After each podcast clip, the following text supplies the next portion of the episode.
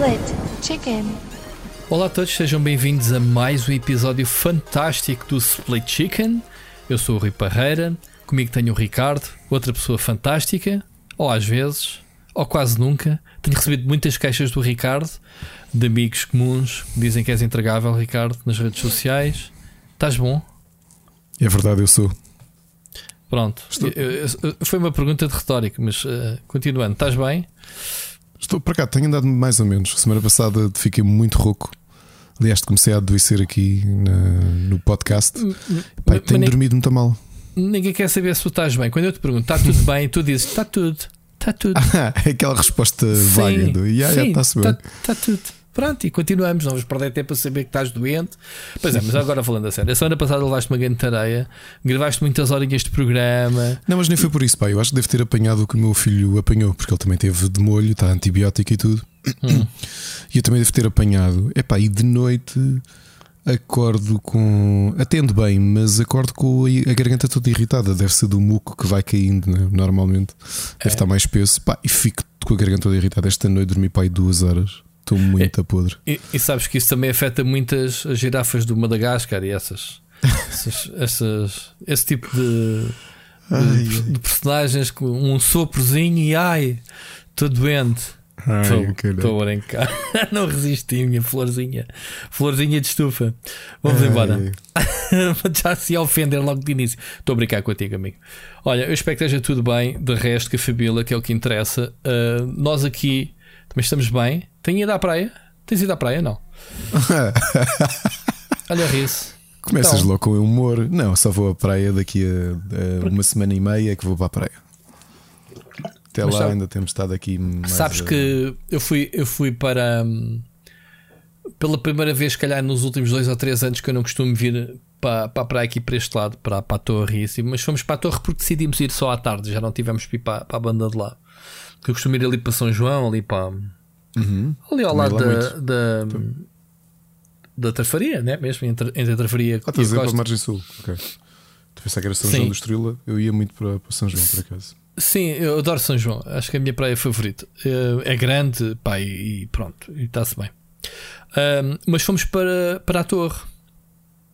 Alugámos uma, um chapéuzinho para estarmos automaticamente isolados da malta e tivemos ali na nossa, os três.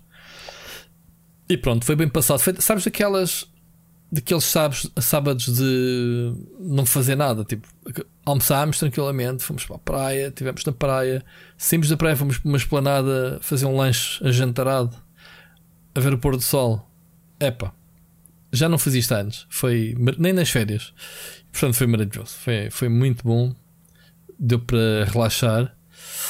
Ahm, e pronto, de resto, meu amigo, novidades, tudo na mesma. De resto, está tudo, está tudo igual. Isto é. Para mim, a fotocópia uma semana da outra, não é? Para ti também deve ser, um bocadito. Sim, também não tenho grandes dias. Aliás, agora olha, estava a olhar para o, para o calendário, ver que é dia 26 de julho. O tempo voa, não é? Já estamos quase em agosto. Aliás, Ah, dia 400 e qualquer coisa de março ou 500 e tal de março de 2020. Certo, exatamente, exatamente. O 2020 existe, nem sequer sei. Nem sequer sei. Olha, vamos então ah, começar por agradecer aos Patreons mais uma vez. Ah, não nos paramos de cansar a, a comunidade que nos tem ah, apoiado, não é? Com, com qualquer, qualquer tipo de apoio. Semana passada estávamos a falar, lançámos três episódios, três podcasts. É verdade. Foi o episódio normal. uh, lançámos o Super Finisher, já agora o terceiro episódio mensal dedicado ao wrestling. Para quem não ouviu, está disponível no Patreon. Quem, quem se registrar agora no Patreon tem acesso a todos os episódios para trás. Portanto, às vezes as pessoas têm, podem ter a dúvida de ah, vou só vou fazer este mês e tenho acesso ao conteúdo deste mês. Não, tudo o que foi editado, porque vai ter acesso a todos os posts do Patreon estão bloqueados. E, hum, e pronto, é fácil, a partir é fácil procurar os conteúdos, não só os Super Finishers, como também aquele especial que fizemos sobre séries de animação, que ainda hoje o pessoal fala nisso. Ahm, o pessoal do, do Patreon, né, que são os, os que ouviram, ahm, ainda falam que têm gostado. Estreámos, Ricardo, Pixelantas, vou-te passar a bola. Sexta-feira, E o que é que podemos dizer do nosso Pixel Hunter? Já aqui falámos a semana passada, mas agora que o episódio lanço, foi lançado, o que é que Olha, espero que, eu espero que consigam sentir uma coisa que foi uma surpresa para mim e para o Rui, porque obviamente já fazemos isto há uns anos, já, já somos amigos há muitos anos, mas isto de ser amigos, ao dar-nos bem, não significa que, que as pessoas tenham boa química ou que, que, que funcionem a trabalhar umas com as outras. E foi uma surpresa porque eu, eu falava com o Bruno há um tempo por chat, já se calhar há dois anos, e foi uma surpresa fazer este podcast com ele e de repente ver que, epá, que funcionou muito bem. Muito bem. Eu acho que o Bruno está perfeitamente no nosso mindset, que se encaixou perfeitamente na nossa forma de, de, de trabalhar e, e divertiu-se acima de tudo. E sentiu aquilo que nós dizíamos que não é não é da boca para fora. Isto é cansativo e, e dormimos pouco, mas se calhar acabamos um episódio e estamos com as pilhas todas carregadinhas. Uhum. Mais do que quando começámos, o que é estranho, não é? Que é, estás a- nós devemos ter uma espécie de dínamo, não é? Porque tu estás a andar e vais carregando a, o dínamo à medida que. Estava todo pumped. É, e, do- e ele, e ele que acabou de gravar quase às 6 da manhã, não é? Nós acabamos Sim. tarde, mas ele acabou ainda mais tarde do que nós. Sim, sim, E portanto, sim, eu gostei muito, acho que é um episódio interessante. É uma boa viagem, eh, mesmo tu que te dizes, dizes que não és um jogador de retro, e eu consigo compreender, mas pelo menos vais buscar as tuas memórias do tempo em que jogaste muitas daquelas coisas. Uhum. E, e pronto, temos agora, não sei se viram, o Rui colocou hoje no Twitter o primeiro, o primeiro desafio, a primeira votação do Gaming Club. Ou seja, tem lá três hipóteses de jogos. Eh, A opção mais votada é aquela que nós os três vamos jogar e que vos convidamos a vocês também a jogarem e a enviarem mensagens eh, para dizer o que é que acham, do que é que acharam da experiência de jogar um jogo daqueles, eh, um jogo retro, com, com este. hum, Com, este, com esta diferença de tempo, não é? acho que a maior parte dos jogos que estão ali, se não têm 30 anos eh, ou mais, estão, estão perto disso. Uhum. E, e portanto é um exercício engraçado, quase um book club, mas aqui numa versão videojogos, um gaming club. Uh, Para sentirmos mesmo isso, será que há jogos que nós temos boas memórias e depois vais a rejogar e pensas já não consigo jogar isto hoje? Ou será que há outros que nos surpreendem, que se mantêm interessantes e frescos e divertidos? Portanto, olha, acompanhem-nos nessa, nessa viagem pela memória. Espero Sim. que tenham gostado, pelo menos o feedback tem sido bastante positivo em relação ao Pixel Hunters. É um episódio mais complexo que vocês já devem ter reparado, que saiu do pelo. Uh, uh, obviamente a mim e ao Bruno saiu-nos porque estivemos a gravar, mas o Rui dedicou um fim de semana inteiro a editá-lo, porque é um podcast com bastante mais edição, não a nível de cortes, a nível de cortes não tem cortes nenhums, foi feito tal e qual como o nosso episódio, como nós Sim, estamos habituados a falar. O, o colorir. Eh, não, O trabalho que me deu, eu disse, saiu-me do pelo, ao bocado estava a dizer, saiu das horas que é necessário investir. Se o, se o episódio tem 3 horas e meia, são 3 horas e meia que eu estou a ouvir na edição em tempo real para saber onde entram, obviamente, todas as peças de áudio, de música que acompanham o, o episódio. Ok? Uh, também recebemos algumas uh, críticas construtivas, obviamente, a melhorar. O, o- houve quem se queixasse que o som de fundo uh, poderia ser um bocado distrativo. Epá, a minha experiência diz-me que cada tipo de auscultadores é uma experiência diferente. Eu, eu- por exemplo, o Bruno, a primeira vez que o escutou, uh, o escutou no iPad e não sei por que razão ele, ele ouviu aquele em mono. E há, uma, há, um- há uns segundinhos, há lá um easter egg que está em mono, porque o original é em mono, e ele diz: Epá, isto está aqui branco. E no meu não estava, porque ele estava a ouvir em mono. Mas pronto, isso vai alterar, obviamente, a experiência. Ah, mas se eu, se eu editar com os auscultadores e for ouvir com outros, é totalmente diferente. Eu não consigo afinar ah, para todos os auscultadores. Mas há regras, obviamente. Há regras, de- há gráficos. Eu não tenho que me fiar dos meus ouvidos. Portanto, eu sei que não sou nenhum profissional na edição de áudio, nem pouco mais ou menos. Há- mas há regras. E essas regras eu quero continuar a, a aprender e a melhorar. Porque um- um- uma edição de um podcast a gente nem precisa estar a ouvir, porque as coisas são tão matemáticas que temos os, os, os olha, está a bater ali, está a bater ali, não pode, está no vermelho, está no amarelo, whatever. Pronto, esse, esse tipo de coisas. Obviamente que este podcast foi editado muito por ouvido. Sim, eu dizia assim, "Epá, eu aqui estamos a falar, não a música de fundo está, vou baixando, vou subindo. Ah, mas pronto, prometo melhorar ah, neste e em qualquer outro podcast que que eu faça a sonorização. Ah, é uma das coisas que eu quero melhorar. De resto, acho que, que há uma viagem bastante interessante. Coisas que se calhar o Ricardo não sabia, nem o Bruno estão lá, coisas que eu não sabia, aprendi. E houve comentários hum, as pessoas nem todas se manifestaram publicamente, umas vieram ter comigo, outras se calhar com, com, o Ricardo, mas é bom ver que ah, aquela cena não fazia a menor ideia, pá, há, há, coisas giras, estamos sempre a aprender. E, e, e obviamente que o retro gaming é, é muito abrangente. Epá, há, tanto pode ser Spectrum, como NES, como Sega, como Amiga, como Commodore 64.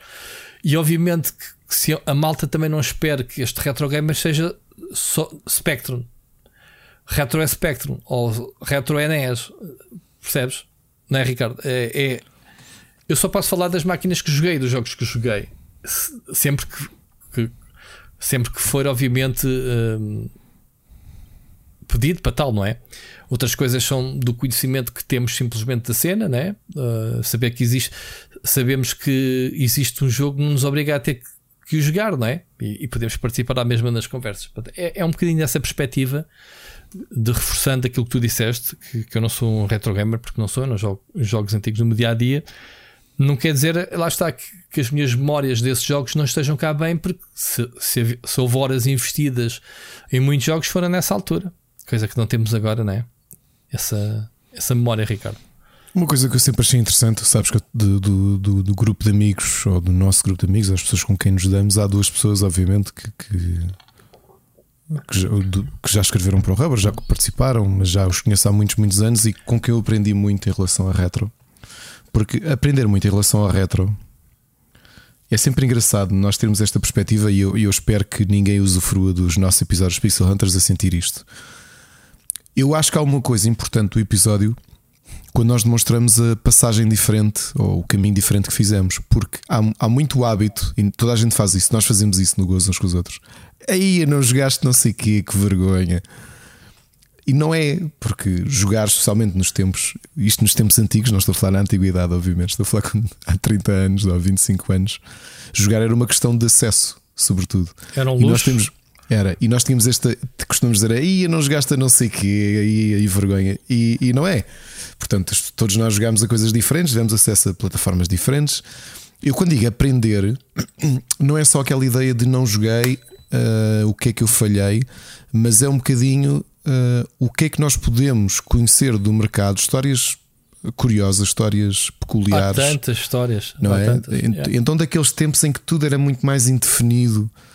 Uh, às vezes, obviamente, nos divertimos e se nós tropeçarmos em bons canais de YouTube que te fazem bons documentários sobre a indústria. É engraçado ver histórias de.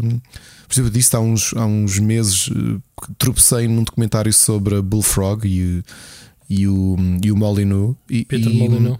Uhum. E, e, era engraçado ver aquela perspectiva de bastidores para coisas muito básicas, percebes? Até a questão da, da, da malta andar toda, toda, toda drogada. porque, porque sim, porque também aconteceu, percebes? E então falares daquela perspectiva de veres como é que era a indústria nos anos 80 e 90 e hoje não tem nada a ver, não é?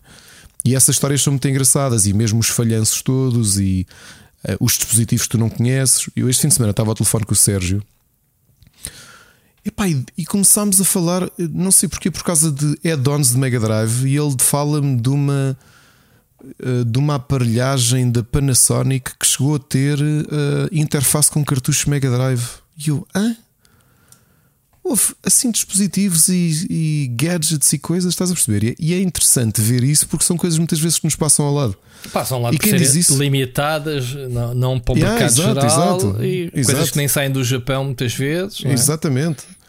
É? E depois, eu acho que um bom exercício, a parte da música, eu acho que é divertida por duas razões. É não só aproveitas, repara, tu trouxeste o, o, a Agony, que não só tinha aquela parte curiosa do, dos Dimo Borgir, uh, mas também aprenderes um bocadinho e conheceres um bocadinho, um bocadinho, se calhar, alguns compositores, ou que já deixaram de trabalhar, ou que de repente tu vês e, aí, pera, ele fez isto, ou ela, nos anos 80 e agora está a fazer, sei lá, Last of Us, estás a perceber?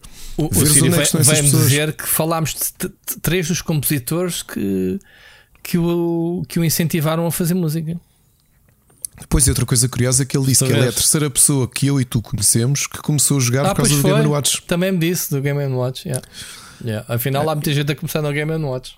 E portanto, são tudo experiências interessantes. Eu acho que isto do retro, uh, não sintam, por muito se calhar nós eventualmente possamos fazer isto, porque o Rui faz muito isso e eu também faço muito isso ao Rui. Acho que ainda não fizemos esse bullying ao Bruno uh, da cena do não jogaste não sei o que, que vergonha. Uh, se eu, acontecer eu, é meramente brincadeira, porque a faço, ideia do podcast não é nada desse. Eu é faço a quem não viu o Goonies, é pá, aí não perdoou. Exato. Opa, quando me aparecem as, as, as, chavalinhas a trabalhar comigo, que eu lhe digo, já viste o Goonies? Não, então podes ir embora. Isso é a tua oh, primeira pergunta é o, nas entrevistas de é emprego. É logo, o que é que é o Goonies? Vais, vais e voltas no outro dia quando vias o Goonies. e se não vieres a cantar a música da Cindy Lauper, eh, não entras no, no escritório, é isso? Mais depressa, se calhar, cantou a música do que, do que, do que vem o filme. Enfim. Olha, mais, mais hardcore. E jogaram o jogo da NES? Jogaram o jogo da NES? Do Goonies. Ah, o do Goonies. Eu não o acabei. Eu, eu não e era que joguei muito e não acabei, meu. era muito difícil. Não faço ideia do que é que é esse jogo. Enfim, olha, acho que, acho que o, Bruno, o Bruno Carvalho mandou-nos uma mensagem que tem a ver um bocadinho com isto tudo. Portanto, se calhar vamos, vamos ouvir dentro deste enquadramento de introdução. Olá, Rui. Olá, Ricardo. Espero que vocês se encontrem bem. Uh, primeiro queria vos dar os parabéns pelo Pixel Hunters e façam também chegar esta nota ao Bruno porque pá, aquilo foi um programa espetacular, eu gostei bastante. Um, Nota-se que, que, tem ali um trabalhão enorme por trás. Um, pá, Rui, acho que foste tu que trataste da parte da, da edição 5 estrelas, uh, sem nada a apontar. Uh, gostei bastante da intro, a forma como, como vocês têm aquilo dividido está, está muito bem. Um, gostei muito das rúbricas. Um, fica, fiquei já desejoso de ouvir o próximo. Uh, começa aqui a resolver-se um problema que é uh, no final de, terça-feira, um, quando ouvimos o, o, Split Chicken até ao fim, sentíamos um bocadinho aquela sensação de vazio um, que depois não tínhamos mais nada para ouvir. Eu já tentei uh, procurar uh, outros podcasts uh, semelhantes um, para, para ouvir enquanto não sai um novo episódio do Split Chicken, mas francamente, com a vossa qualidade, um, até hoje não consegui arranjar nenhum. Por isso, parabéns.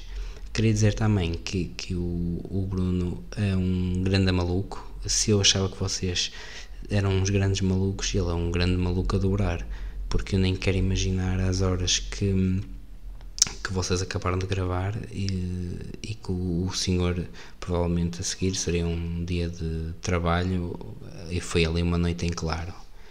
Um, agora, em relação um, a hoje, um, queria pedir ao Ricardo se podia comentar. Eu li a, a antevisão dele no Rubber Chicken sobre o Police Simulator Patrol Officers, se ele podia falar um bocadinho sobre o jogo. Uh, foi um jogo que eu um, comprei e instalei um, um bocadinho na base de, das imagens e do que fui vendo, mas o que senti foi que, passado uma hora, uh, o jogo deixou de me envolver, ao contrário de outros simuladores que eu perco-me no tempo como o Gold Rush ou o Farming Simulator, em que eu estou ali quando por mim passou horas, eh, este foi o contrário. Eh, passado uma hora eu eh, já estava fatigado do jogo ao ponto de agora sinceramente não sei quando é que vou pegar naquilo outra vez. Queria saber qual era a tua opinião e o que é que tu sentiste a jogar o jogo. E se podiam também voltar a falar no um, no Loki, eh, agora que penso que o Rui já viu, ehm, se o Ricardo podia até abordar um bocadinho da história, eh, fazer eh, ali o paralelismo com os cómics, porque eu pessoalmente fiquei um bocadinho perdido. Obrigado por todo o vosso trabalho, por todo o esforço que vocês fazem. A qualidade que vocês metem nos vossos projetos é invejável Uh, há muita coisa a pagar que não tem esta qualidade, há muita coisa aí em, um, eh, em televisão que não tem esta qualidade. Pá, uh, por isso queria vos dar os parabéns. Continuem, um, porque um, vocês são, são espetaculares. Um abraço e ouvimos para a semana. Grande Bruno, fogo. Não costumo ficar muitas vezes Esta sem palavras, pá, mas ao Bruno. Tocou. Obrigado, pá, mesmo. Eh, sabes que é, é- nó- Nós já dizíamos isso. o fato de nós podermos estar a, de alguma forma a contribuir para melhorar a semana de alguém já era um- uma grande motivação para fazer este podcast. Epá, e ouvir uma mensagem como a tua é hum, O Ricardo está muito sensível, pá, está a chorar. quase, meu, quase. Pá, fica, mesmo, fica mesmo sensibilizado. Pá, Sim. assim, tenho- Sim, Agradeço sim, imenso, sim. Bruno, pelo teu apoio nestes meses barra anos, né, eh, pelas tuas palavras. Só te posso agradecer. Ainda bem que, ainda bem que gostam, ainda bem que sentem a qualidade. Eh, nó- nós, obviamente, temos brilho naquilo que no- nos nossos projetos e tentamos que eles, por muito sejam amadores, porque, porque o são, nós temos as nossas profissões, mas que eles tenham qualidade suficiente para. hum, para corresponder às expectativas de quem nos acompanha quem nos apoia e tentarmos levar as coisas para a frente. E esse é um dos motivos pelos quais, eh, para além do, pouco tempo que temos, eh, obviamente que nos metemos ainda a fazer mais coisas e mais, mais side projects. O, o meu podcast, por exemplo, era suposto ter sido gravado a semana passada e eu andei rouco até sexta-feira e não o consegui fazer. Eu sei que podia dar aquele ar de Oceano Pacífico ainda mais. Aliás, Oceano Pacífico ou o announcer do Bard Strip em Lisboa, onde foi a minha despedida de solteiro. E não, isto não é uma conversa para ter agora. Ok. Uh, quem nos ouve esteve lá comigo. Uh, Foi no avião?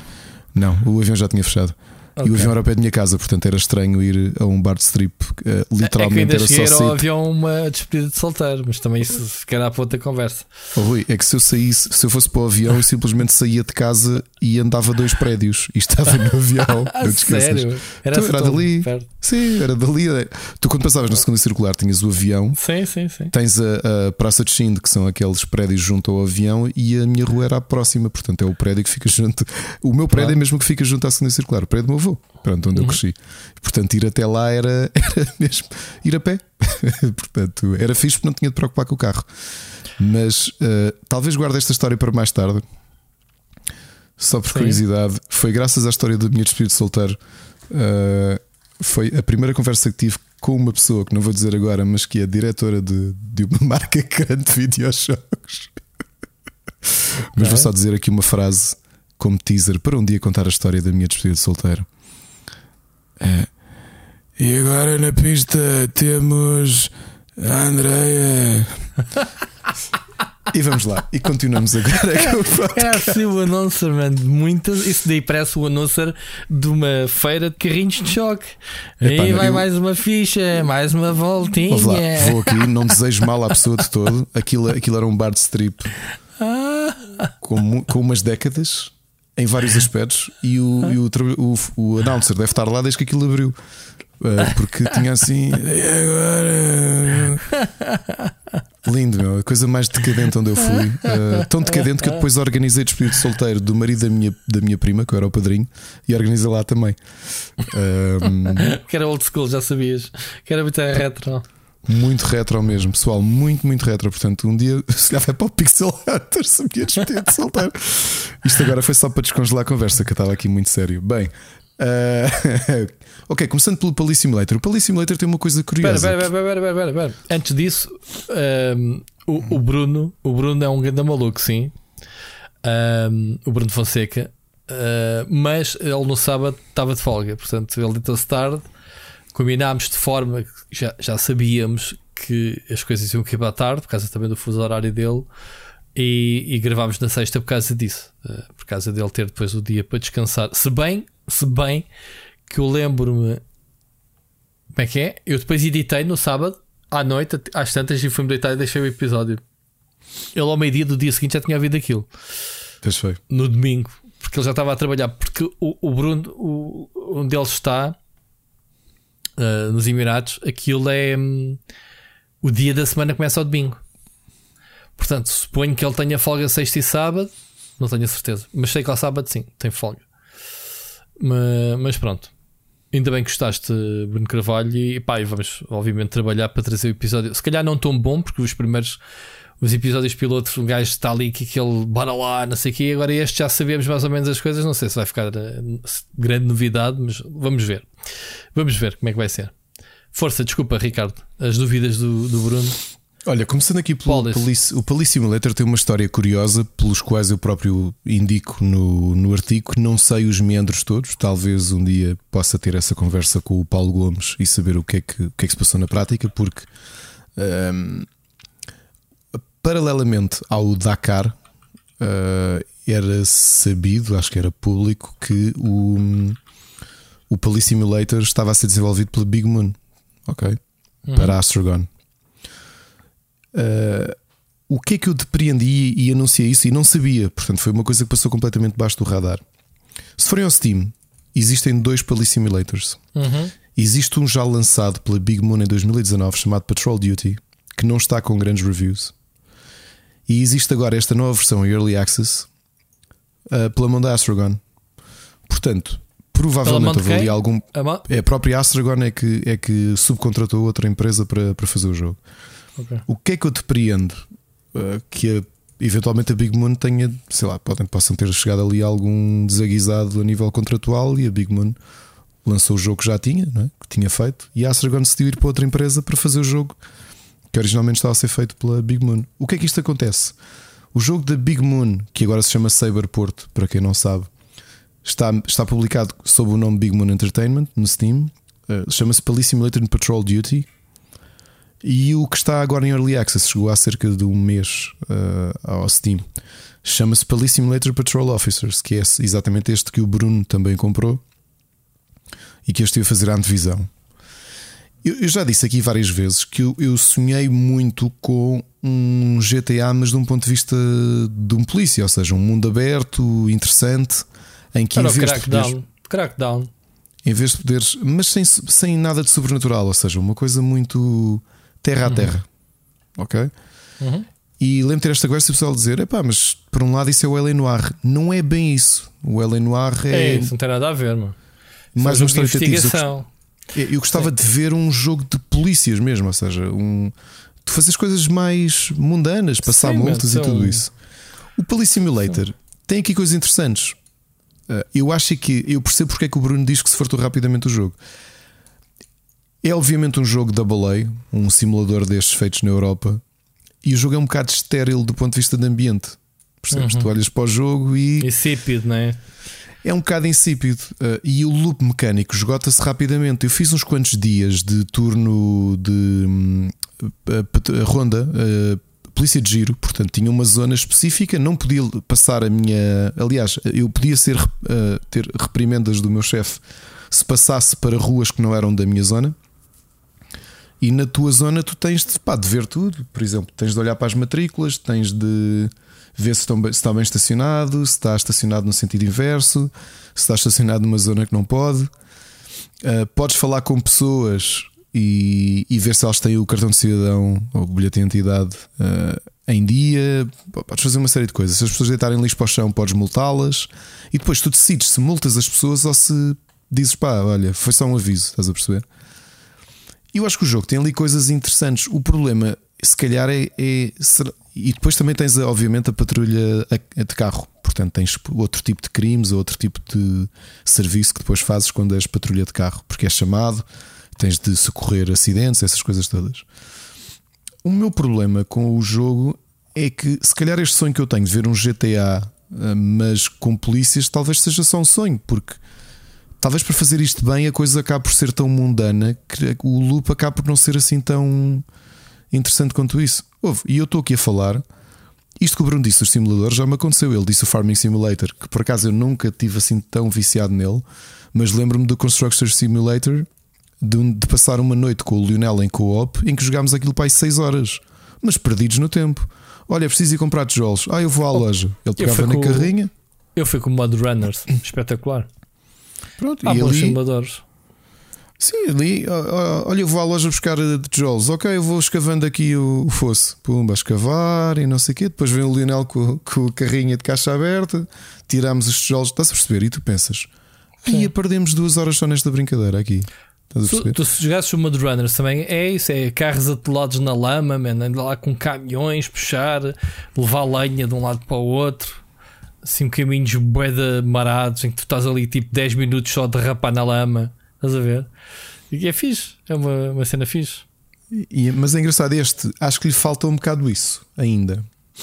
Uh, ainda está muito insípido, está em early Falta access, valores de portanto- produção. Pois, epá, vocês, é, é- a mim custa-me um bocadinho ver-vos investir eh, tempo eh, em jogos em early access.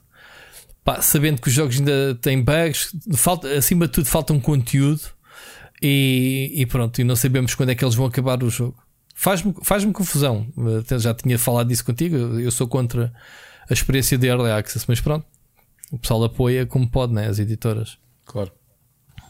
É como o New World, se eu a beta, pá, estou cheio de vontade de jogar o jogo, mas não, não vou lá meter mais que duas horas que foi da live que fiz na, na semana passada, sabendo que vou deitar tudo para o lixo e vou ter que começar tudo novo depois.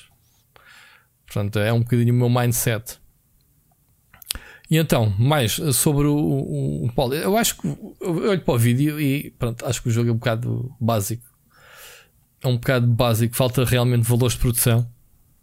Se calhar estão lá as ideias, mas depois falta Falta ali um toque de, sei lá, para não exagerar, de uma Rockstar, não era? Se fosse a Rockstar a fazer isto, como é que não seria o jogo, não é?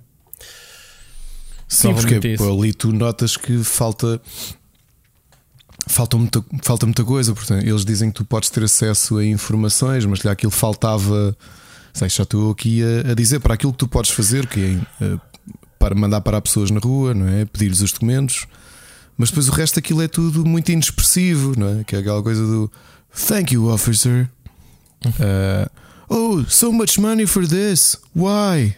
Que é quando tu multas as pessoas ou quando deixas as pessoas irem embora na, na boa. Claro que depois tive-me a armar em parvo. É uma coisa que tu tens de experimentar nestes jogos. Saquei logo do taser e apontei uma pessoa que estava, estava na- passadeira Então, à espera. A pessoa pôs logo os braços no ar e eu, eu recebi logo uma penalização na minha, no meu score diário. Hum. Tens uma avaliação para tudo. Se é, olha, passaste mal essa multa, não devias ter feito isso, não, isso não era razão para passares multa, ou passaste bem, estás sempre a ser avaliado. E Isso é essa isso. avaliação é, é fixe? Funciona bem ou exagerada? Ou como é que é? Funciona, eu vou-te dizer é que havia coisas. O, o, ah, o que é que falta ali? Uma coisa muito básica que é tu teres acesso, por exemplo, ao código da estrada. Isto pode parecer uma coisa um bocado parva, mas não é. Que é, eu andei a multar pessoas tendo, tendo a ideia como é que são as leis em Portugal e aquilo afinal é uma espécie de América ficcional. Pois. sabia lá que aquilo, na- se, tu, se tu fizeres zoom nas matrículas, tens lá a data de validade da matrícula. Data de validade da matrícula, what the hell? Estás a ver? Pois. E então era uma coisa que eu andei à procura nos menus, que é pá, deixem-me ler um manual. Dá tipo, ideias ao nosso governo que é para nos obrigar a trocar de, de- de Matrículas, matrículas de, de dois em dois anos. É isso? E, e por acaso eu fiquei com pena de, de- de não haver esse tipo de acesso, porque assim, se tu estás a. a- repara num jogo como o Papers, Please, não é? tu tinhas uma série de regras, podiam ser muitas, mas tinhas uma série de regras, é? que tu podias, sabias quais é que eram as regras. Aqui, olha, este está mal estacionado, este não está mal estacionado, agora vai dar multas às pessoas. Olha, aquilo atravessou fora da passadeira. Pois. Uh, é, pá, é isso, tenho pena, tenho pena. uh, infelizmente não acredito que ele vá chegar muito mais longe do que isto, porque é exatamente o que tu dizes, as questões de valores de produção e a dimensão do próprio jogo, da própria equipa. Muito bem. Sobre o Loki, se calhar vamos deixar para mais daqui a bocado para as sugestões e já abordamos as séries e, e- e falamos lá do Loki. Está bem, Bruno? Ricardo. Então pronto. Ah, o Bruno, ele. Ah, Bruno, estou a responder ao Bruno, mas Ok. sim, está bem, Ricardo. Pronto, Ricardo, faz sim. sentido. Obrigado, senão eu fico triste. Pronto, vamos, vamos eh, avançar com as notícias da semana. Já temos aqui algumas coisitas. Notícias da semana. Primeira grande novidade, Ricardo, que chocou a comunidade científica do futebol virtual. O próximo PS vai ser free to play. Estavas à espera?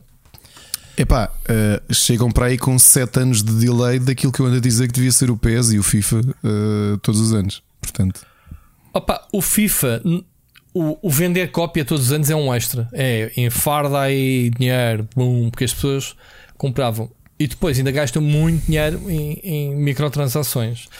O caso do PES é diferente. O caso do PES é falta-te o conteúdo para justificar isso, porque tu não podes andar a vender jogadores licenciados nem equipas, mas é exatamente isso que eles vão vender agora.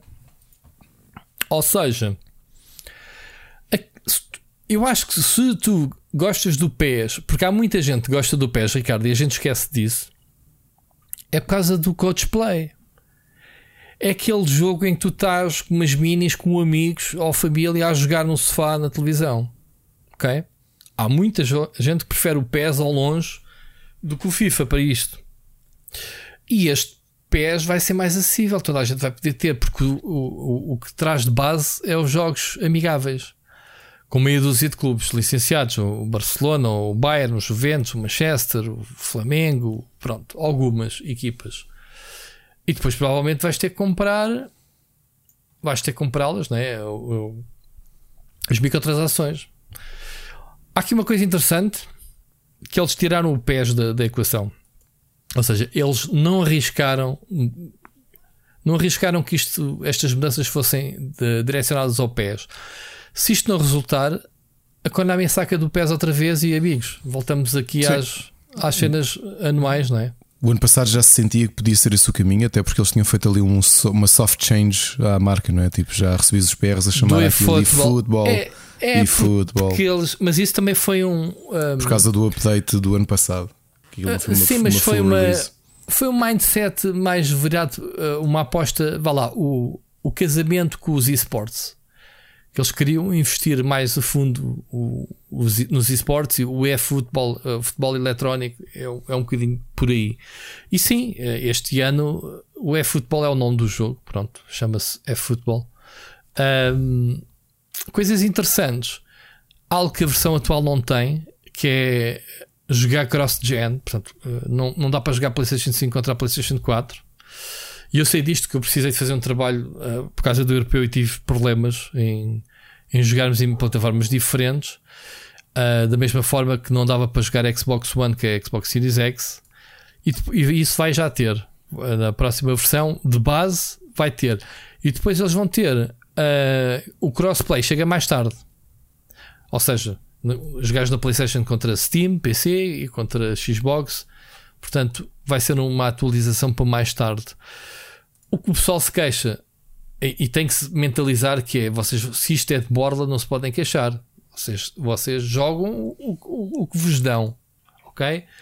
Se quiserem mais, mais além, vão ter que comprar. Vão ter que comprar, lá está, as Master Leagues, aquelas ligas online, todas essas coisas vão ser adquiridas depois com microtransações. Um, vai haver um pass, obviamente, qualquer jogo free to play tem Season Pass e este não vai ser exceção. Chama-se Match Pass System. Pronto. Que vai oferecer cenas a cada nível, como sempre.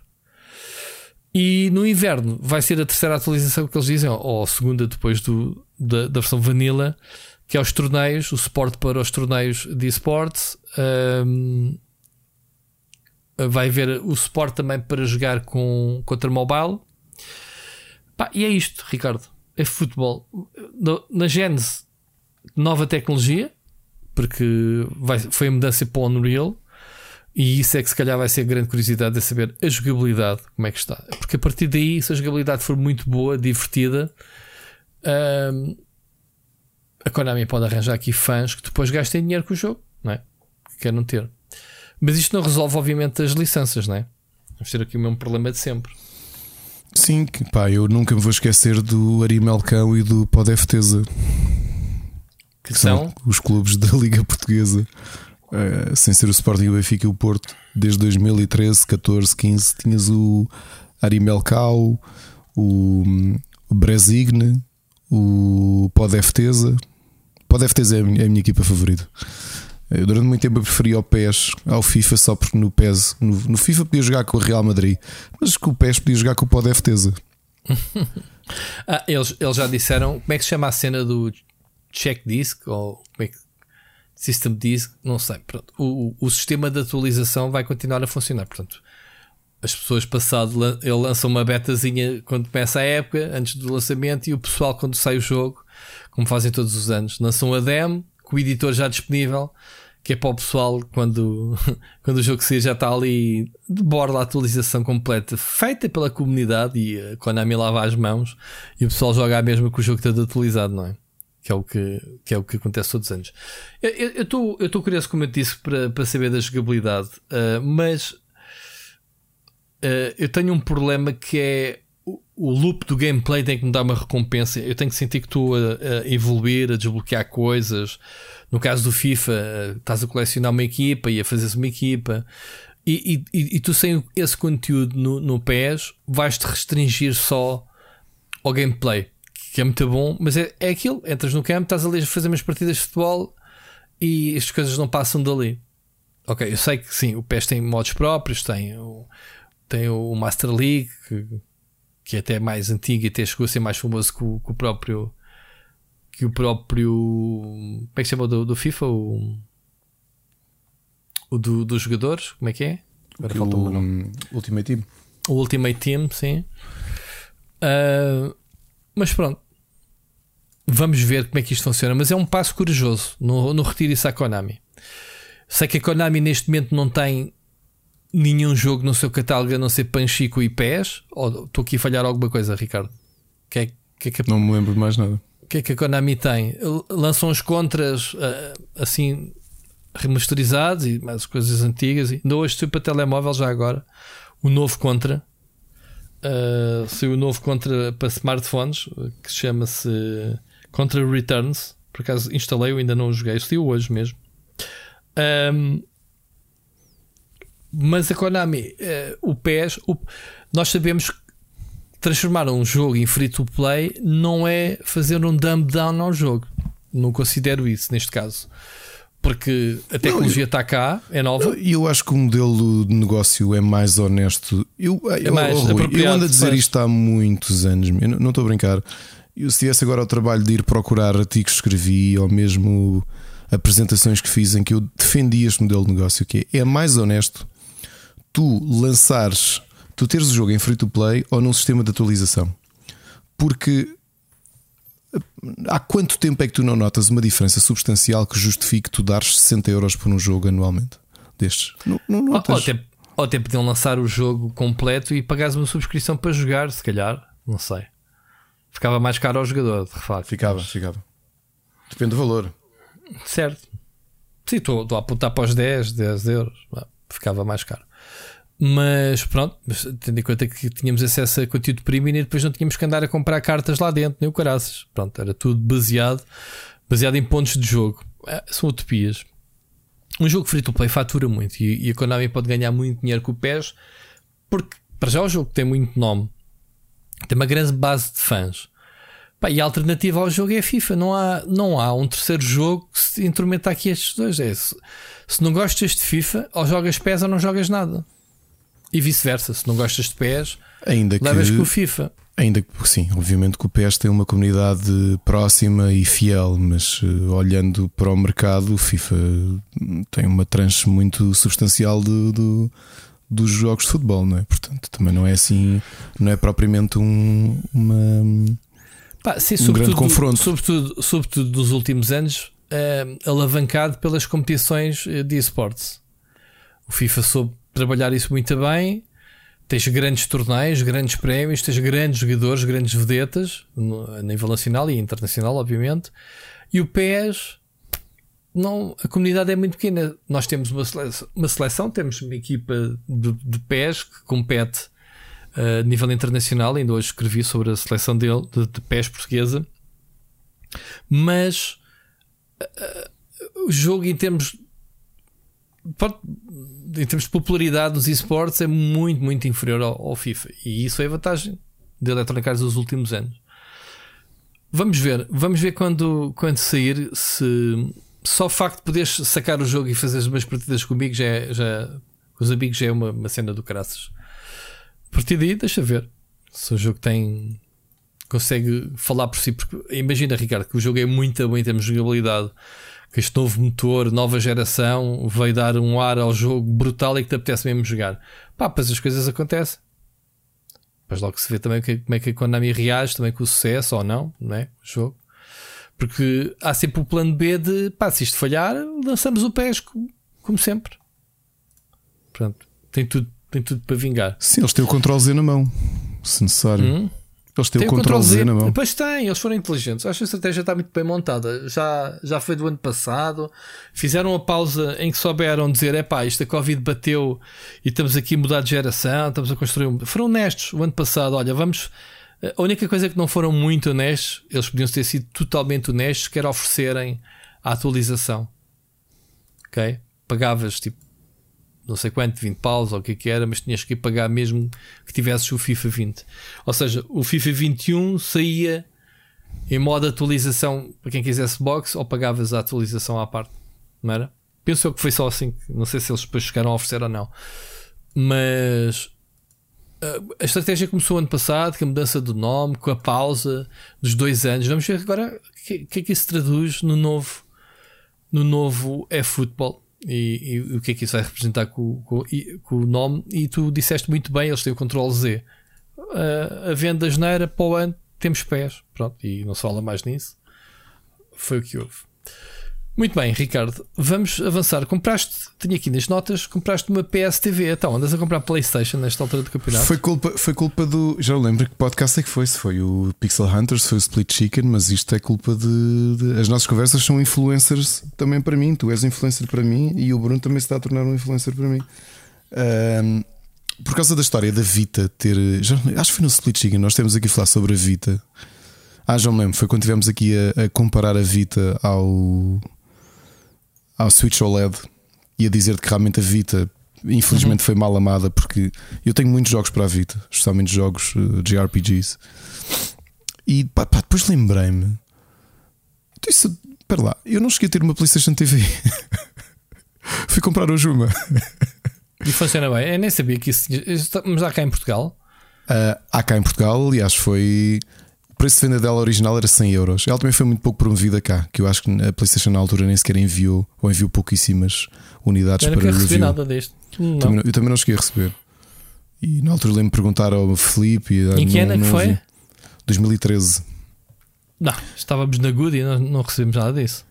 Uh, a PlayStation TV, para quem não sabe, não é mais do que uma PlayStation Vita ligada à televisão uhum. que dá para, dá para conectar com DualShock 3 ou DualShock 4 e que corre, obviamente, de forma nativa, em digital, jogos de PSP, os jogos de PS1 que estavam na loja e jogos de Vita. Com um. Tinha uma blacklist, uh, infelizmente, que era. Há uma série de jogos que, por, por necessitarem das funcionalidades uh, únicas da, da, da Vita, nomeadamente o touchpad traseiro e o touchscreen. Há uhum. jogos que tu não podes correr no, na PSTV, mas tudo o resto funciona. Para que é que servia também originalmente? Eu acho que lembro-me quando ela foi promovida que eu acho que foi mal promovida. Quando a começaram a tentar comunicar, eu lembro até foi numa Gamescom que vi um anúncio. Olhavam, estavam a passar aquilo como uma máquina de stream, ou seja, imagina, tu tens uma PS4 na sala colocavas aquilo no quarto e aquilo fazia a conexão, fazia o uhum. remote play. E faz, é verdade. Mas a maior, a, maior, a maior vantagem daquilo não é isso, é o fato de ser uma Vita ligada à televisão. E tu tens algum catálogo interessante, especialmente para quem gosta de RPGs ou jogos hack and slashes, havia muito bons na, na Vita e platformers, e que podes jogá-lo aqui. O que é que a Vita tem de curioso que eu vos vou dizer? A Vita, a PSTV, a PSTV está caríssima. Ok? Eu já vos digo quanto é que, quanto é que paguei pela minha em segunda mão. Mas a PSTV foi lançada originalmente com preço de 100 euros e rapidamente ela vendeu tão mal que começaste a ir à Vorten e ela andava à volta dos 40. E eu na altura não comprei porque pensei: para que é que eu preciso disto? Meu? Eu tenho uma Vita, não preciso disto para nada.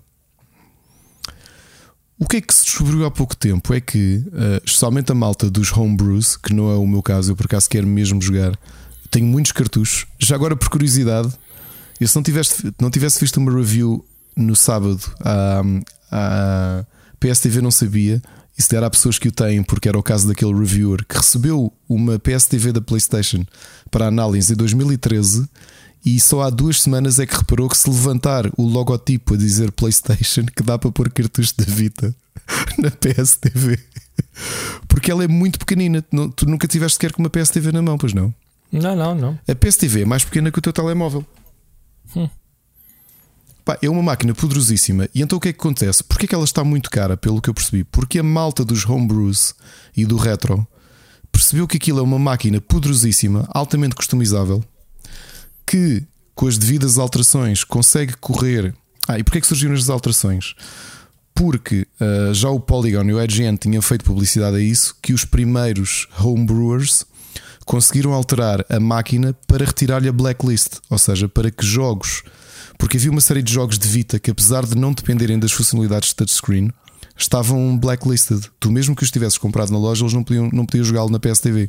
Nomeadamente uhum. o Metal Gear Solid HD, por alguma razão que nunca ninguém explicou, tu só podias jogá-lo em versão portátil. Tu ligas a tua conta à PSTV e já agora a interface da PSTV é o ecrã de Vita na tua televisão. Ok? O que acontece? A PSTV está caríssima. Tu tentas comprar uma nova e não largas menos de 250 euros. Ok?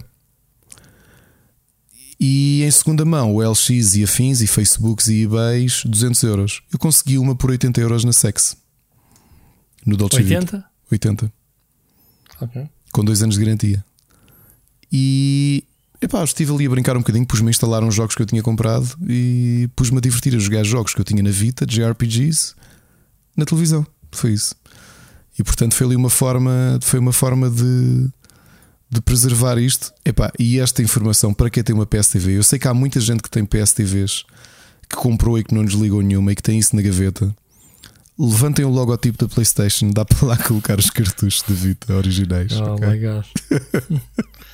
Pá, sério, ouve, tu, tu, quando estivermos juntos, eu vou-te mostrar. Tu olhas para aquilo e não notas que aquilo é uma porta. Mas Parece é na lateral, mesmo... não é o logotipo da, da face. Não, é na lateral. Tens um. Na tens lateral. um é. E afinal tu levantas aquilo é, é, o, é a ranhura. Mostra-te a ranhura. Atrás dá para ligar outro. Outro cartão. Atrás dá para ligar o, o cartão de memória. memória. Tens uma okay. coisa muito curiosa que, HDMI. novamente, a máquina é muito poderosa. E okay? E, e, tem LAN, que é uma coisa surpreendente para o tamanho que ela tem, porque se tu vires as imagens, deve estar a ver neste momento, a altura daquilo é quase o tamanho, a altura do, do cabo LAN. Portanto, estás a ver a dimensão deste, deste brinquedo. Sim, sim, sim. Então o que é que eu te disse? A malta do homebrewing está muito fã da PSTV por duas razões. É que o upscaling que ela faz para 1080i de jogos de PS1 e jogos de PSP e Vita são muito bons para, para a comunidade que gosta de streamar para Elgato.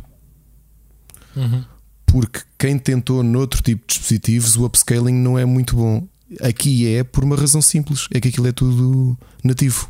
Está-se a falar de uma plataforma PlayStation e de uma máquina até bastante interessante do ponto de vista de hardware.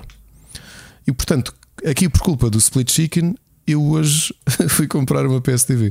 Fui ao Dolce Vita, que era coisa que já não fazia desde fevereiro de 2020 e já nem reconhecia aquilo. E, e comprei uma PSTV. E pronto, fica aqui o aviso para, para, para apaixonados da PlayStation. Eu acho que é um dispositivo que merece uh, ser comprado se conseguirem uma boa promoção. Aliás, posso-vos dizer, não, não sou pago pela Sex, mas existem algumas unidades à venda, não, não no Dolce Vita. E pagas por Sex? Não, mas uh, que eu saiba, não. Pelo menos a mim não pediram pagar com multibanco. Há algumas unidades à venda e, portanto, interessados, pessoas que tenham ainda cartuchos de Vita e queiram jogar, ou que tenham alguns jogos de PSP na vossa conta PSN. Eu, tenho, eu não sei onde é que anda a minha Vita, tenho que ir à procura dela. É uma boa forma de jogarem na televisão. Uh, portanto, de levarem. E ainda por cima, é tão pequenino, é mais pequeno que um, que um disco rígido. É uma, é, uma excelente, é uma excelente máquina. Aproveitem. Aliás, uma coisa que ela vem incluída que eu não sabia é que tu só por teres a PSTV uh, tens acesso a uma coisa que era que eu também não conhecia, que era uma coletânea chamada Mini PS pá, que eram pá, 200 e tal mini-jogos ou jogos pequeninos feitos por muitas empresas, umas desconhecidas e outras mais conhecidas, como a. Um, que tinhas lá coisas da. São experiências, eu lembro-me disso. Lembras-te disso? Pronto, está lá tudo para descarregar. Se conseguir uma PS TV, que novamente é daquelas coisas curiosas, tu pensas que isto novo esteve a ser vendido ao desbarato naqueles cestos do, da Vorta na 40 euros. E agora queres comprar uma nova, nova e não largas menos 300 euros. Pois. Porque isto é por modas. Ou seja, de repente a malta descobriu que isto tinha interesse e toda a gente quer comprar uma. Yeah. Estou a perceber. Muito bem, Ricardo, vamos próxima notícia. Assim, muito breve. Uh, Lembras-te de um jogo que a gente fartou-se gozar o ano passado? Trazia o Splinter Cell, trazia o Splinter Cell, trazia o Sam Fisher, chamado Elite Squad, para uhum. telemóveis. Vai fechar. Isto é o que a Ubisoft é daquelas que lançam um jogo free to play, se em seis meses não der lucro, fecha. Já não é a primeira vez que eles fazem isso. Não para não perder dinheiro. Tu queres experimentar uh, sequer? Não. Também é não. Uh, pá, não gozem comigo. Andarem-me a oferecer o Sam Fisher em, em spin-offs manhosos. Não quer dizer que não experimentasse. Até, até podia experimentar, mas não, não experimentei. Uh, mas foi, lá está, pessoa ficar às moscas. Era um jogo tátil, tático. Um, e então eles, como estão, continuam a apresentar novos projetos. Ainda há pouco tempo, foi semana passada, não foi? Que apresentaram mais um, um Tom Clancy. Lembras como é que se chama? Um, o X-Defiant, não é? Ah, sim, sim, sim. É isso. E então já deixa de, de, fazer sentido. Se bem que é um, é um FPS, não tem nada a ver, mas é um, mais um jogo as a service.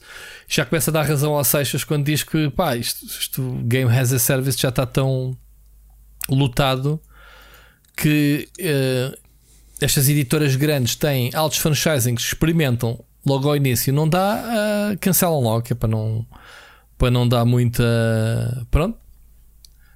Para o prejuízo ficar diluído, digamos assim. Mas pronto, isto é muito estranho. Uh, é muito estranho esta estratégia da, da, Ubisoft. Não deixa. Não dá confiança. Porque imagina, uh, o jogo é free to play, mas se tu calhas gostar do jogo, tu vais investir no jogo. Vais investir, em primeiro lugar, tempo, né? Jogos free to play, quando tu ao início não queres pagar cenas, tu tens que investir uh, no teu tempo para desbloquear as coisas, mas depois te investes para depois passar dos meses dizerem: Olha, o, o, isto vai, vai ser fechado. É uma grande treta, meu. É uma grande treta, digo, digo sinceramente. Um, por isso é que eu, para jogar um jogo free to play e pagar dinheiro, tenho que me dar grandes garantias. Estávamos a falar agora do Pokémon que saiu novo, que é free to play, né? dando, dando esse exemplo. E, mas posso dar um exemplo prático. Pá, eu Heroes of the Storm, que era um jogo que eu gostava muito, foi o, mob, foi o jogo que me introduziu aos MOBAs, da forma como eu os gosto e gosto de apreciar hoje. Foi o Heroes of the Storm, em que houve um desinvestimento tão grande. Está bem que, que eu podia até nem jogar sempre, não sei o quê, mas pá, já tinha muitas horas investidas, já tinha adquirido muitos heróis, nunca lá meti dinheiro, atenção, mas eh, lá está, investi muito tempo, muitas partidas para desbloquear o conteúdo esse tipo de situações que é tu investes tempo e recursos e depois os jogos acabam. É o problema dos Game as a Service, não é? Ou corres o risco de encontrar jogadores, não é? Porque também começam a desistir todos. Não, há, não, não, não achas assim? Tu não, não és bem fã deste tipo de serviços, não é? De jogos. Eu já não lembro o último jogo que isso me aconteceu. Olha, aconteceu. Fazendo aqui um paralelismo, eu depois vou voltar a este assunto. Uh, acho que o único caso que eu senti isso, porque já cheguei muito tarde no, no comboio a um mobile game uh, baseado num jogo que é o Card Wars de Adventure Time. E o jogo é simplesmente descontinuado e removido da loja até. Acho por questões de licenciamento. É chato para caralho. Ainda por cima, uh, mete licenças, não é? E isto vai levar a outra coisa que é a versão física do, do jogo. Mas isso eu depois falo no final das. Mas é sempre um problema para o consumidor. E, e a realidade é que tu não tens muito para onde te queixar. Porque tu podes meter X horas num jogo. Olha, aconteceu-me também, agora falando de Game as a Service, há uns anos, ainda no Facebook, acho que aquilo ainda era jogos que corriam no Facebook. Uh, houve vários. Eu gostava muito dos jogos da Zinga. Muito mesmo. Uhum. Portanto, eu também fui um viciado em Farmville e eu jogava praticamente todos os jogos da Zynga na altura, como muita gente, aliás. Foi Jogaste época... ao Mafia? Joguei muito ao Mafia Wars, não era o meu favorito. O Farmville era um dos meus favoritos. O Frontierville era talvez o meu favorito. Manda as mensagens ao pessoal dizer: bah, mandei um Energy Pack, meu, mandei um Energy Pack para continuar a jogar. Eu, quando. Eu até digo uma coisa: eu, Farmville, como jogava, eu plantava coisas a contabilizar o tempo que estava fora de casa. Imagina, plantava já não lembro o quê. Eu percebo. Eram batatas, porque aquilo davam 9 horas de, de plantação, davam para quando chegasse a casa colhia, eu maximizava. Portanto, eu, eu fazia. Hum, eu, eu, eu, no Farmville, claro que jogava com, com, com as minhas tias e ex-professoras e não sei o quê, toda a gente, e eu era eu trazia a mentalidade de gamer para ali. E agora pensa nas horas que eu acabei por largar o Farmville antes dele acabar. Mas dou-te um jogo que eu estava a jogar muito e que foi dos primeiros abandonados pela Zinga. E eu que não gastei dinheiro, apenas gastei tempo, e aqui o apenas é um, é um com as devidas aspas. Tu lembras-te um jogo da Zinga que aquilo era uma espécie de Advance Wars, que era o hum, Empire and Allies, que era tal e qual como o Advance Wars, era assim um tactical, tactical game, muito cartoony tu tinhas um exército, o, tinha assim um visual muito cartoony, muito Advance Wars. O jogo era muito Advance Wars. Foi daqueles que teve menos sucesso deles, então foi daqueles que eles lançaram. Epá, e não te quero mentir, mas que lhe fecharam um jogo em 8 meses. E eu fiquei muito alixado com isso. Porque é investi muito tempo, eh, porque ainda por cima a Zinga na altura teve em alta, aliás, para quem se lembra do, do, do advento desses jogos de Facebook, não havia empresa maior que a Zinga e a Zinga, a cotação em bolsa e tudo foi nessa época áurea inicial do Facebook. E eu também atribuo parte do sucesso do Facebook a esses, a esses jogos. Pá, eu vejo pelas minhas tias que utilizam o Facebook como plataforma de jogos e sempre usaram e fizeram contas de Facebook por causa disso. E portanto, e agora quem é que foi a pessoa que saiu da Zinga para ir para a Microsoft? Relembra-me? Ah, foi ao contrário? Foi ao contrário, foi o Jim Ryan. Jim Ryan é que saiu para ir para, para Não, não, foi, foi, quem? foi aquele foi aquele cujo nome eu não quero dizer. É o, é o Voldemort. Segundo, é o meu segundo. É o meu segundo nome. O teu segundo é Nemesis. Vamos é o meu segundo. Bem, mas pronto, mas é o problema dos Gamers as Services. E pouco tempo depois tive isso, eu, a Ana e mais uns quantos amigos nossos estivemos a jogar um daqueles primeiros RPGs da Marvel que saíram para Facebook, que foram descontinuados em relativo pouco tempo. Pá, e, e, acumulando isso tudo, é daquelas coisas que chateia, porque especialmente nós, eu não sei como é que a pessoa comum. Uh, não, não conheço os gráficos, mas obviamente cá estudos demonstram isso. Uma, um jogador casual, a minha tia, a tua tia, a tua mãe, whatever, que jogam jogos mobile ou jogos, jogam browser games, que se calhar não sentem isso porque o tempo de retenção é mais, mais curto. Se calhar dedicam um ou dois meses ou três e depois passam para outro jogo. Agora, não estando aqui com divisões de gamers a sério ou gamers não sei o que, não é nada disso, mas se para o nosso mindset de jogadores, parece-me um bocado, é daquelas coisas que me faz confusão. Tu investires uh, muito tempo num personagem e saberes que, mesmo que se o deixares de jogar, ele não está lá. Um personagem é um jogo. Sim, sim, isso sim. os MMOs, não é? Tu, quer dizer, eu estive muito tempo fora do Guild Wars e do Guild Wars 2 e quando voltei os meus personagens estão lá. E tu, se, se fores ao World of Warcraft, o teu personagem está lá e tudo isso.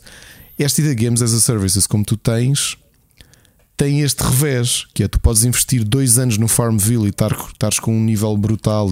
E imagina que meteste lá dinheiro para comprar decorações, ou comprares energia, ou comprares fertilizante, ou o que quer que seja. E a Zinga diz amigo, vamos descontinuar o Farmville, para ser o Farmville 2. Temos pena. Não. Estás a perceber? Epá, claro que revolta. Neste caso é estranho, eu não me lembrava. Primeiro o tempo passa a correr. Eu vou-te dizer isto e não estou a gozar. Eu pensava que este Tom Clancy's Elite Squad tinha saído em março deste ano. Vê lá como é que as coisas estão. 2020 não existe, pronto, foi empurrado para este ano na nossa mente. Mas pronto, para não, para não ficar zangado e para o pessoal pensar, é pá, mas ele não diz o nome, é, é o Don Metric, ok? Porque não fico dúvida, esse palhaço. Como tu dizes, como tu cantas e bem palhaço do. Bom, é, é isso. um abraço ao Ivo Conceição, não sei se me estás a ouvir, mas tantas vezes cito uh, algumas das tuas bandas, os Como Restos é uma delas, portanto, um abraço para ti, amigo. Tenho saudades tuas. muito, muito bem. Olha, vamos ouvir uh, mensagem do ouvinte, Oscar Morgado. Sou a Suas Galináceas. Uh, esta semana trago-vos aqui, como foi um episódio há muito, muito tempo, as cacauetes do ouvinte, em que falamos de várias coisas, uh, principalmente sobre a evolução da Split Chicken Universe, que eu tenho acompanhado com muito carinho e deleite um, todos estes novos formatos e, e conteúdos. Uh, do fundo do coração, muito obrigado por aquilo que tem, que tem andado a fazer, pela companhia que tem feito a, a muita gente em situações mais menos complicadas. Uh, tem sido bastante apreciado Uh, sobre o Super Finisher, aquilo faz-me lembrar um bocado quando vejo o documentário da Fórmula 1 no Netflix. Eu adoro aquilo, fico a par das peripécias todas, uh, é super emocionante, mas depois não preciso de ir ver necessariamente a competição. É um bocado como o wrestling hoje em dia, vou acompanhando através de vocês e fico muito satisfeito. Sobre o Pixel Hunters, uh, eu que sou um bocado mais como o Parreira em jogar coisas atuais, salvo coisas do Game Boy Advance. Uh, mas vou muito acompanhando as vossas novidades retro. Bruno, muito bem-vindo ao Split Chicken Universe. Finalmente alguém para meter ordem nestas duas catatuas que não conseguem arranjar química com uma terceira pessoa, a minha tia, não é? Desde, desde que eu vos perguntei da outra vez. Arranjaram-me muito bem e funciona muito bem. Portanto, Bruno, continua a meter ordem neles que os programas têm que avançar e tem de haver conteúdo e Uh, não, estou a gozar, daqui a bocado também estás a fazer coisas de 3 e 4 horas, lamento. Um, sobre, sobre os outros formatos também tenho gostado bastante, do programa dos desenhos animados, uh, até o monólogo do Ricardo, embora se tenha notado ali a falta de, de um sidekick. E não, não estou a dizer, uh, Ricardo, que o Parreira é o teu sidekick, ou o Parreira que o Ricardo é o teu sidekick, vocês vejam lá a melhor maneira sobre isso, está bem? Uh, só dizer-vos que epá, eu não conseguiria imaginar que se eu entrasse numa casa de cavalheiros hoje em dia e assinasse para as gajas com umas notas que elas me faziam tudo aquilo que vocês fazem hoje em dia. Epá, portanto, muito obrigado e muitos parabéns por todo este output de produção muito inesperado que uh, como, como patrono tenho, tenho agradecido imenso uh, por aquilo que vocês têm feito. Só que umas notas mais soltas. Uh, Ricardo, boa bola de cristal, vou citar. A Nintendo podia só fazer uma Switch com um ecrã maior. Dito e feito, metem lá umas pulgadinhas a mais e o Switch OLED para a mesa do Ricardo. Uh, deixo também aqui mais um, um último desafio só. Uh, gostava de saber como é que andas a nível do, do, Final Fantasy X e dos últimos Final Fantasies e se já estás em condições de nos dares a tua, o teu ranking uh, do, do, pior para o melhor Final Fantasy. Uh, podes não dar grandes motivos, podes dar, podes fazer tiers se achares que há dois ou três que estão no mesmo patamar e por aí adiante. Uh, mas gostava de saber quais é que tu gostas menos, quais é que tu gostas mais e porquê, já que andaste a fazer aqui esta antologia. Uh, eu agora ando a jogar o 6 e o 15 em simultâneo, um no telefone, o outro, o outro na, na consola uh, e tenho gostado bastante dos dois. Uh, sem mais me despeço, um grande bem-aja e ouvimos para a semana. Grande Oscar, antes, antes, antes de mais, deixa-me contextualizar aqui a música de fundo, que é música baiana, já agora, que foi. a semana passada o Oscar mandou-nos uma mensagem já segunda-feira que eu não reparei, portanto ficou de fora do podcast. E então já não me lembro como é que surgiu a conversa e ele diz, diz qualquer coisa. Ah, se calhar vai lá, mande, mande oh, pá, já não me lembro qual foi a cena do. Mande a cena com música de fundo havaiana. E eu disse: pá, uh, desafio-te a fazer isso. E pronto, assim foi. Que música com o seu arzinho havaiano. Ricardo. Olha, vocês tragam-nos com mimos, essa é a primeira. Fogo, isto bastava, oh, pessoal, basta uma mensagem destas para nós nos derretermos e continuarmos aqui com combustível para, para fazer isto mais uns seis meses. Agora, dois no mesmo episódio, isto é uma overdose de miminhos, pá. E que sintam-se abraçados. Eu não vos abraçaria ainda pessoalmente, porque ainda estou exatamente a sete dias de receber a minha segunda dose. Portanto, mas sintam-se virtualmente abraçados. Bah, eu hoje faço uma semana que recebi a segunda dose. Olha, já podes andar a lamber maçanetas. Já, já deves estar a andar, já deves andar de certeza. Mas Sim, eu ia te perguntar se já podia, mas já, já lambi ao bocado. Uma bem bom, sabor a morango. Bom, e então?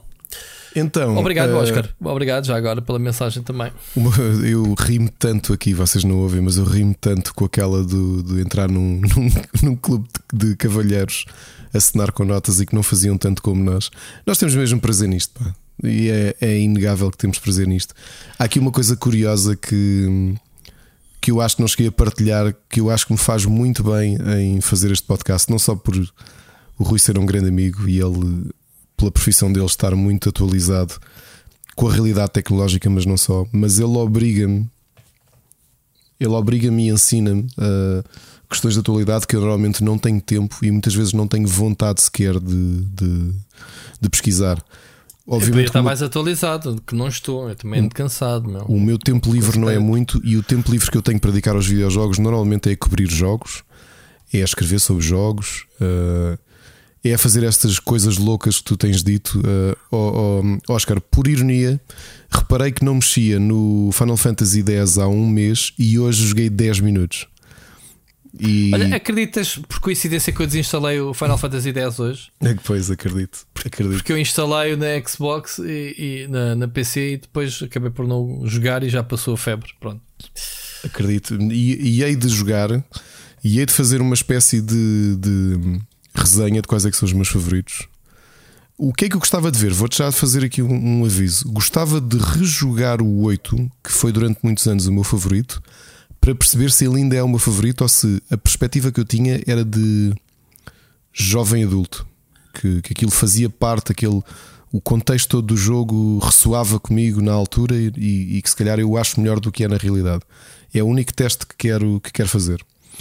Uh, portanto, logo, logo te digo isso. Um, bem, e novamente é isso que eu digo. Portanto, há, há uma parte muito boa. Eu tenho-me sentido muito mais atualizado do que era, porque, como vocês sabem, o Robert Chica não escreve notícias, eu não escrevo notícias, nem, nem me sentiria.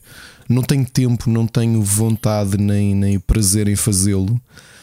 Uh, e fazer o podcast com o Rui é, por incrível que pareça, uh, quem nos ouve fica atualizado, porque o Rui normalmente é que faz este trabalho de trazer novas um, ehm, ou trazer novidades para nós podermos comentar. Mas não são só vocês que estão a ser atualizados em relação ao, ao, ao que acontece, eu também. Uh, e portanto, obviamente que há coisas que, que, que, já ouvi, que tenho uma ideia formada, outras coisas que vou aqui em debate com o Rui formar, não armar metodólogo. Portanto, vocês sabem que nós não nos pomos a, a falar do que não sabemos. Só por curiosidade, pode haver um, mais um projeto na calha, mas logo, logo se vê. É que é maluco. É, Rui, não, não comentámos, tu não comentaste, deixaste-me no vazio, mas eu fazia isso que eu disse, xinguei-te a dizer que tu és maluco. Eras maluco. E, e é, nós, nós, andamos aqui a provar que isto, isto, isto eu vou morrer muito se um dia nos tornarmos profissionais podcast em Portugal. Seria minimamente irónico. Estamos a trabalhar para isso, para provar que é possível fazer conteúdo em podcast e não só em vídeo, em texto, mas um ecossistema Sim. Pá, neste momento, eu se calhar a, a, minha principal referência, e não é que eu veja todos os dias ou todos os conteúdos, mas uma espécie de kinda funny é, em PT. Eles têm uma equipa já brutal, pá, mas ele é um ex-jornalista do IGN que, que, fez a sua própria cena e cresceu muito. Ou seja, a cena deles é podcasts, live streams, eventos, reviews de jogos, obviamente tudo, muito multimédia. Não há cá página de te texto, muito mais multimédia. Ok? Isso era uma cena fixe. Mas estamos em Portugal. Depois acordamos e vamos trabalhar, Ricardo. Precisamos pagar as Bem, eu acho que Eu acho que há ligações que estão fazendo. Aliás, o Bruno provou-nos um bocadinho isto. Obviamente que é um podcast que conta connosco, eh, mas nunca se sabe se no futuro, mediante os projetos, obviamente Aquilo, aquilo que, que nos apontam uh, ou que nos elogiam, vá, digamos assim, do brilho que tentamos imputar àquilo que fazemos, nós teríamos também se acontecer, é possível, pelo menos eu e o Rui já, já, já conversámos sobre isso, de de repente dentro desta rede de poderem surgir eh, podcasts em que eu e ele não estamos envolvidos, mas que façam, que façam sentido como. Sentido eh, não só de, de... abraçarmos projetos que pessoal que se precisa, se calhar de não é que estamos aqui a armar em grandes, mas Sim. já temos algum público, mas se calhar eh, respondendo àquilo que o Bruno Carvalho disse ao bocado, e se calhar encaixa que nem uma luva, de tentar encontrar uh, podcasts para preencher as necessidades de pessoas que querem ouvir mais coisas dentro do nosso ecossistema, não é? é até, por aí. até por questões pragmáticas, quer dizer, nós obviamente já já temos algumas audições interessantes por episódio, obviamente que contraem-nas na altura de férias, isso é uma coisa mais do que expectável. Sim, sim, mas sim. em tempo normal de trabalho temos eh, já algumas audições interessantes, eh, bem, bem mais longe do que alguma vez eu imaginei que poderiam ter. do que poderíamos ter, porque também sempre fizemos isto muito na descontração, sem sequer olhar a números, vocês sabem disso, porque já, já aqui uh, revelámos isto. Se calhar passámos 80 ou 90 episódios que nem sequer olhámos. Então, mas quantas pessoas é que nos ouvem? Nem sequer olhamos Yeah, para isso, porque não é isso que nos vamos lá. motiva. Sim. Mas claro, é, é- é claro que temos esta abertura se encontrarmos projetos que são interessantes. Reparem, este, este projeto musical, o Para Cá do Abismo, que é possível que estreie já esta semana, a ideia não era ser do universo Split Chicken. Isto foi um convite que eu recebi de uma rádio, que é a Rádio LX, a Rádio Lisboa. E que tenho andado aqui a atrasar, eh, estava a pensar o formato, a desenhar o formato, e cheguei a um acordo com eles para lhes dizer: Ok, em, se pudermos fazer isto perfeito, que é o, o, o meu programa passa na continuidade da rádio, portanto, que se estiveres a ouvir a rádio, tens aquela hora e passa ao programa. Mas eu gostava que, eh, já que também, obviamente, que isto é uma, uma parceria, não me pagam por isso, mas, ehm, mas por uma questão de cortesia, de dizer-lhes, eu gostava de ter o diferido dentro do Split Chicken Universe, porque é mais um conteúdo, portanto, há, semanalmente falo aqui de música. Pode ser que haja pessoas interessadas em ouvir as próprias músicas e conhecer outros projetos, outras bandas, outros artistas. E, e até pode ser uma coisa de nicho. Imagina que de- das 300, 400 pessoas que nos ouvem ah, logo nas primeiras 24 horas de episódio, que há um. Imagina se 10% tem interesse a ouvir música, já valeu a pena, percebes? E é este tipo de projetos que gostávamos de abraçar. Imagina que há alguém que se quer só dedicar a um programa sobre televisão ou sobre literatura ou o que quer que seja, mas ou banda desenhada e faz sentido dentro do, eh, dentro do nosso tipo de discurso e dentro do nosso universo.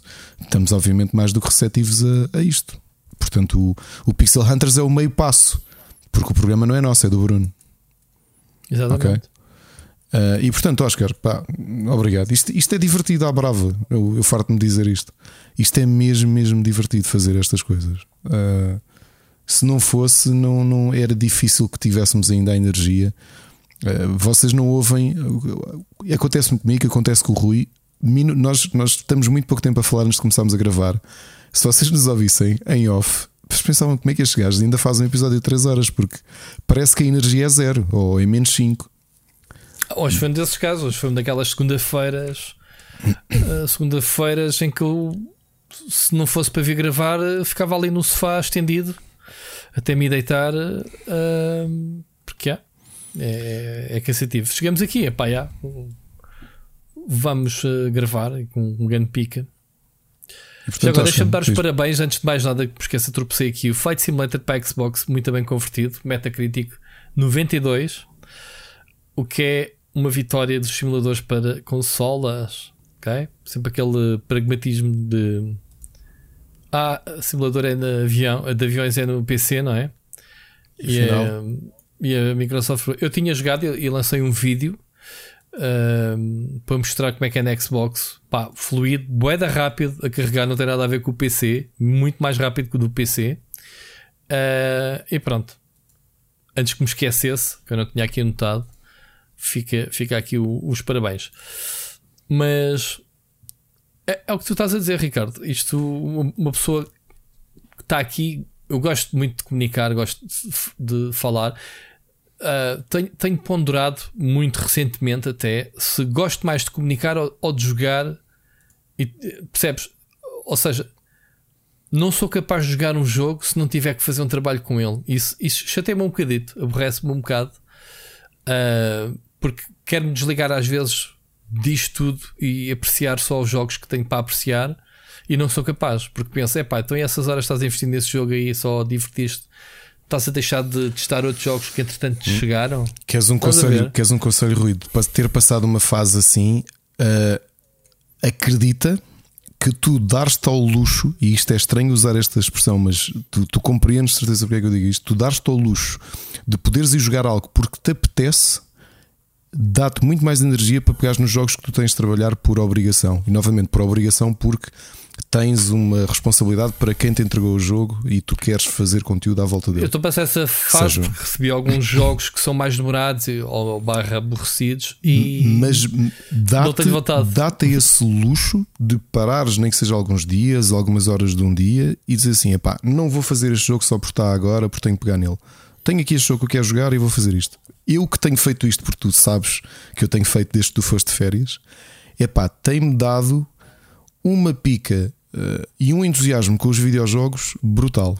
Porque tu quebras aquele ritmo de trabalho puro e duro, que é ah, ok, agora mais 5 jogos chegaram esta semana, é? vamos lá pegar yeah. neles.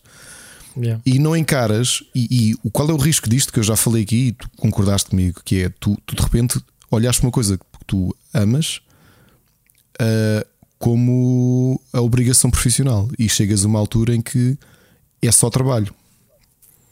E tu não queres fazer isso, tu queres continuar entusiasmado.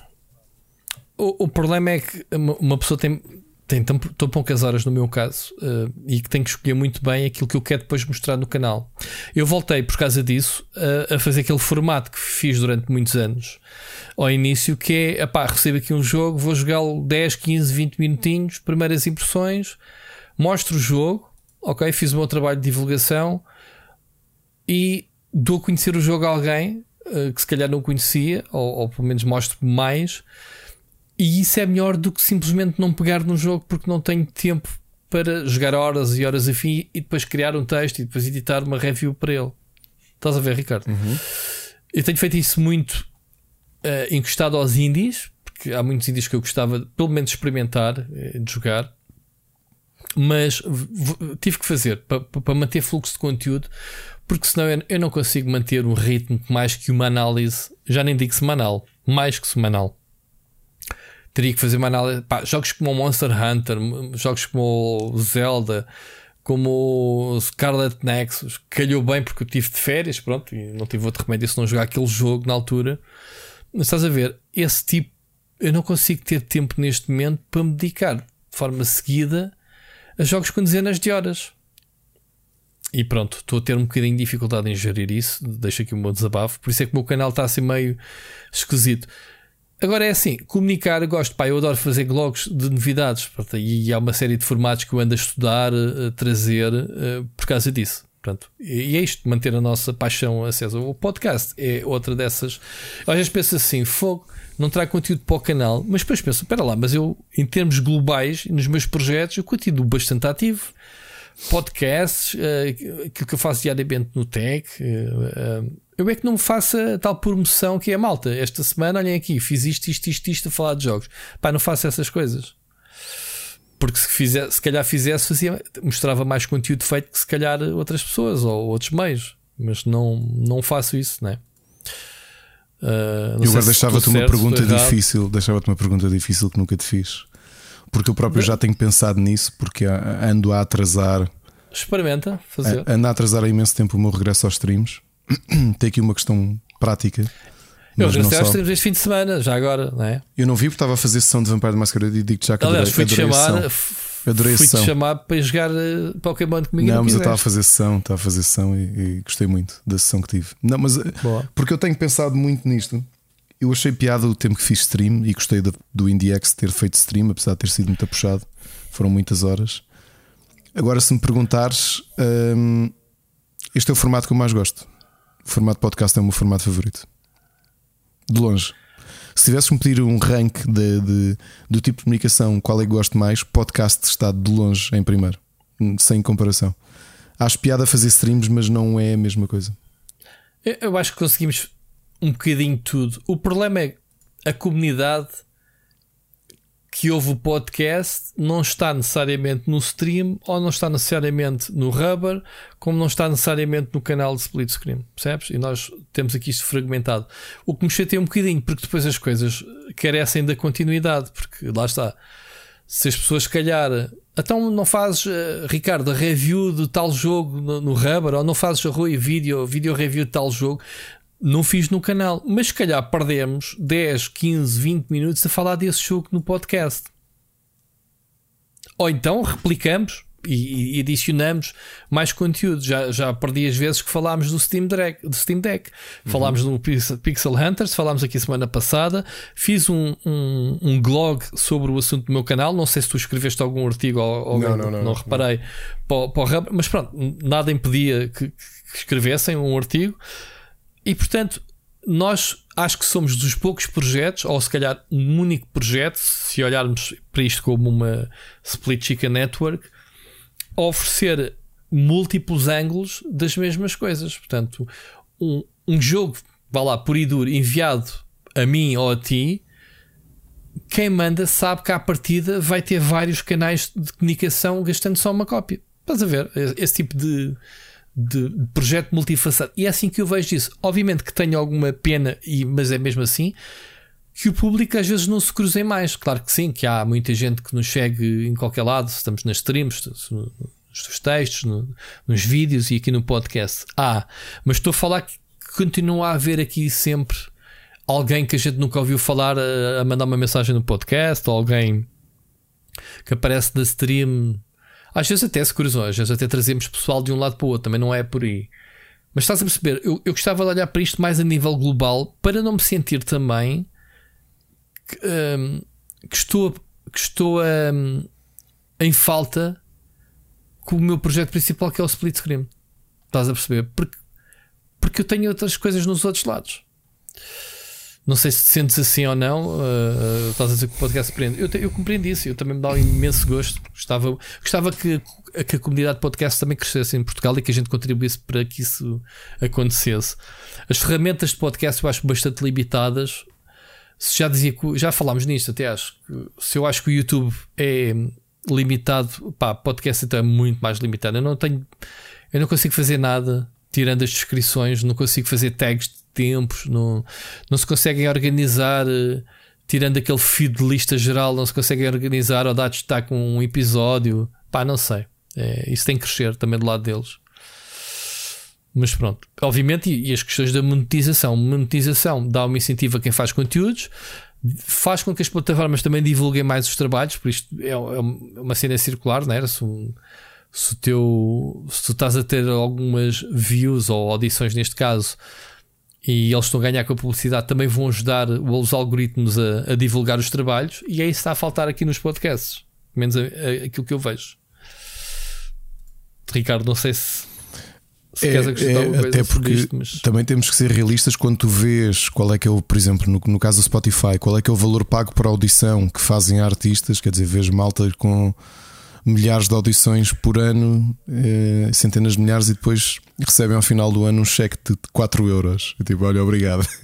Portanto, também é uma coisa que temos de ser realistas e que aqui é difícil que haja esse tipo hum, de rentabilização. Eh, não sei se, se no caso dos podcasts não é um se a receita não é mais dividida como o YouTube. Porque não há cá, não há cá. É, o Anchor só na América é que tem monetização. Não sei qual é a porcentagem dos valores, mas eu acho que é mais a puxar para o, para o YouTube.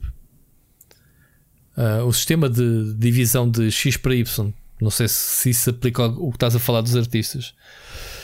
Mas lá está, eu não me importava nada de ganhar eh, no podcast o que esses artistas ganham. E não são 4 euros de certeza, como tu estás a dizer. Não, a não, ser que seja o Zé, a não ser que seja o Zé Cabra e esses. Não, Rui, é o, tu, podemos pesquisar depois, mas olha que o valor por audição é muito, muito, muito baixinho. Eu acredito que sim. Mas eu não estou a falar do valor para a gente receber dinheiro. Não, interpretaste mal. A partir do momento em que a plataforma monetiza o, os trabalhos, também tem interesse em divulgar e chegar a mais pessoas. É isso que eu estou a dizer.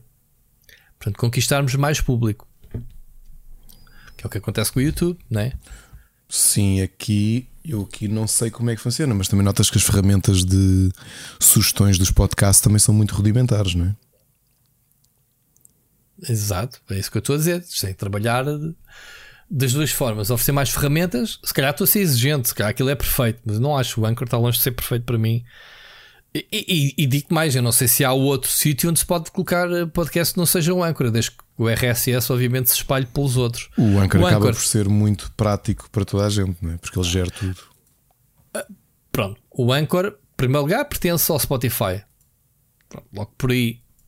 Uh, quando andei à procura onde meteu os podcasts, era o único uh, gratuito. Havia muitos que te cobram mensalidades e para teres uh, X de peso por mês. E a única limitação do Anchor é que cada episódio não pode ultrapassar os 250 megas. O que no nosso caso, uh, se metemos um bitrate alto, passa. Uh, Posso-vos dizer que o nosso bitrate é mediano. Se calhar podemos ter muito melhor qualidade de som se não fosse o Ricardo a, a gravarmos aqui 4 horas de podcast. O gajo diz logo que não, pelo menos em qualidade de MP3. Se alguém souber mais alguma forma de comprimir, diga. Um, mas pronto, Ricardo, estamos aqui a divagar mas, um bocadinho. Mas há, eu sei que há muitas, há muita coisa que está a ser testado pelo Spotify no, na América. Uh, monetização para pod, especificamente podcast, porque obviamente que o negócio da música já eles têm aquilo mais do que mais do que afinado. Aliás, posso dizer que há bocado estávamos a brincar, mas a audição de cada música dá para o artista 0,003 cêntimos. Ok? Sim, mas isso depois multiplicas por milhões de audições e ganha um guide fixe, meu. Hum, não é assim tão fixe, não é assim tão correspondente. Portanto, não há ninguém a ficar rico com o Spotify, sem ser o próprio Spotify. Agora, eh, para produtores de conteúdos, eh, eles estão a experimentar coisas diferentes, nomeadamente para monetização, mas também para following. Um, ehm, o que é que eles estão a dizer? Pagar diretamente a subscrição nas plataformas de Spotify e em que eles ficam com 5% do, do valor das subscrições. Pois. Pois, pois. Sendo que eles querem Agora... nos dois primeiros anos 100% de subscriber revenue, eh, sem, sem, ficam sem, sem ficarem com FII. Isto são eles a querer atacar diretamente o Patreon. Essa é a realidade. Ah pá, mas o Patreon só surge porque esses tipos todos nunca ofereceram condições para pagar aos artistas que fazem Exatamente. conteúdos. Ou seja, tu no YouTube tens de ter um certo tamanho para, para faturares e o Patreon diz não, mano, se tu tiveres 5 gajos que te, que te, sigam e que gostem de ti, eles podem te pagar 5 uh, cinco pessoas diretamente a ti e tu recebes nesse mesmo mês a cena. Não precisas cá no YouTube de estares durante ano, meses. No meu caso, tipo, eu, eu recebo um pagamento por ano, que é os tais 100 euros tanto no YouTube. Portanto, com 7 anos de canal é isto que eu ganho. Já mostrei contas várias vezes. Devo ganhar 5 euros por mês no YouTube de, de tráfego, sem esconder, sem, é mesmo assim.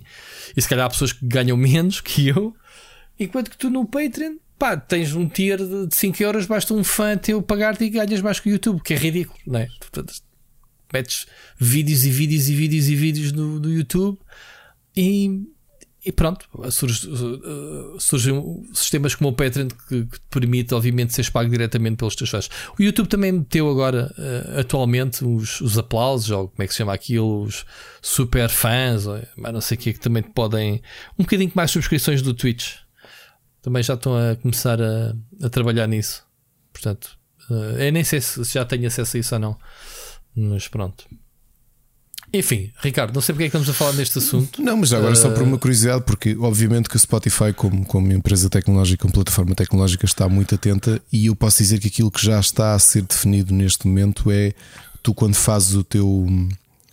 Uh, de tu poderes ter acesso a, a, publicidade que inseres dentro do teu próprio episódio, que aquilo é tudo montado isso, através da plataforma. Isso é desde o início.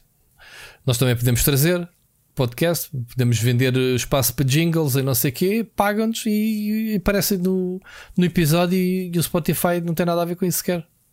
Nem ninguém sabe nada. Pois aqui é já incluído porque eles querem, obviamente, querem, querem tá utilizar bem, a isso, sua própria rede.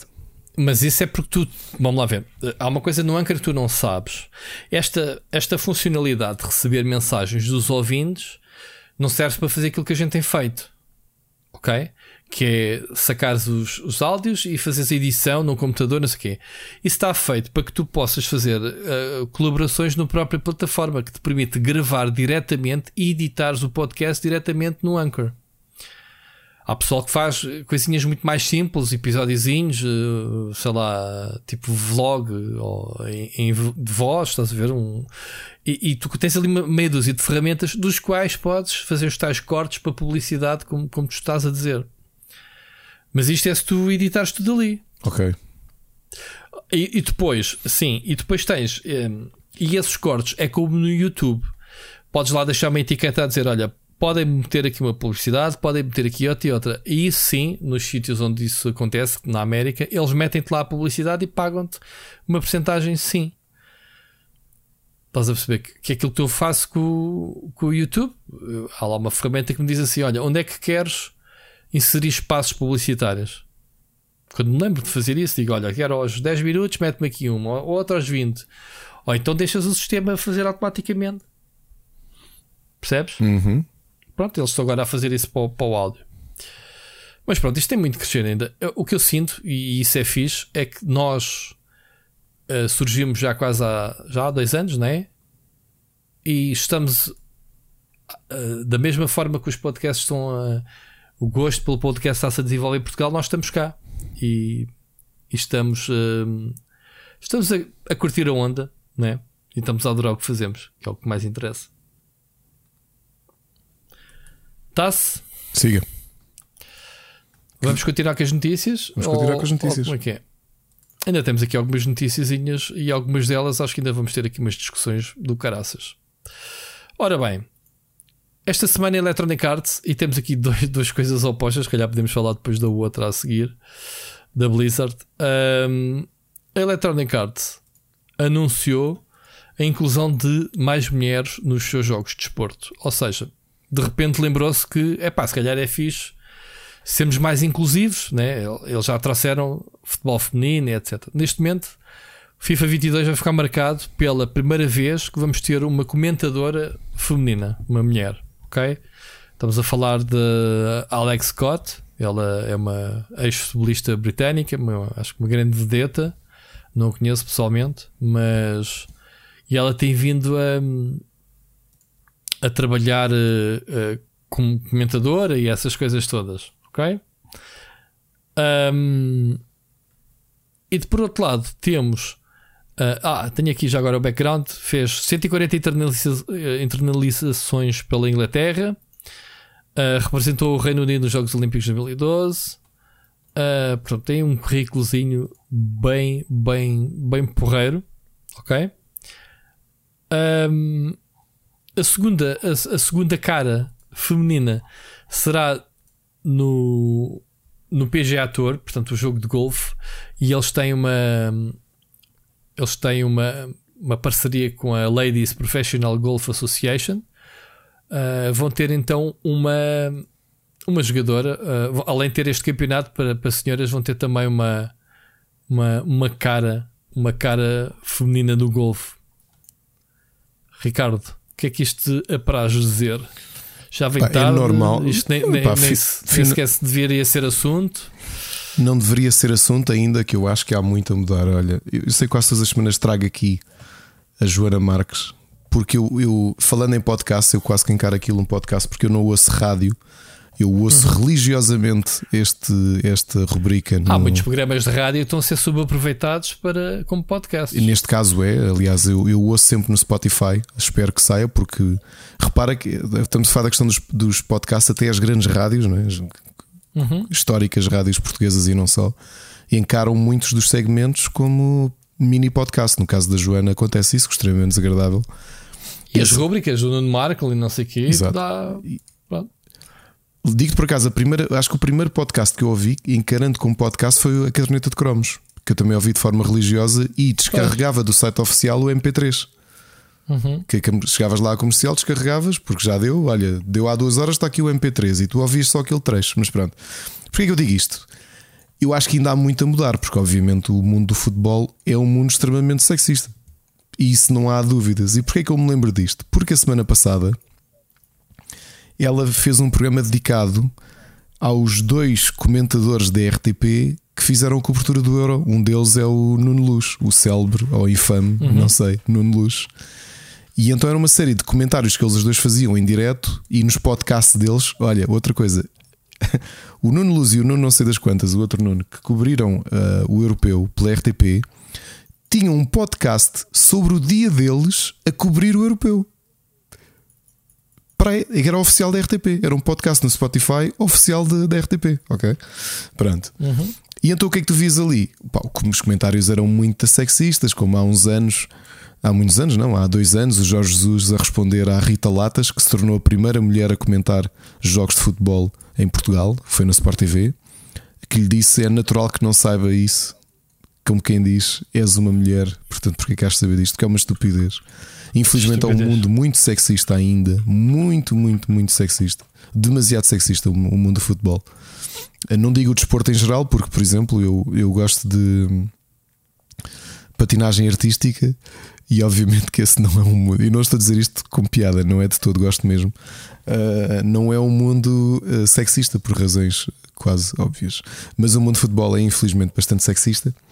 E ainda bem que há esta abertura da EA de quererem, de alguma forma, relembrar que o mundo não é só uh, o mundo desportivo, o mundo de futebol em específico, não é só, não é só o mundo de homens. Estás a ter cada vez mais. Uh, o futebol feminino está a crescer, obviamente que eu acho que ainda não está nem nos pontos de notoriedade, nem se calhar de evolução que o desporto, que o futebol masculino está, mas também já leva 60 e qualquer coisa anos de avanço. Uh, e é interessante ver que sim, obviamente que existem imensas mulheres que, que, que dão uh, 100 a 0 à maior parte dos homens que julgam que sabem sequer alguma coisa de futebol. E ainda bem que vão havendo estas pequenas chapadas de luva branca que, que, que são bem necessárias. No caso da EA, ainda bem, é um bom sinal. Pode ser que uh, eu acho que ah, eu olho para eu tenho dois filhos, tu tens uma filha adolescente e, e acho que há muitas coisas que tu observas há uma perspectiva que tu, que tu colocas sempre quando pensas que, que vivência é que os teus filhos têm, no teu caso, a tua filha. E é tu observares que se calhar há pequenas mudanças que, que, que, podem acontecer na sociedade a quebrar alguns preconceitos e alguns, neste caso, alguns sexismos com coisas aparentemente simples.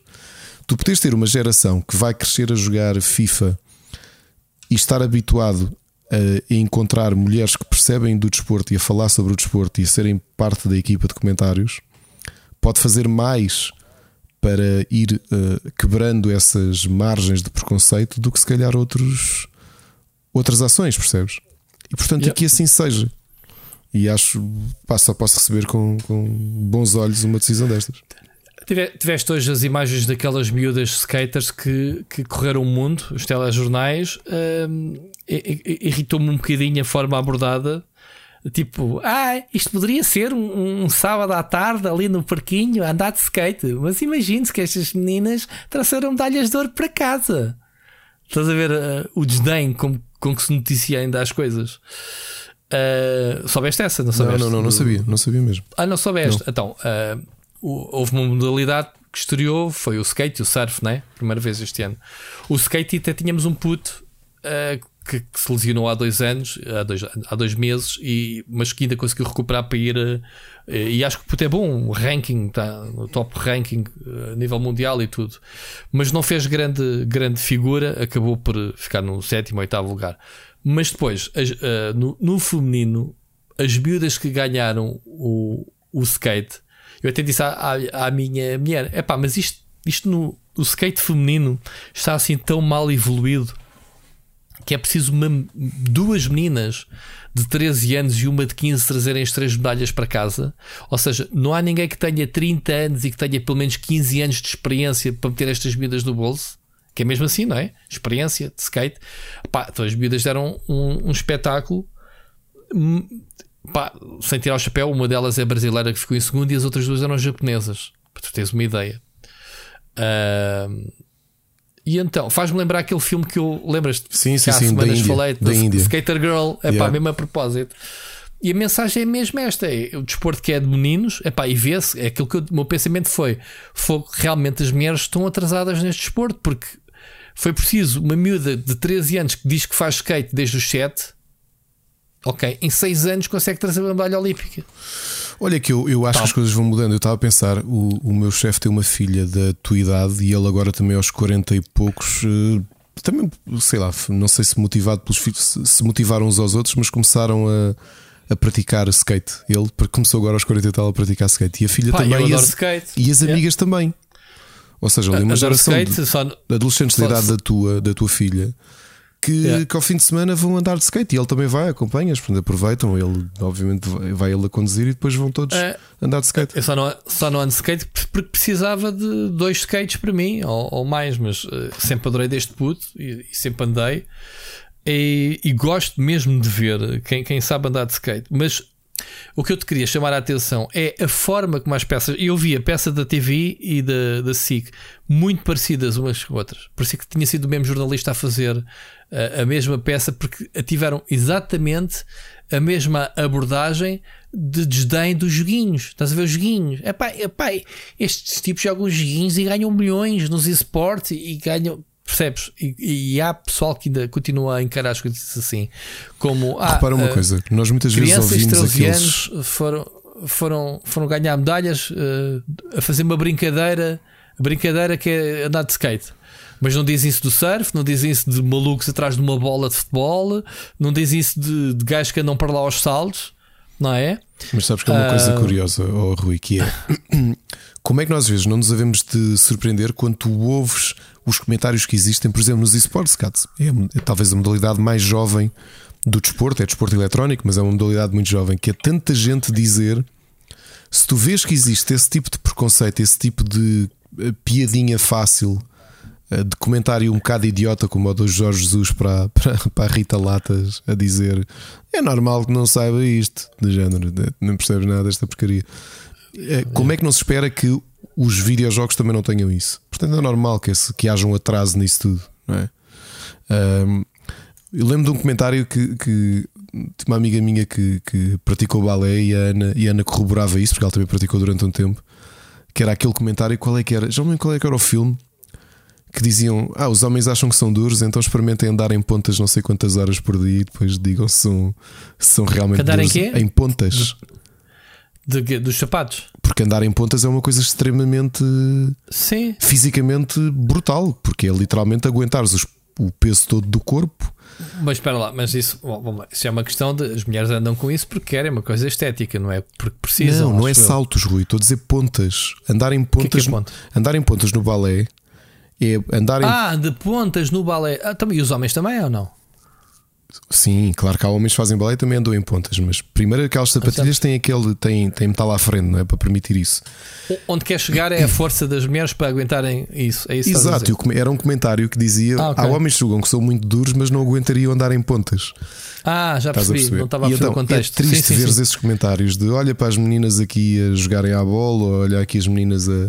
Não é? Porque há tanta coisa é pena não, olharem, não olharmos para o desporto como, como desporto. E pá, pronto, está. Tá, sem esse tipo de, de, comentários. E é triste ver jornalistas ou peças jornalísticas que, que se calhar pensam que não é mal nenhum, mas que a forma como escrevem a peça já é uma estupidez o suficiente para perpetuar este tipo de, de comentários, não é? Uh, yeah. Infelizmente andámos muito pouco no. Andámos já bastante nas últimas décadas, mas quer dizer, ah, uma mulher foi para a faculdade. Há uns anos também tinhas este tipo de notícias, não é? Pois, pois, pois. Mas acredito que, que a nossa geração já, já muda um bocadinho isso e os nossos filhos já vão com outra mentalidade. Quando, for, quando chegarem ao poder e aos cargos de poder. Eu também acho que sim. Acho que é aí a grande diferença. Uh, há uma coisa. Nós que somos pais temos essa percepção uh, que os, os pedopsicólogos dizem isto desde sempre. Não existem. Tu não nasces com preconceitos. Não há nenhuma criança que que distingue alguém pela raça ou por, por ser mulher ou homem ou pela identidade sexual. Não há. Tudo que tu fazes é um reflexo daquilo que tens em casa. Uhum. Ok? Lembro do comentário do meu filho, ele tinha um colega uh, uh, negro e quando foi para o colégio não tinha nenhum. E ele disse: oh, Olha, nunca, oh, isto ele tinha 3 anos, falava ainda falava a bebezado, não é? Ele disse: Oh pai, não tenho nenhum colega castanho como o Luca. Eu disse: Não, acontece. Ou comentários, eh, e falámos sobre isso. Olha, acontece não teres. Ele, ah, ok, pronto. Quer dizer, não, porque nunca tinha ouvido nenhum comentário. Para ele era apenas uma, uma constatação visual. Nunca achou a diferença. Assim como não acha a diferença ter montes de colegas que são filhos de casais homossexuais. Para ele aquilo é normalíssimo. Perguntou-me só uma questão biológica, por causa do Era uma vez a vida. Tinha ele 5 claro. anos. Porque quando vimos o episódio sobre reprodução, eu disse-lhe que todos os, os, os seres uh, humanos nascem da, multi, da subdivisão e multiplicação de duas células, uma célula masculina e uma célula feminina, como ele tinha visto no episódio. E há um dia que ele me pergunta apenas isso. Chega aqui, oh pai, estava aqui a pensar, então o, o tal, porque é que o Zé, porque é que tem, tem duas mães? Eu, sim, então, mas tu disseste que era preciso uma célula masculina e uma célula feminina. E eu, e foi, quer dizer, na prática eu não sei como é que foi, mas no caso dele também foi. Posso ter sido inseminação artificial e depois expliquei-lhe de forma muito leve o que é que era inseminação artificial. E para ele é tudo normal, ou seja, os preconceitos vêm de casa. Se tu te habituas em casa pá, eu cresci, felizmente. O meu avô, que tem 80 e vai fazer 88 anos, e sempre foi um tipo muito progressista, na, mesmo para, para a idade dele. E, e, eu sempre me habituei em casa, por exemplo, uma coisa básica. Eu, felizmente não cresci com um machista, portanto, as divisões da casa, as tarefas da casa são tarefas de todos. Ponto final. Claro, claro. E portanto não há não sei quem ninguém é inferior ou ninguém é superior. Já passar a roupa a ferro. Olha, por acaso essa parte costuma ficar Ana, mas há coisas que fico eu com elas. Há tarefas que sou eu que as faço e dividimos o resto. E, pá, e, e compensamos um ao outro. E pá, se não está mais atarefado, faz um. Pá, é isto. Claro. Somos um casal. Exato. E, e essa coisa, por exemplo, eu fui ver, fui com o meu avô e com o Alexandre e com a minha tia há uns, e, e com o Bonnie do, do Rubber e da RTP Arena, fomos todos juntos ver um jogo de futebol feminino normalíssimo, ou seja, não vi cá comentários de as miúdas também jogam. Não, quer dizer, uma coisa normal, percebes? E cresci com esta normalidade, e acho que é essa normalidade que eu acredito que nós, se calhar, já temos outro tipo, outra visão, e que se calhar as gerações da tua filha e as gerações dos meus filhos já possam trazer um bocadinho mais. Uh, e é uma questão de construção. E se calhar daqui a um tempo não há comentários parvos a dizer Uh, a tua filha agora é uma especialista em futebol e não ter que levar com. Eu gosto muito do Jorge Jesus, mas ter que levar com, com, com, com um tipo como o Jorge Jesus, um azeiteiro, a dizer: Pois é normal que não percebas isto. Tipo, e aí tu não sabes falar português e no entanto as pessoas falam contigo, não é? Pá, temos Exato. pena. Olha, está a cheirar, é? dizia o outro. Um, eu acho que é uma boa postura da, da Electronic Arts, que por acaso colide, e tu disseste bem, Rui, com outra notícia, também referindo a questão do sexismo, que nós recebemos esta semana, não é? Essa muito menos positiva. Sim. sim. eu tenho dado. É, é, é, um assunto, sabes, que eu não gosto muito de, de abordar, porque acaba-se por misturar aqui pessoas com entidades. Isto, isto que aconteceu da Blizzard, que é uh, a sério, eles estão, estão a ser mesmo Estão a enfrentar mesmo o tribunal por não fazerem mais por proteger as, as vítimas. Pá, a Blizzard é uma empresa gigante. Ok, é, é uma empresa com milhares e milhares de funcionários e, e, este tipo de comportamentos existem porque são as pessoas, não é? São, as pessoas são bestas e, e, e há essa, essa, essa existe a Blizzard como podia acontecer noutra empresa qualquer e, e então na, na, empresa no mundo dos videojogos temos visto volta e meia relatos de, de situações pontuais. Acho que até o Ubisoft ano passado também teve problemas idênticos. Isto traz obviamente não só uma má fama para a empresa problemas, né? obviamente crime, crimes como acaba por afetar uh, os jogadores e os fãs numa altura em que há estas uh, sensibilidades mais apuradas, digamos assim, um bocado, um bocado também projetado pelas redes sociais, né? que, que há mais acesso direto a estas uh, informações. O que, o que é que aconteceu, Ricardo? Leste? Uh, o que é que aconteceu ao certo? Ao que parece, e isto irrita-me profundamente, a ver, porque isto, uma pessoa lidou com isto a vida toda e lida constantemente, que é aquela do da, da cultura bro. Estás a ver os grupinhos de, de meninos engraçadinhos que, que, depois acabam por ter cargos de poder e ser ampliado. Tu, quando tens um, tu, quando és má pessoa, se derem poder, vai, vai, vai, vai-te ampliar essa má pessoa que tu és, uhum. Ricardo. Né? Como dizia o Spider-Man, o tio Ben um, dizia isso, não era? Que, que, que, com os poderes vêm responsabilidades e que, obviamente, se quer saber o, o caráter das pessoas, dá-lhe poder. é uma máxima que também sempre ouvimos. No caso da Blizzard, houve situações a que, uh, que aconteceram. Epá, que poderiam ter acontecido dentro, fora, whatever. Não podem acontecer em nenhum lado. Isto que é ver o, o, Está-me a faltar aqui as palavras, como é que se chama o. O que é o abuso? O crime. O, o, os abusos, uhum. não é uma pessoa lembra-se logo de abusos sexuais, não, não, não foi apesar, nada disso. Apesar de é? ter havido também muito, muitos avanços e muito, muita pressão sexual também, alguns dos casos relatados eram, eram, eram esses, não é? Mas eu nem sequer vou por aí, porque isso é um crime em todo lado. Ponto. Há, bem, vais ter que ser punido. És um patrão e, e queres Olha, e queres-te queres -te mandar à secretária, eh, és punido. Rui, Pronto. tu estavas a dizer isto e, e, continuando a conversa, aquilo que eu estava a dizer há bocadinho, as crianças são reflexo de, são muito reflexo dos pais, assim como as empresas são reflexo das suas uh, lideranças. Se tu tiveres um líder, um diretor, um chefe de departamento ou quer que seja, que não tolera esse tipo de ambiente, garante-te que mesmo os, os espertinhos não o fazem. Agora, okay. quando um líder ou é conivente ou alimenta esse tipo de ambiente, ele é muito culpado por esse ambiente. Quer dizer, se tu tens um. Imagina que tu tens um chefe. Novamente, nós sabemos que o teu caso é inverso. Tu és uma minoria masculina numa empresa maioritariamente feminina e cuja direção é feminina. Ok? Uhum, uhum. Agora imagina-te numa empresa em que o teu chefe é um idiota que gosta de fazer piadas porcas. Yeah. Tu achas que, um, se calhar não tens o teu colega Lambotas que para parecer fixe vai começar a fazer piadas porcas? Sim, desencadeia isso. Estás a perceber? Claro. E, e, ou seja, quem se sente quem se sente validado ou quem é assim naturalmente uh, vai sentir, ah, eu posso fazer isto. Portanto, eu percebo porque é que o, o Mike Morhaime vem com esta.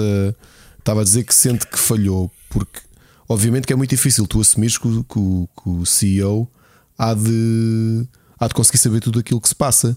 Mas parte da tarefa de seres um CEO e seres um líder é saber exatamente a quem é que distribuis o teu poder. Que... Opa, mas é lá está, isso tem a ver com a pirâmide. Exato, poder, mas também obviamente. tens de conhecer quem é que tu vais, quem é que tu vais identificando. Percebes? Mas, mas, mas tu já viste que, a Blizzard de agora não é a mesma da Blizzard de há 20 ou 30 anos atrás. Estamos a falar que as empresas crescem e começa a ser muito mais difícil conseguir avaliar as pessoas, até porque são empresas estão sempre a entrar em si pessoas, não é? Um, mas ok, ele, ele veio retratar-se e dizer, sendo que falhou, e diz: pá, a culpa disto também é minha, obviamente quando se diz que a culpa é dele, o, o Jay Abrak, o, o, como é que se chama? O, o, presidente atual, o Alark, o, o, um dos fundadores da Blizzard, já, já aqui falámos dele, o, o, principal, o. Ah, não me lembro. O, o, Alan, o Alan Brack, o J. Alan Brack, okay? que foi fundador com o Mike Mohan, também diz que uh, tem zero tolerância para a cena. Mas o, o que se passa é que se, isto, isto está a ser investigado, acho que já há dois anos, o que é que é. Mas ele atualmente é o presidente, portanto uh, as coisas sobram também para ele, obviamente. O que é que está a acontecer? Isto é um caso complexo porque eu acho que estou a meter tudo no mesmo saco neste momento. A empresa está a ser altamente prejudicada porque, ao que parece, e durante a investigação está tudo parado. Acho que o World of Warcraft parou a produção completamente. Não sei se sabias disso. Não sabia, não sabia. Está parado, é mal para os trabalhadores que não têm culpa nenhuma do cartório. Pá, e, e, estamos a falar da Blizzard, é uma, uma empresa cultural considerada dos melhores sítios para trabalhar durante muitos anos. Há pessoas que movem famílias inteiras para ir trabalhar para aquele sítio Irvine, para trabalhar na Blizzard. E há pessoas que não têm culpa nenhuma que estão a ser prejudicadas com isto. Ok? Esse é o ponto número um. Segundo, as comunidades que jogam os jogos. Uns estão revoltados e querem fazer boicote dizer pá, deixamos de pagar as subscrições do WoW e deixamos de jogar os jogos da Blizzard. Mas depois há os outros que dependem, que investiram tempo, lá está o pessoal do WoW que investiu quase 20 anos no jogo e que agora por causa disto sente-se obrigado a, a, deixar de ser, a deixar de jogar o jogo. Tipo, que culpa tem essa pessoa, que culpa tem o produto em si? Estás a ver? Uh, eu acho que as pessoas devem ser acusadas, né? Investigadas. Depende do quanto tu abstrais das coisas. Tu sentes-te mal de estares neste momento a, mexer, uh, sei lá, o teu microfone ter sido montado, não sei se foi ou não, mas por crianças na Ásia. É, mas é essa história, man.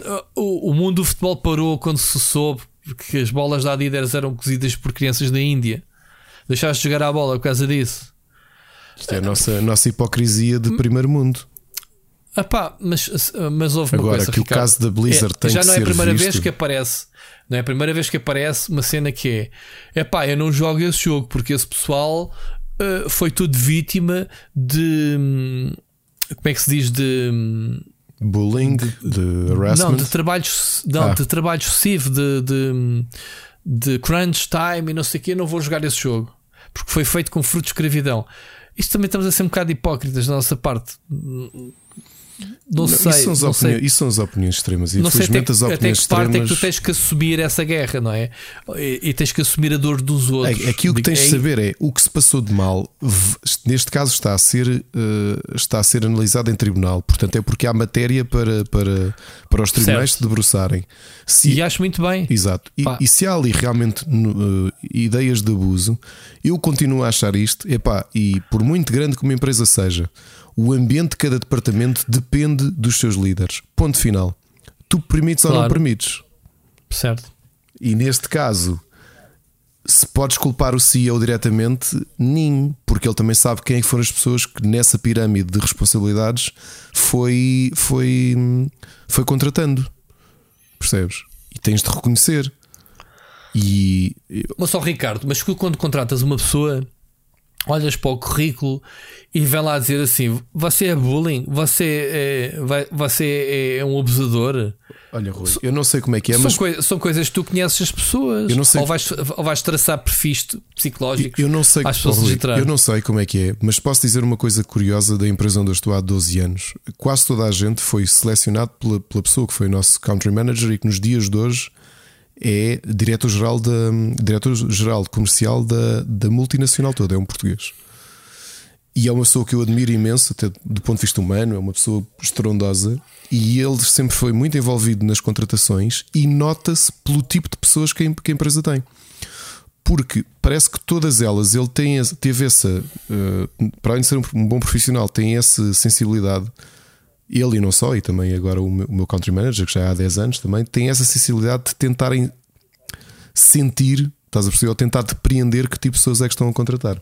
Percebes? É, ou seja, a preocupação não é só apenas uma questão de currículo, é dentro do ambiente que nós temos de empresa, esta pessoa faz sentido ou não. Agora, se todas as multinacionais fazem isso, provavelmente não. Percebes? Provavelmente em vez de ser o, o diretor de não sei quê a contratar, que é a pessoa que vai ter que lidar com aquelas pessoas, é, é a empresa de recrutamento ou são os recursos humanos, estás a perceber?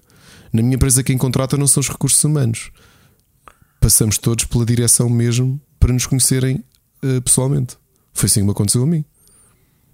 Ou seja, naquelas entrevistas diretamente com, com tanto com o diretor como o diretor, o meu diretor direto, uh, foram eles que avaliaram se a minha postura e aquilo que eu estava a demonstrar durante aquela entrevista se fazia sentido ou não. Para coisas que tu consegues compreender. Agora, se estás a dizer se nota que um tipo é abusador ou não, é pá, não. Infelizmente também, também às vezes podes ter mais surpresas.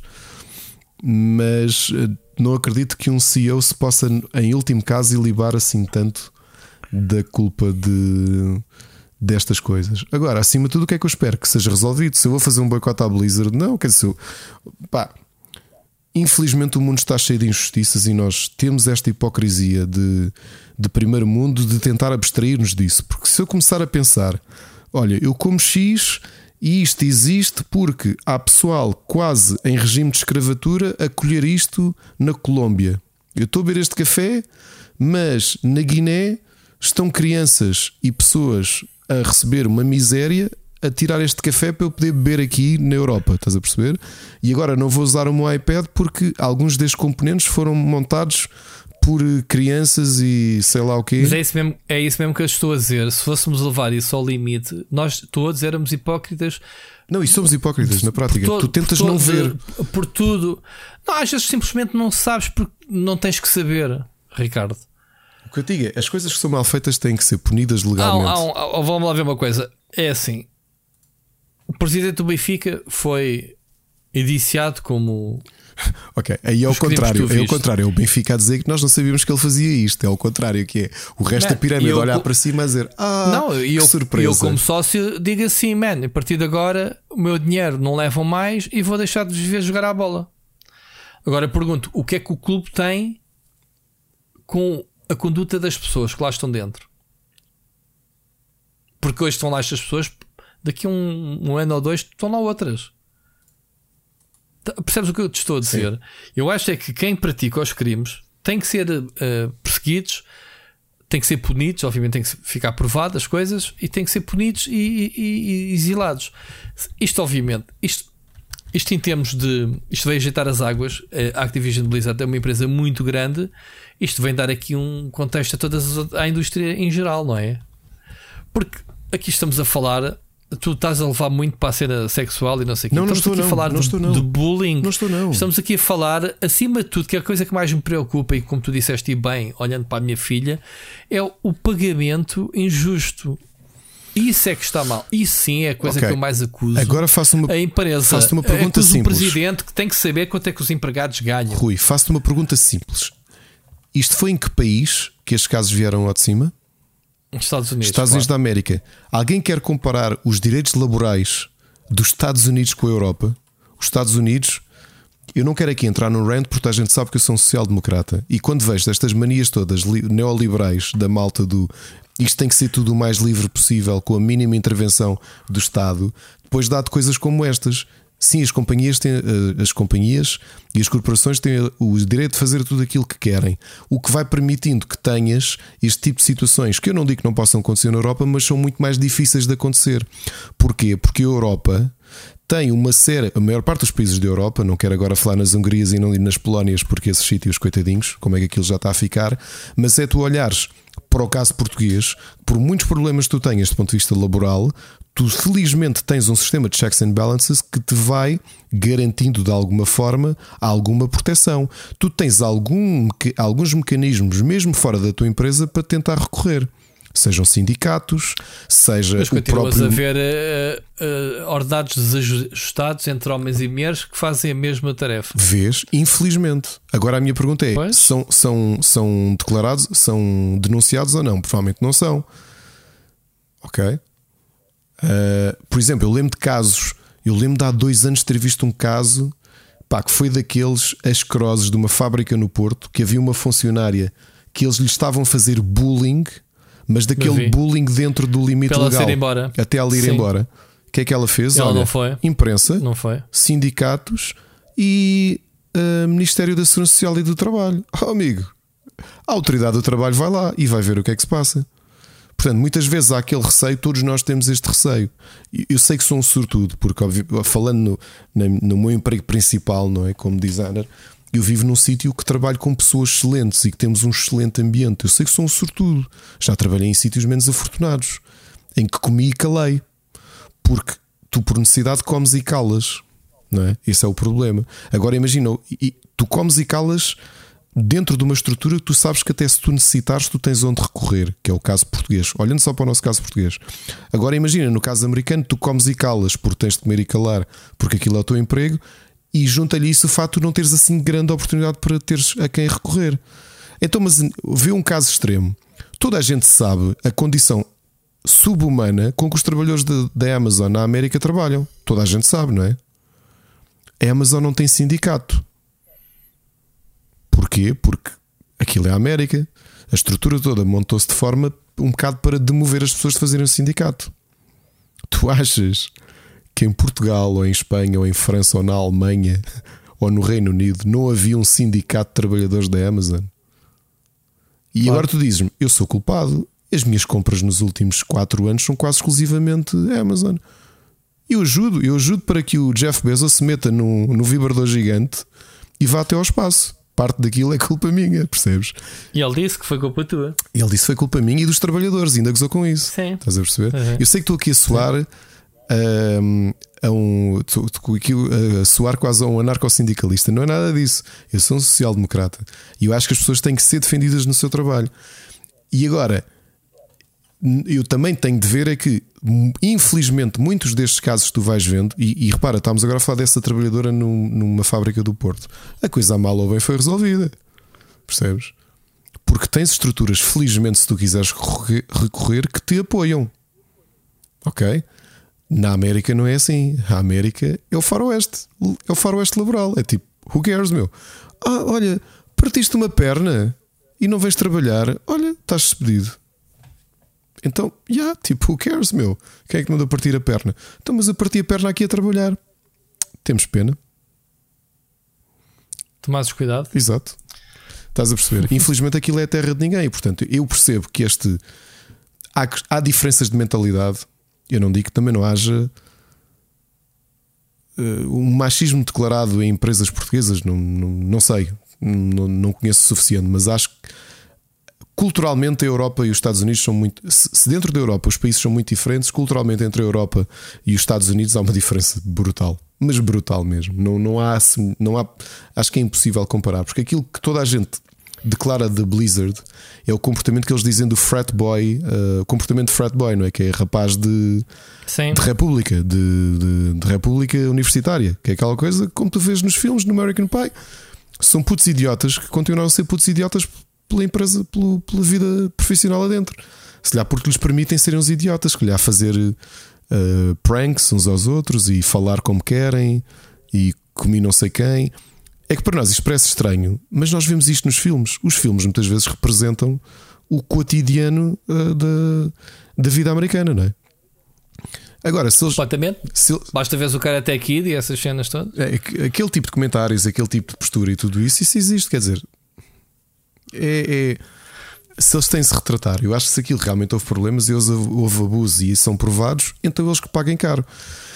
Ao mesmo tempo, se eu acho que tenho de penalizar a Blizzard, uh, não, acho que as coisas não são assim que são resolvidas. Senão, coitadinho de mim, eu não consumia nada na minha vida. Nada.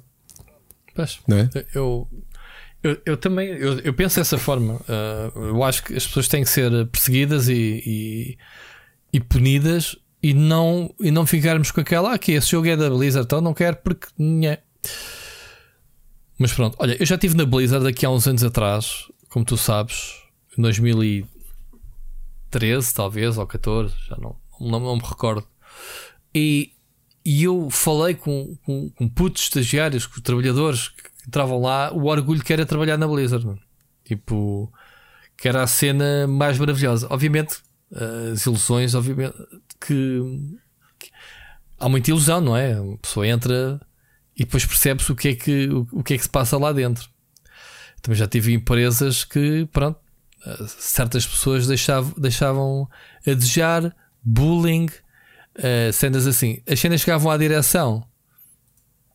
Não necessariamente. E, e, quando chegavam, se calhar não se queriam também estar a chatear. Estás a perceber? Sim, sim. Pá, isso acontece em todo lado. É uma questão de. Tu também tens que.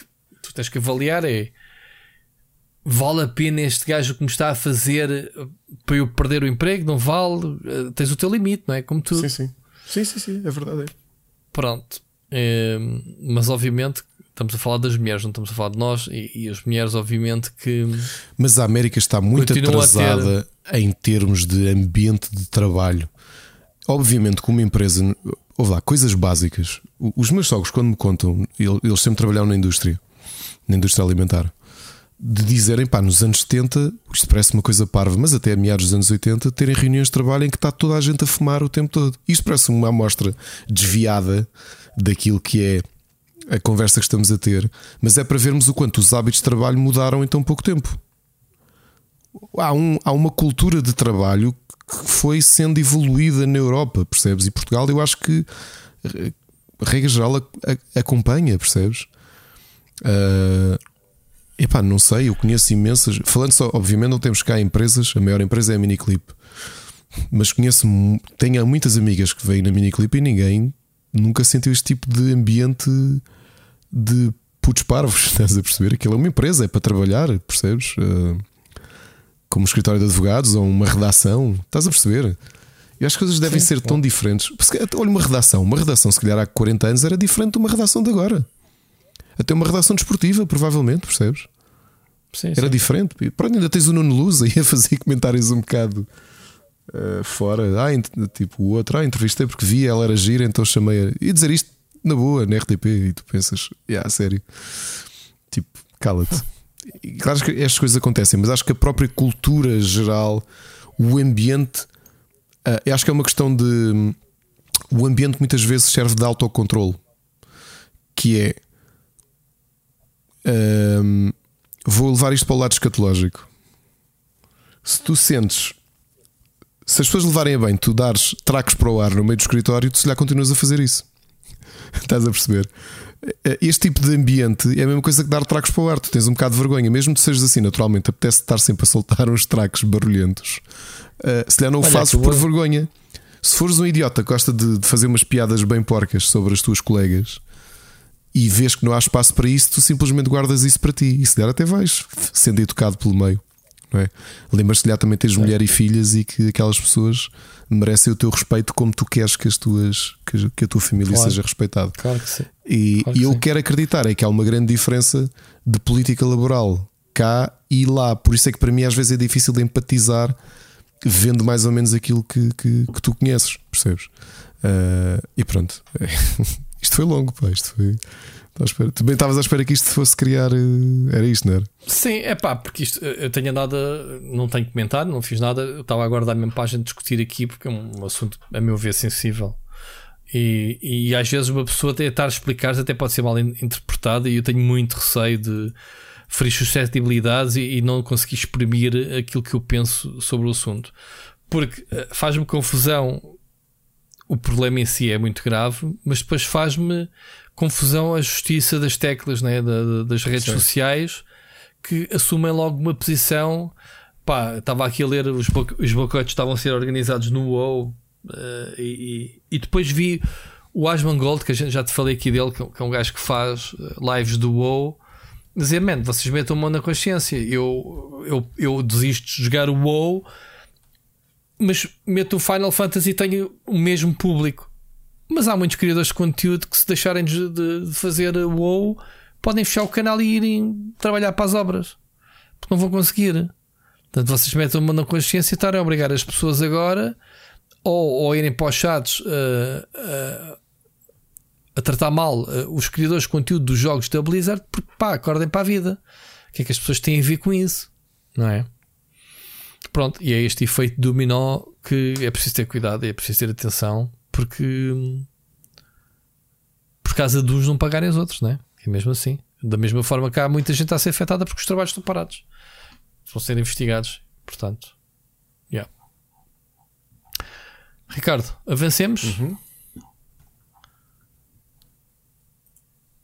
coisa mais alegre, porque isto já estou. Sim. Mas não, mas não tenho aqui nada alegre. Tens, então não tens. Espera, se quiseres agora para intercalar, eh, saltamos e já voltamos aí. Não, eu, eu rumo já isto, Queres? não tem nada, então não tem assunto. Foi os executivos da, da, da Gearbox a abandonarem tipo 7 sete top de developers do Borderlands 3. Já agora viram aqui primeiro uh, quem está por trás deste, deste abandono foi o Rui Parreira, que, que tem mexido os seus cordéis dentro da empresa é. que ele mais gosta em todo o mercado de videojogos. Portanto, Estás a ver, mas a Gearbox é, é, é, é, a empresa que é gerida por um autêntico idiota que também já teve problemas de harassment de mulheres tu e essas coisas todas. não gastas. Mas ninguém, mas ninguém corre com o gás e, e pronto. E pronto. Só, uma, é só que uma curiosidade: é. disseste que íamos para notícias mais tristes, mas para ti isto é uma notícia feliz, não é? Qualquer notícia que, que não venha positiva não, é estúpido. Epá, o gajo é tão idiota que saem sete tipos muito importantes e estamos a falar de diretores de departamentos. É que eles dizem assim: ah, não, se, não se preocupem, estamos a falar do, do diretor criativo, Borderlands 3, senior producer, uh, estamos a falar do lead mission designer, diretor de arte diretor de interface, lead character artist. São sete gajos tubo que se juntaram e acho que saíram a bem para ir formar a sua própria empresa. Que é como quem diz: estou farto deste palhaço e vamos fazer, fazer a nossa cena, juntamos-nos todos. E, estamos a falar de e, o, e o idiota chapado do, do Randy Pitchford, que é que ele veio dizer para a imprensa, que aquele sorrisinho idiota que ele tem, que é pá, passa nada. Eu desejo muito boa sorte, adoro-os, mas não vai ter qualquer impacto no, nas nossas operações. É isto que ele diz. Está tudo bem, malta, está-se tá bem. E, e, tu sabes que o gajo está tipo, man, não, man, acabaram de sair, vais ter que fazer agora trazer pessoas de topo que não se encontram aí em cada esquina, exatamente à procura de um lugar de, de, na, na, Gearbox a trabalhar com o maior idiota da indústria. Mas está tudo bem, malta. Está, está tudo bem, ok? Está tudo bem. É, é, o que eu estou a dizer. Só este gajo é que não é despedido da empresa. Mas pronto, era só isto que eu queria apontar. Uh, só para, para aliviar o saco box deste gajo. É um idiota, Ricardo. Não achas? Esquece o idiota. sete, sete, sete diretores saem para fazer a sua empresa. E agora eu quero saber o que é que estes diretores vão fazer na sua nova empresa. Que é, eu, eu é as pessoas. Eu gosto é das pessoas. Da mesma forma, estou muito curioso para saber o que é que o Mike Mohan vai fazer na sua nova empresa. Pronto, é isso. Alguma coisa que te apraz dizer sobre não, isto? Não, deixa eu estar a Gearbox para ti. Deixo-te o espaço da Gearbox. Devia haver um segmento do espaço da Gearbox do Parreiro. É, enfim, força. Olha, Passemos uma notícia um bocadinho mais animada. Eu não estou a acompanhar os Jogos Olímpicos, não acompanhei a cerimónia, não tenho a lista Nem de eu. músicas, mas achei muito, muito a piada estarmos num momento, isto em seguimento do Pixel Hunters da semana passada, em que de uma certa forma estamos a aproveitar para celebrar uma parte muitas vezes esquecida desta indústria que todos nós amamos, que é a parte de composição, a parte musical, e veres a cerimónia dos, do Tóquio 2020 acompanhada de grandes músicas da história dos videojogos, neste caso japoneses. Uh, que foi, foi a, a, música oficial, não é? Foi Final Fantasy que passou, não é? Rui, tu tens ideia de que músicas é que. Tenho, okay. tenho. Para já, deixa-me dizer-te que logo quando quando foi anunciado que o Japão ia organizar os Jogos Olímpicos, uh, as cerimónias, já não sei quem foi, se era o presidente do Comitê Olímpico do Japão, surgiu de um cano, tipo vestido a Super Mario. Só logo aí, uh, a cultura. E outras, outras cenas assim uh, de, de homenagem aos videojogos. Portanto, Japão é quase uma das capitais mundiais de videojogos, não é não há dúvida. E então Uh, eu não vi também, houve uma grande abertura da orquestra, digamos assim, mas tenho aqui a lista de, dos, jogos, de, dos jogos e das músicas que foram tocadas. E então, tiveste Dragon's Quest, epá, dizer o nome das músicas a mim não me diz nada, se calhar diz a ti Roto Steam, personagem, uh, Final Fantasy Victor Fanfare, uh, Tales of Series, uh, Sorry Steam, Monster Hunter, Kingdom Hearts, Chrono Trigger, Chrono Trigger, Trigger ou Trigger? Trigger? Como é que se diz? Trigger. Chrono Trigger, Ace Combat, uh, Monster, já está a repetir. Ah, são Monster Hunter, Chrono Trigger outra vez, Sonic the Hedgehog. Tivemos até Pro Evolution Soccer, um, Final Fantasy Main Team, Fantasy Star Universe, Kingdom Hearts, Gradius, Nier, Saga Series, Soul Calibur. E já falei Tekken, acho também é Tekken para aí, mistura. Mas é lindo, já viste? Uma cerimónia dos Jogos Olímpicos. Uh, já agora, só por curiosidade, Rui, tu sentes, eu pelo menos não tenho tido tempo nem vontade de acompanhar, já houve anos em que acompanhei mais. Achas que o fulgor dos Jogos Olímpicos se foi perdendo como impacto de espetáculo, como impacto mediático ou, ou não? É que tu comparas com o europeu e, e a coisa não, não. Quer dizer, Epá, no nosso país nem, nem, é comparável. Se, se, não sei se a cena do, do Covid também não veio um bocadinho atenuar isso, o impasse. Muita gente queria que se fosse cancelado. Houve, houve casos detectados dentro da, da aldeia olímpica. Uh, pronto, é, é, é, sempre aquela. Obviamente que, temos a nossa comitiva, né? e isso chama sempre a atenção. Um, mas sim, eu, eu, pessoalmente não estou a seguir, não estou a seguir os Jogos Olímpicos, mas também nunca segui, nunca fui fã de, de atletismo. Gosto de sentir que está a dar, e se tiver a televisão ligada a, a dar qualquer coisa de esporte, está a correr, está fixe, mas que me prenda uh, para ver, nem por isso. Uh, mas também vai de desporto para desporto, lá está. Vai, vai para. Há desportos mais curiosos, há coisas que se calhar não vês todos os dias e vês nos Jogos Olímpicos, como os saltos para as águas, que é sempre fixe. Sei lá, no, no, nos Jogos Olímpicos de Inverno, o curling, que é sempre divertidíssimo de ver o, o, o jogo do esfrega, como eu lhe chamo. Um, mas, yeah, uh, estás a dizer isto eh, em relação a, às músicas, se estava a pescar o olho aos jovens? Ou, não, não, não, não. É Isso parece apenas uma questão de celebração deles? do próprio Japão. Estou-te a dizer em geral eh, de estar a olhar para os Jogos Olímpicos e achar que, que elas não têm. Epá, não sei. Ou então sou eu. Não lhe estou a dar tanta atenção eu como tenho, já Eu tenho visto, eu tenho visto o pessoal vai comentando mais ou menos, mas não. Ah, ah, depois também há aqui uma coisa. Uh, tens o fuso horário que não é propriamente fixe. Há coisas a acontecer de madrugada e que tu vais depois saber nas notícias do dia seguinte o que é que aconteceu, não é? Pá, estou-me a lembrar das judocas que dizias, ah, não sei que, Telma, ah, não sei que horas vai, vai, vai lá. Ah, não vou estar lá a seguir aquilo, não é? Para mais que eu queira ver os portugueses. Mas acho que sim, que é um bocadinho também pela. Estar longe e, e por. e por, por, pelo fuso horário, digamos assim. Mas pronto, é muito curioso realmente. Fico satisfeito em saber que podia ser uma, uma, uma orquestra, uma homenagem ao, ao, ao, próprio desporto, né? Ou sei lá, podia ser, podia ser cinema, podia ser outra coisa qualquer e foi os videojogos. Mas lá está, desde o início que a organização abraçou, abraçou o tema dos videojogos na, nos Jogos Olímpicos. Até porque os jogos oficiais da Sega são o Sonic né? e, uh, e o Mario. Este ano não, mas costuma ser sempre. Uh, sempre ligados à, à cena. Muito bem. Ricardo, temos aqui mais uma mensagem do ouvinte, sabia? Já estamos aqui, parece que já estamos uh, há que tempos a fazer este programa, já me parece longo, não, mas ainda só vamos em 2 horas e 20, naquilo que é o normal. Só. Só, ainda temos as, as, sugestões. Bom, mas vamos ouvir a, a, mensagem do Nelson Pombo, ok? Boas, pessoal. Um, é a primeira vez que eu, que eu também mando uma mensagem, apesar de já, já ouvir o, o podcast desde o primeiro episódio. Ah, e antes de mais, uma pequena correção, Ricardo. Não foi o Mbappé que levou a cueca do nosso grande palhinha. Foi o Pogba. Do nosso ainda grande palhinha, depois do que aconteceu com o João Mário. Enfim, pelo menos ainda é, do Sporting. Enfim, os jogadores passam e o, e o clube continua, que somos nós, os adeptos e os sócios. Enfim, depois deste pequeno desabafo, hum, queria-vos só. Pá, enfim, não é, não é pedir, mas perguntar.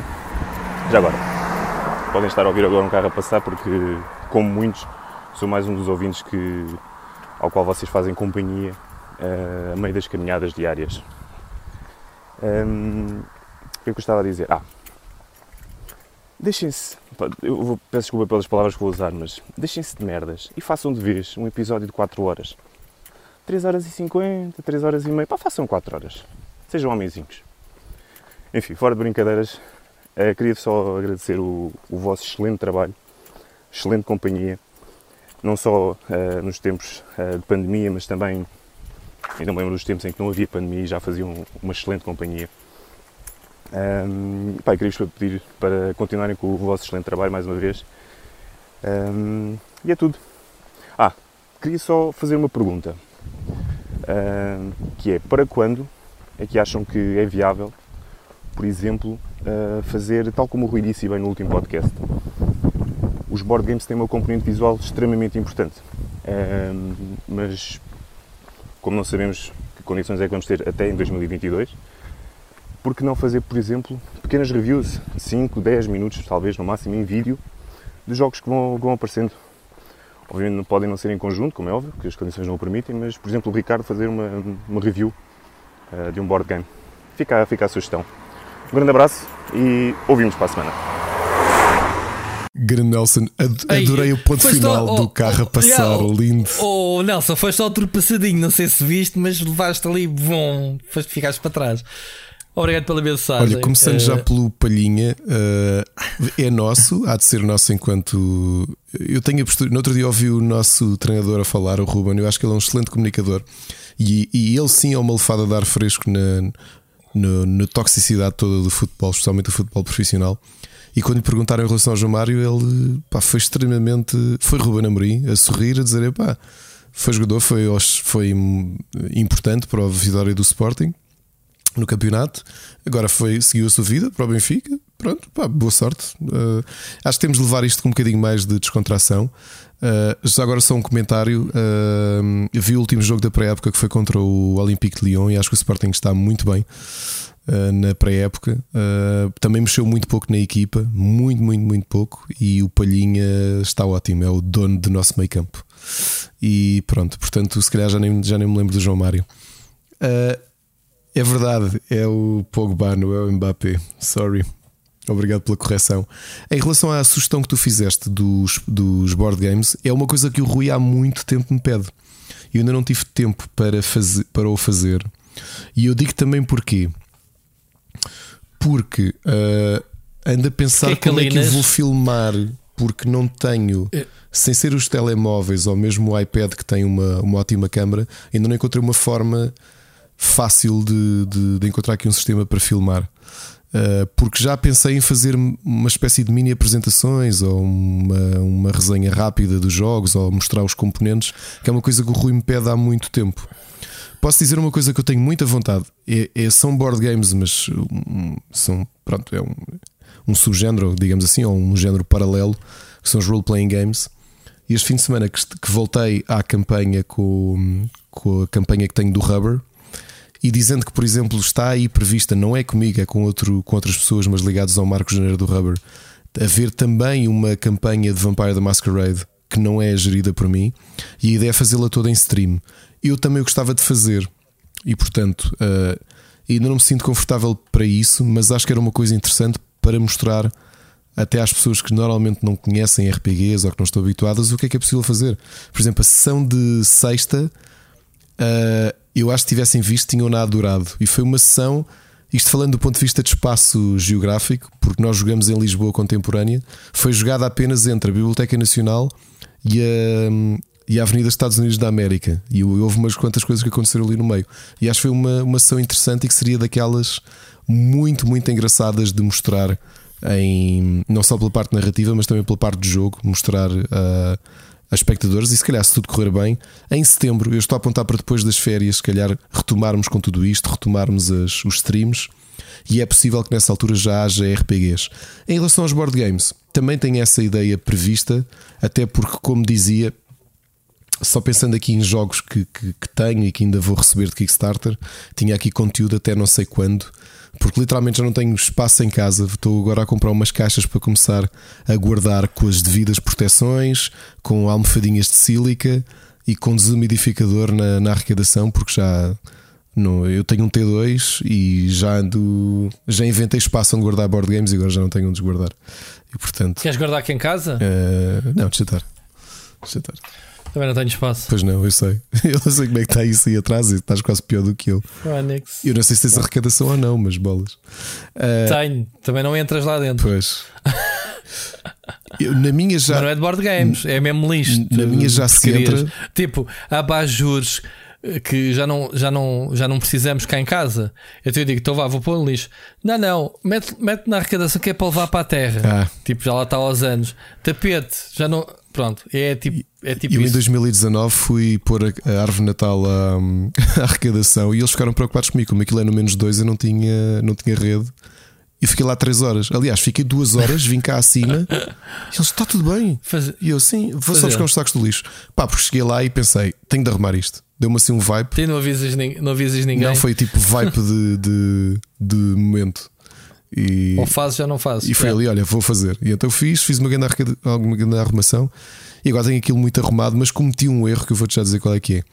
Eu tenho a minha coleção de Edges e de Imagine FX revistas que, que eu, que eu gosto muito, assinei durante muitos anos em físico e, e guardei-as na arrecadação. Só comprei, sabes aquelas caixas maiores de todas do IKEA, transparentes? Eu guardei-as Uhum. todas nessa caixa. Eu não consigo pegar na caixa. Obrigado. Pois. Estamos a falar de uma que caixa que tem uns 50 centímetros de altura e talvez 80 centímetros de, de- de largura.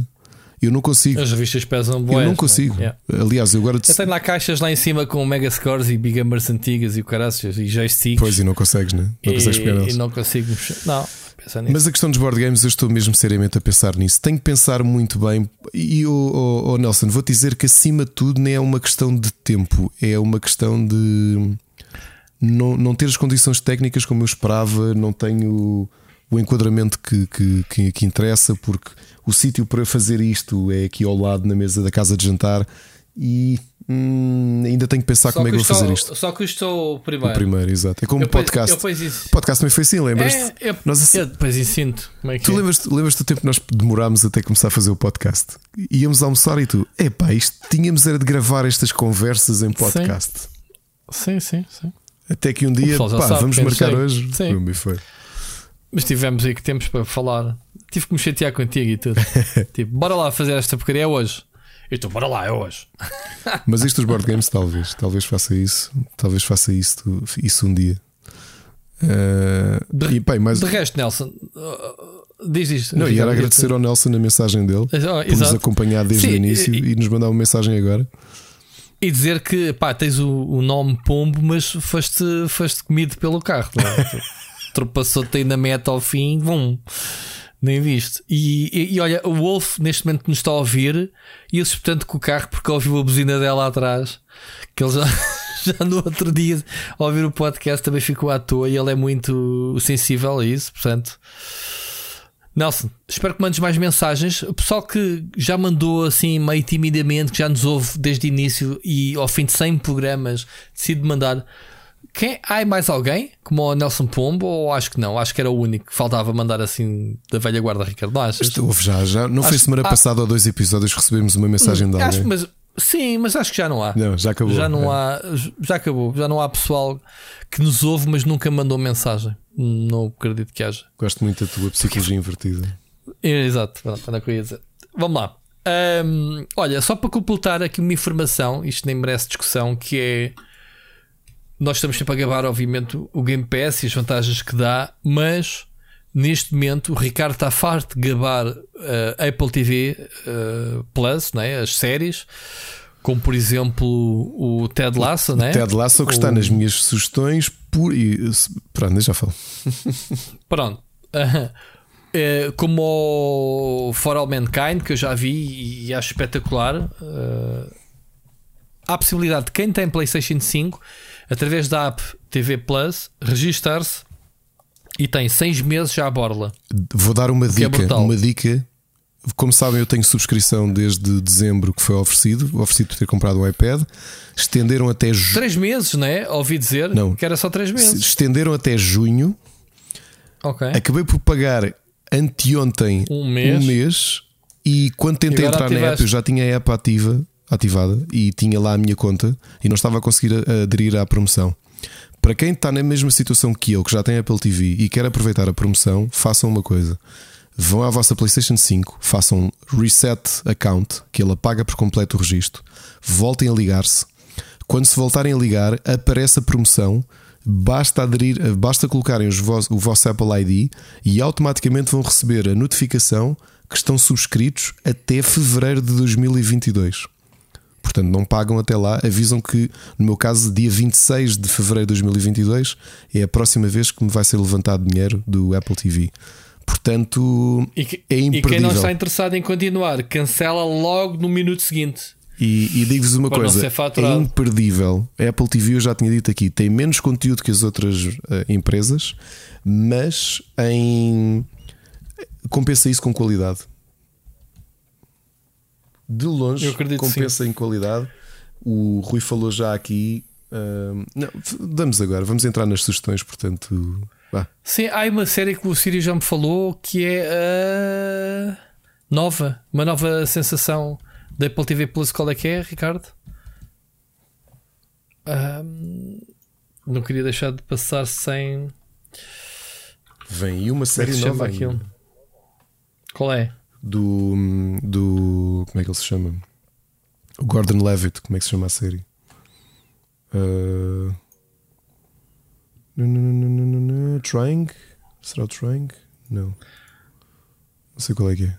Ainda, mas só estreia no final Epá. do mês. Sim, mas é uma série. Uh, caraças. É uma cena que está. Que está aí a bater muito e o Sírio está a, a gritar mas eu não sei qual é que é. Não me lembro o nome.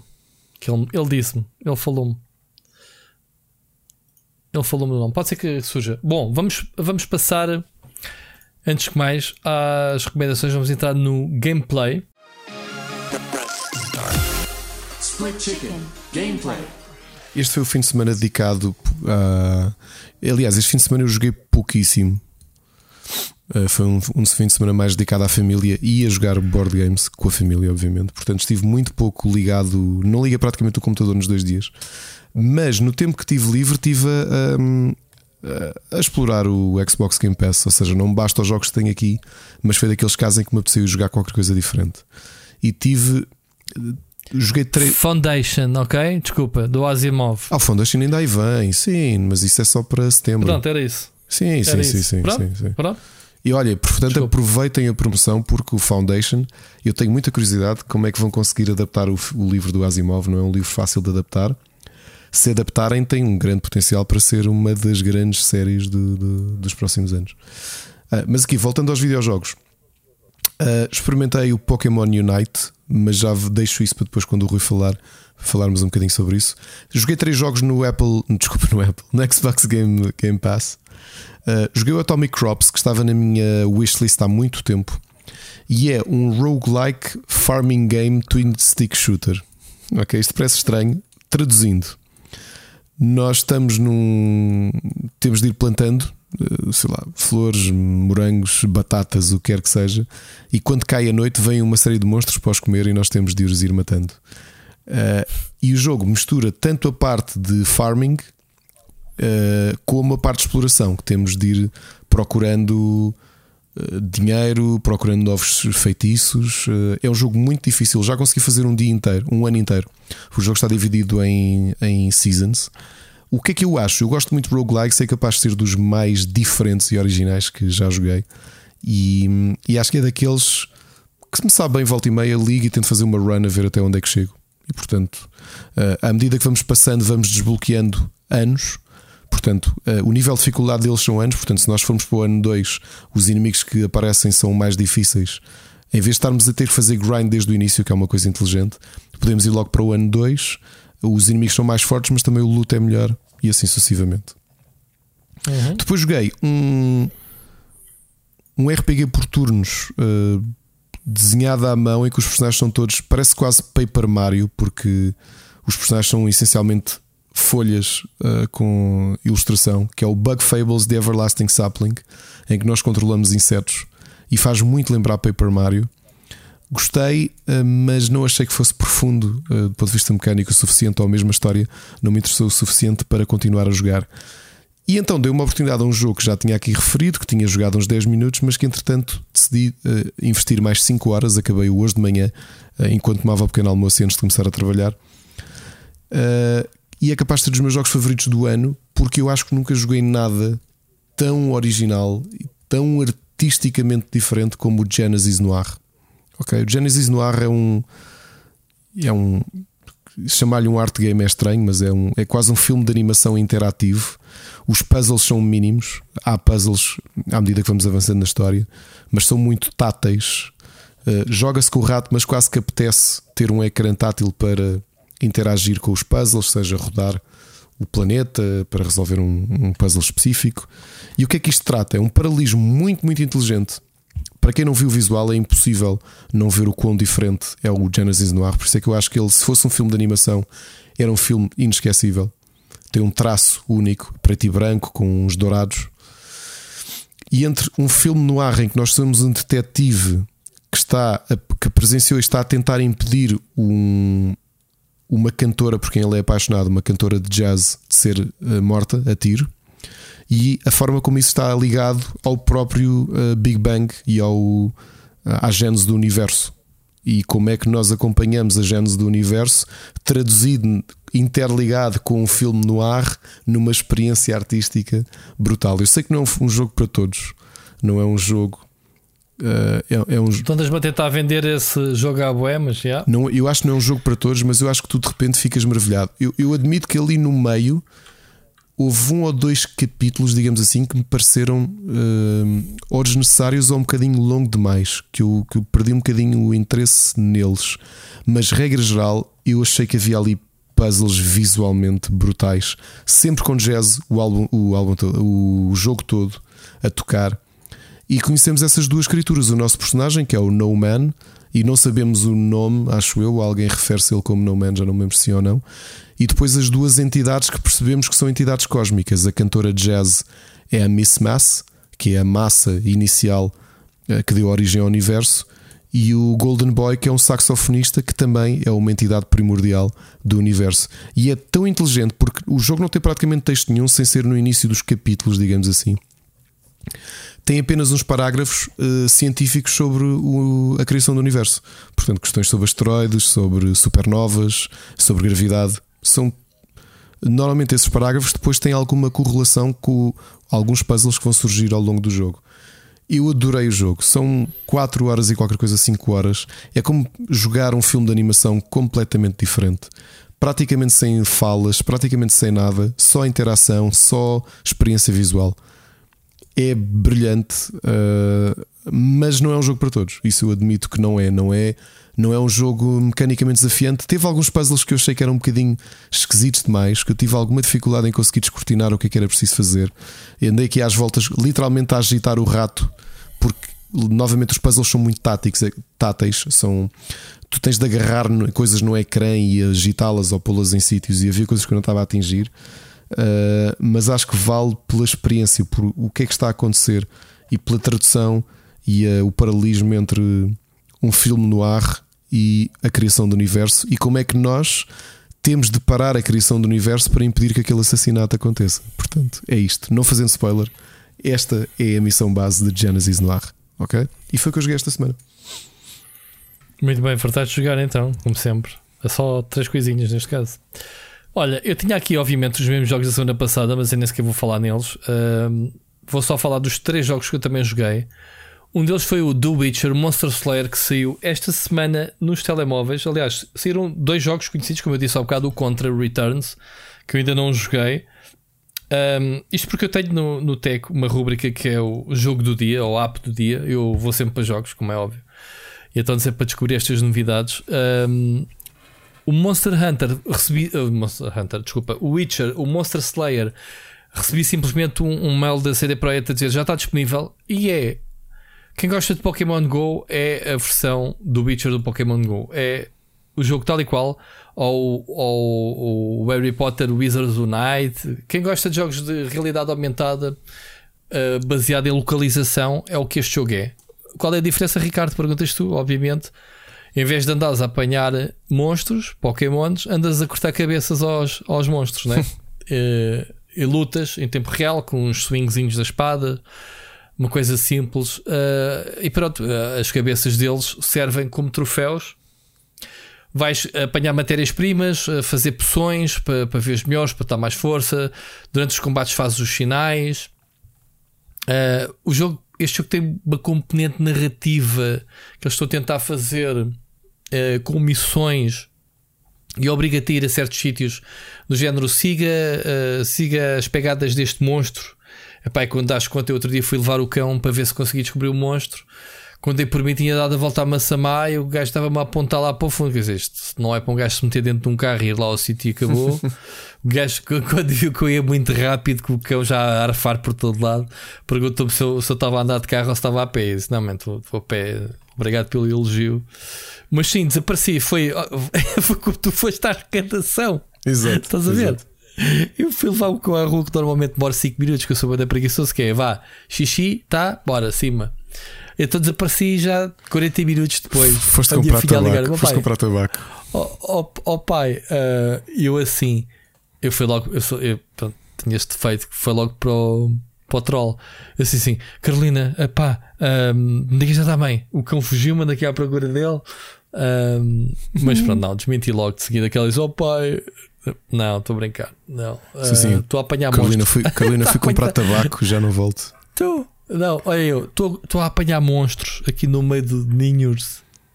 Depois cheguei a casa e disse: Olha, tu, há quem vá apanhar Pokémons, eu fui caçar monstros. Pronto, é, é isto, basicamente. É o mesmo, é o mesmo estilo. Monster Slayer, portanto, quem gosta, está bonito o jogo. Um, obviamente tem, tem, as mecânicas que te obrigam a gastar dinheiro, a fazer as poções demora 10 minutos ou uma hora, podes comprar os aceleradores e essas coisas todas. Um, experimentei a beta. Oh, Rui, desculpa, antes que me esqueça, New só World. uma coisinha rápida. Por favor, hum. joguem o Google Doodle desta semana dedicado aos Jogos Olímpicos. Eu já acabei o jogo. São, ah, são sete mini-jogos então. muito giros. Isto parece ter sido feito em RPG Maker. É um jogo pixel art que, sabes qual é a ironia? É que os seus mini-jogos melhores do que hum, os últimos Mario e Sonic em The Olympics. Foi. Que isto é baseado, é, é, um, é uma ilha com animais antropomórficos. Sim, tu sim, estou neste momento lá. Tu juntas-te a um clã e a ideia é tentares obter os pergaminhos do, hum, de cada modalidade. Ok? E ganhas pontos Ping para a tua facção. Uh, neste caso, eu escolhi o corvo, que era a facção vermelha E, e por acaso é a facção que está à frente nos leaderboards mundiais. Uma curiosidade: as, as, tem sequências de, de animação, interlúdios, que mas tem, ou, muito bem ou são dos estúdios Ghibli ou do, da Level 5, porque são muito bons mesmo. Yeah, yeah, yeah, yeah. Lindos mesmo, pá, lindo, lindo, lindo, lindo. Portanto, só que uma nota, eu sei que isto é um jogo. Eu... Não, não, tinha, não tinha ligado nenhuma, então neste momento, enquanto estás a falar a experimentar, já ganhei o ténis de mesa. Não, isso é só o tutorial, ainda não ganhaste o ténis de mesa, vais ter de ganhá-lo a seguir. Ah, só o tutorial. É porque isso depois tem ah, tipo okay. boss fight. Um, uma, uma nota, joguem porque são o jogo no total é capaz de dar-se a volta em 15 minutos. Eu já joguei jogos muito piores, acreditem. E, e estou a dizer isto não por demérito deste do Google Doodle. É que o Google Doodle está muito agir como, como coletânea de mini-jogos de Jogos Olímpicos e depois tem esses filmes muito bonitos. Mesmo muito bonitos. Tem skate? LOL. Tem skate. tem skate. Parece o Skate or Die, meu. Yeah. Mas grande jogabilidade. Pronto, podes falar que eu estou a jogar, Ricardo, neste momento, é gravar o podcast enquanto jogo. Alguém é do Google, o Doodle do, da Google. Pronto. Bom, chega. Disseste New World, não é? Foste para a beta do New World? Sim, epá, é um MMO. Eu estou sempre a dizer que preciso de um MMO como deve ser na minha vida para preencher um bocadinho a falta do WoW. Já tivemos aí no Guild Wars 2, que, que eu ainda espero voltar um dia, mas uh, como eu estava a achar que estava a mergulhar demasiado no jogo para o tempo que eu tinha, acabámos por, por, ter o efeito contrário, que foi afastar um bocadinho. Acho que toda a gente fez isso, mas quer lá voltar. E então, o New World é um, um MMO que eu acho que está com um potencial brutal. Eu, a VC desta cá, a Amazon Latina, com, com o jogo. Tem recebido bastante elogios em relação à beta anterior, mecânicas introduzidas de combate, de exploração que não, que não estavam bem definidas. Pá, o jogo está tá bonito, a jogabilidade é arcade um, epá, e é tudo tudo o que podemos ter num, num MMO é explorar quests e está fixe. Pronto, não, não, não, vou, não vou falar mais que isto. O jogo sai em agosto uh, e estou. Quero, quero ver se jogo. Quero ver se jogo este jogo. É um compromisso grande, mas pronto. Quero ver se vou jogando. Agora, o meu jogo da semana que me tem feito meter de lado outros que eu estava a testar foi o rei do Pokémon Unite, Ricardo. Eu não estava à espera de, de gostar, de gostar do jogo. Eu também não estava, vou-te ser sincero.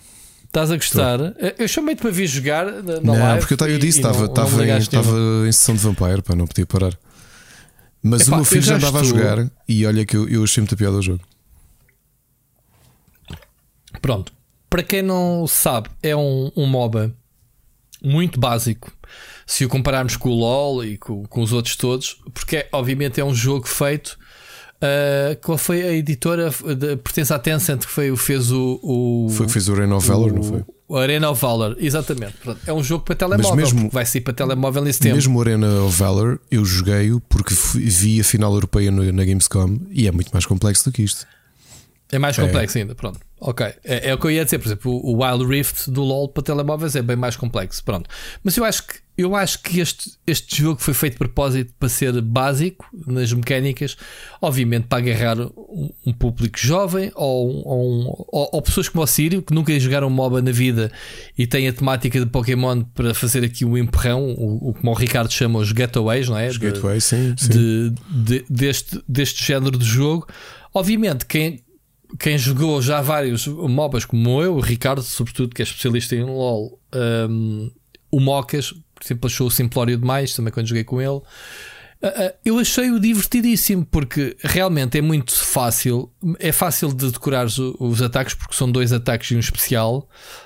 Um, e depois tens as habilidades que escolhes durante a evolução. E, e eles trouxeram a evolução dos Pokémons para o desenrolar da, da partida. Em primeiro lugar, as partidas não são mais do que 10 minutos, o que por aí é uma das coisas que eu mais gostei. Aliás, é fixo é, o tempo. Pá, tenho, é fixo, é, é, é, porque o objetivo não é destruir a base inimiga, como acontece nos MOBAs, mas sim fazer pontos.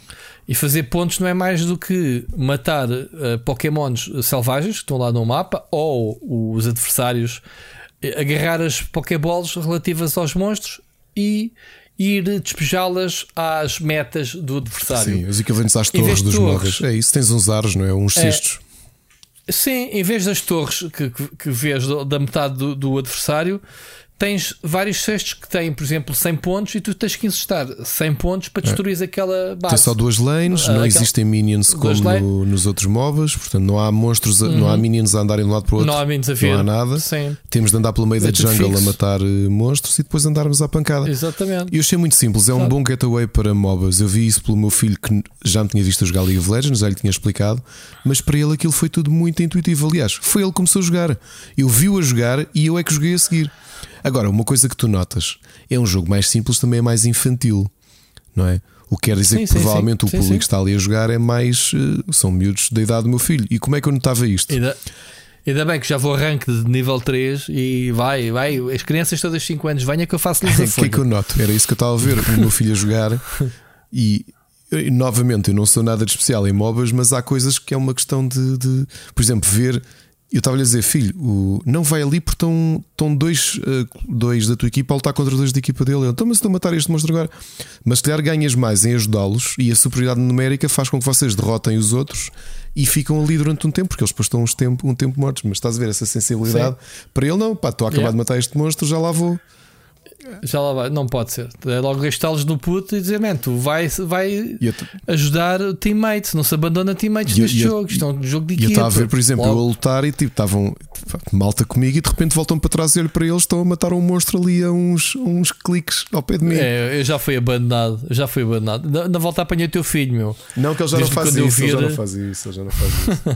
não, não é difícil porque é... ele, pois, não, não, acho que reconheço. Epá, eu tenho tido conta. sorte de apanhar boas equipas que, que sabem o que é que estão minimamente a fazer, e, e depois tu tens que, obviamente, estudar. Uh, os Pokémons, as, as, habilidades são fortes contra quem? Isso é uma sensibilidade só com muitas dezenas de jogos é que vais tendo. Eu já tenho os meus favoritos, que eu não sei dizer o nome. Gosto daquele que chuta a bola, é o meu favorito neste momento. É o Cinderace. Uh, pronto, Cinderace. E gosto de, de, de, do pássaro. O Talonflame. Pronto, são os meus dois Só favoritos. Pokémon de, de, de, fogo, é o que tu gostas. E a, e a tartaruga com planta carnívora nas costas também gosto. Não é tartaruga, é, é um réptil, é o Venusaur. Ele tem um ótimo. Aquele raio que Sim, ele dispara é muito bom. Sim. Muito bom mesmo. Uh, pronto, de resto, epá, tens que meter lá dinheiro no jogo se queres avançar rapidamente, desbloquear as coisas. Mas não, tu, tu, tu tens noção do ritmo. Nós já desbloqueámos um com, com in-game points. Será que dá com o tempo para ir O que eu também consegui. É pá, sim, mas é pouco. Uh, vais ter que fazer muitas partidas. Porque depois com esses pontos também podes comprar eh, outras coisas. O, o jogo tem 3 ou 4 currencies. Uma delas é para os itens que tu equipas. Não sei se já reparaste. Vais desbloqueando uns itens. Sim, tipo depois melhoras. Sim. Uh, sim, mas uh, não, a poção é um consumível para tu. Que eu esqueço-me sempre de usar essa porcaria. Mas pronto, esqueço muito. Há, há três consumíveis, há três, uh, há três itens fixos que tu podes escolher de uma lista grande, que é dar-te mais crit, dar-te mais HP ou dar-te mais dano, whatever. Não, não mas, mas tens um, umas currencies que te permitem melhorar essas próprias objetos hum. uh, com vários níveis. Ou seja, uh, já não gosto muito. Isso vai se tornando mais poderoso conforme os jogos vais fazendo. Eu não sei já, se, dá para acelerar isso com o dinheiro, se é pay to win. Já não gosto muito, porque não para mim nenhum MOBA pode ter nada que tu tragas que te coloque em vantagem, vantagem este, no early game. Este tem. Hum. Este tem. Uma este coisa tem. é o League of Legends, em que, por exemplo, antigamente eles começaram, a Riot começou com um sistema semelhante, que era tu tinhas de comprar as tuas runas e fazias as tuas páginas de runas. Tinhas X slots e tu depois levavas aquilo que, que, que te convinha. Uhum. E, uh, não era pay to win, mas tu tinhas o dinheiro, o, a currency que tu tinhas para desbloquear personagens era a mesma que tu gastavas para desbloquear era as runas. Pois, é, é, isso, Eu acho é que isso. o sistema como eles têm agora é mais justo, que é, ok, tens aqui estas três folhas, tens runas, toda a gente tem acesso a isto, agora mete o que tu quiseres. Eu, eu, para mim, um bom pois. MOBA, tu tens sempre de partir em ponto de igualdade. Não há nada que possas trazer. Em ponto de igualdade. Ou seja, a tua Pronto, tática mas... é diferente. Ou seja, tu fazes a tua build e queres ir de determinada forma jogar, é uma coisa, mas toda a gente parte em ponto de igualdade. Eh, já me estás a, eu não reparei que isso em items e já me estás a deixar um bocado triste, mas pronto. Mas em geral, ganhei, ganhei. Pronto, mas investiga, eu posso estar a interpretar mal, mas o que Ganhei as partidas todas, mas aqui é por uma razão. É. Porque acho que é a experiência de jogar MOBAs e ter mais ou menos ideia. E repara, não era que eu matasse Sim. muito nem nada, era sabia, tentava concentrar-me naquilo que te dá vitórias. percebes? E tentar fazer sim, isso. Sim, sim, é, um, teres um bom jogador na equipa faz a diferença. Faz Mas a olha, diferença. tens visto uma filha Uh, jogar e ele tem recebido aquela coroazinha de MVP quase os jogos todos. Yeah, yeah, yeah. Mas Yeah, pronto, yeah. ele também já tem uma experiência de diferentes jogos e tem andado no competitivo do, do Brawl Stars e não sei o quê. E, Seja, seja como for, o jogo em si é divertido, Uh, é, rápido, consegues fazer em meia hora duas ou três partidas e pá, que dizes, ei, está fixe, bora, outras coisas. Eu não tenho feito mais nada, tenho estado no sofá e tenho, desde que o jogo saiu, pá, na, na quinta-feira, na sexta-feira, whatever, tenho estado a jogar e deixo aqui o elogio. Não esperava, pensei que, foi- que ia ser uma banhada, ia ser um, um aproveitar, está divertido. Epá, vale o que vale, não é um LOL. sim, sim, Mas é não capaz de esse. ser um- Não interessa. Pronto, mas é capaz de ser um. é, Uma coisa que me deixou um bocado eh, de pé atrás é. Ok, os incentivos para continuar a jogar. O jogo sai com 20, eh, 20 personagens e vai estar ali a fazer grind, Tu obviamente. só tens acesso a desbloqueá-los todos. 4 e depois tens a rotação quatro. semanal dos que estão desbloqueados, não é? Pronto, mas para ir para ranked, que é o que eu já ando a fazer, tens de comprar mais um, tens de ter 5, pelo menos. Eh, que comprei e, e já estou em ranked. Eu só, só jogo em ranked agora. Pessoal, qualquer dia vocês vão ver, então? ouviram aqui primeiro. As finais europeias ou mundiais são montes de miúdos de 8, 9 e 10 anos e o Parreira. E, e o Parreira, o Parreira que joga desde o início está aqui no. nu- Nunca apanhei um jogo de início, agora estou a treinar, estou bué. Eu, ao bocado disse, foi ali, vou treinar. Enfim, eh, mas pronto, está fixe, está fixe. Não é. Não é ah, estava a dizer, falta, falta ali. se calhar, Desbloqueias os bonésitos e as coisas, mas gostava que houvesse muito mais. Quando tu olhas para um League of Legends que tens aquela coleção toda de coisas e cenas de progresso, de sei que coisas para fazer, falta esse, um bocadinho dessa maior complexidade ao jogo. Mas obviamente que isso pode ser. Sim, está muito no é início. vanilla, Quando né? comecei a jogar o LOL, Exatamente. o jogo já tinha 11 meses ou 12, ou talvez um ano e meio, e tinha 30 e tal Champions, e agora vai em 120 ou logo que é. Pois, exato. As coisas vão É, eles crescendo. têm montes de gerações de Pokémon, o que não lhes falta é personagens para introduzirem nos jogos. Eles podem introduzir uma personagem por dia e têm, e têm atualizações para, para meses ou Olha que eu acho que eles têm este Pokémon Unite, ao contrário do que eu imaginava. Eu, sabes que eu, eu ia com um grande preconceito com o jogo. Eu ia com dois pés atrás a pensar isto vai ser uma banhada. E depois de jogar, tive de admitir: ah, isto, isto tem potencial para um público específico. Não sei se vou ser eu ou não, mas eu acho que tem potencial para, para continuar, para, para sobreviver. Mais que não seja só por ter aquela palavra mágica no início que é Pokémon. Tam- Ah, Mas é Pokémon e, e repara, o jogo não precisa da Switch para nada. No mês que vem tens o jogo no telemóvel e vais ter eh, 500 mil vezes mais jogadores a jogar do que o que tens agora no, no Sim, telemóvel. isso também foi inteligente Aliás, da- outra da coisa, Nintendo. o matchmaking é super Pois é. Que é outra coisa interessante, pá, estás em dois ou três minutos, eh, aliás, é instantâneo, enquanto as equipas, e depois enquanto escolhes personagem e isso, estás a jogar rapidamente. Estava aqui a ver eh, o roadmap do jogo, mas obviamente que o pessoal fala em roupinhas e merdices, eh, cosméticas. Ah, mas pronto. O jogo é muito giro. Ainda não tenho o Pikachu já agora. Rui, sai, e sai do É. templo com. Não, sai daqui do Split Chicken com uma nota de recomendação. Sai é? tipo, É. uma nota de recomendação para quem gosta do- da cena. Temos que criar aí uma cena Temos, dessas. temos. E sai do Split Chicken. com- Pronto, e foi basicamente isto que eu joguei. Basicamente isto que eu joguei. Olha, vamos agora às séries. Recomendações. Há bocado estava aqui a dizer: as- a- quem tem PS5, por favor, subscrevam o Apple TV gratuitamente 6 meses e aproveitem para ver Ted Lasso, que eu falei aqui, foi uma das minhas séries do ano, ainda por cima uma série que eu comecei a ver dia 28 ou 29 de dezembro e foi logo para o segundo ou terceiro lugar de melhor série que eu vi este ano. Retomou agora e por muita tristeza minha que eu não tinha reparado, porque eu tive a sorte de ver a série toda de seguida, a série retomou só que por episódios semanais, então eu estou contente, começo a ver aqui, vejo o primeiro episódio, está no nível brilhante, como, como, como esperaria. Uh, Para quem não se lembra, Ted Lasso é uma série com o hum, Jason Sudeikis, em que ele é um, um americano, um treinador de futebol americano, que é contratado por uma equipa da segunda liga inglesa para treinar a equipa de futebol, porque a presidente queria enterrar o clube de vez, em vingança do marido, que era o ex-marido que era dono. Uh, e a realidade é que ele é tão boa pessoa, e apesar de não perceber nada de futebol, que ele. É Aquelas histórias positivas, mas é o humor de Ted Lasso é tão bom, vale tanto a pena. Retomou acabo de ver o episódio naquela do Next Episode e não, espera por sexta-feira. Foi sexta-feira que eu vi, logo saiu. E infelizmente uh, tenho que esperar por sexta-feira, portanto aproveitem. Estava aqui a dizer que bateu todos os recordes. Do...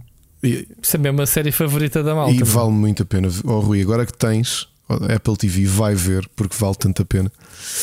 Eu, eu garanto, tu começas oh, a ver. uma coisa, eu tenho a PlayStation no escritório, eu consigo fazer transmissão não daquilo precisas, lá para a sala não, como? Não precisas. Vais à Apple então, TV e entras com a tua conta. Mas eu tenho que ter PlayStation 5, pá. Não, Rui. É a condição. Tu tens de ter PlayStation 5, mas para ativar a, para ativar a, subscrição. Para ativar a subscrição é na tua conta e depois vês onde tu quiseres. Quer dizer, não, tu não tens nenhum dispositivo Apple, pois não? Não, é isso que eu estou browser? Dizer, como é que eu vejo? Da internet yeah. dá? Num portátil, normal. Sim, ou no teu computador. Pronto, ok. Pronto, era isso. Como o Disney Plus. O Disney Plus não há app na, na televisão, tem que ver pelo, Pera, pelo agora computador. deixa-me confirmar, se estou aqui a dar treta. Não é que assim, o fim de semana já fazia surpresa à Mónica e vimos aqui uma série. Espera, suporte. Digo já. É, exato. Ver Apple TV online, PC com Windows, basta ver no. no...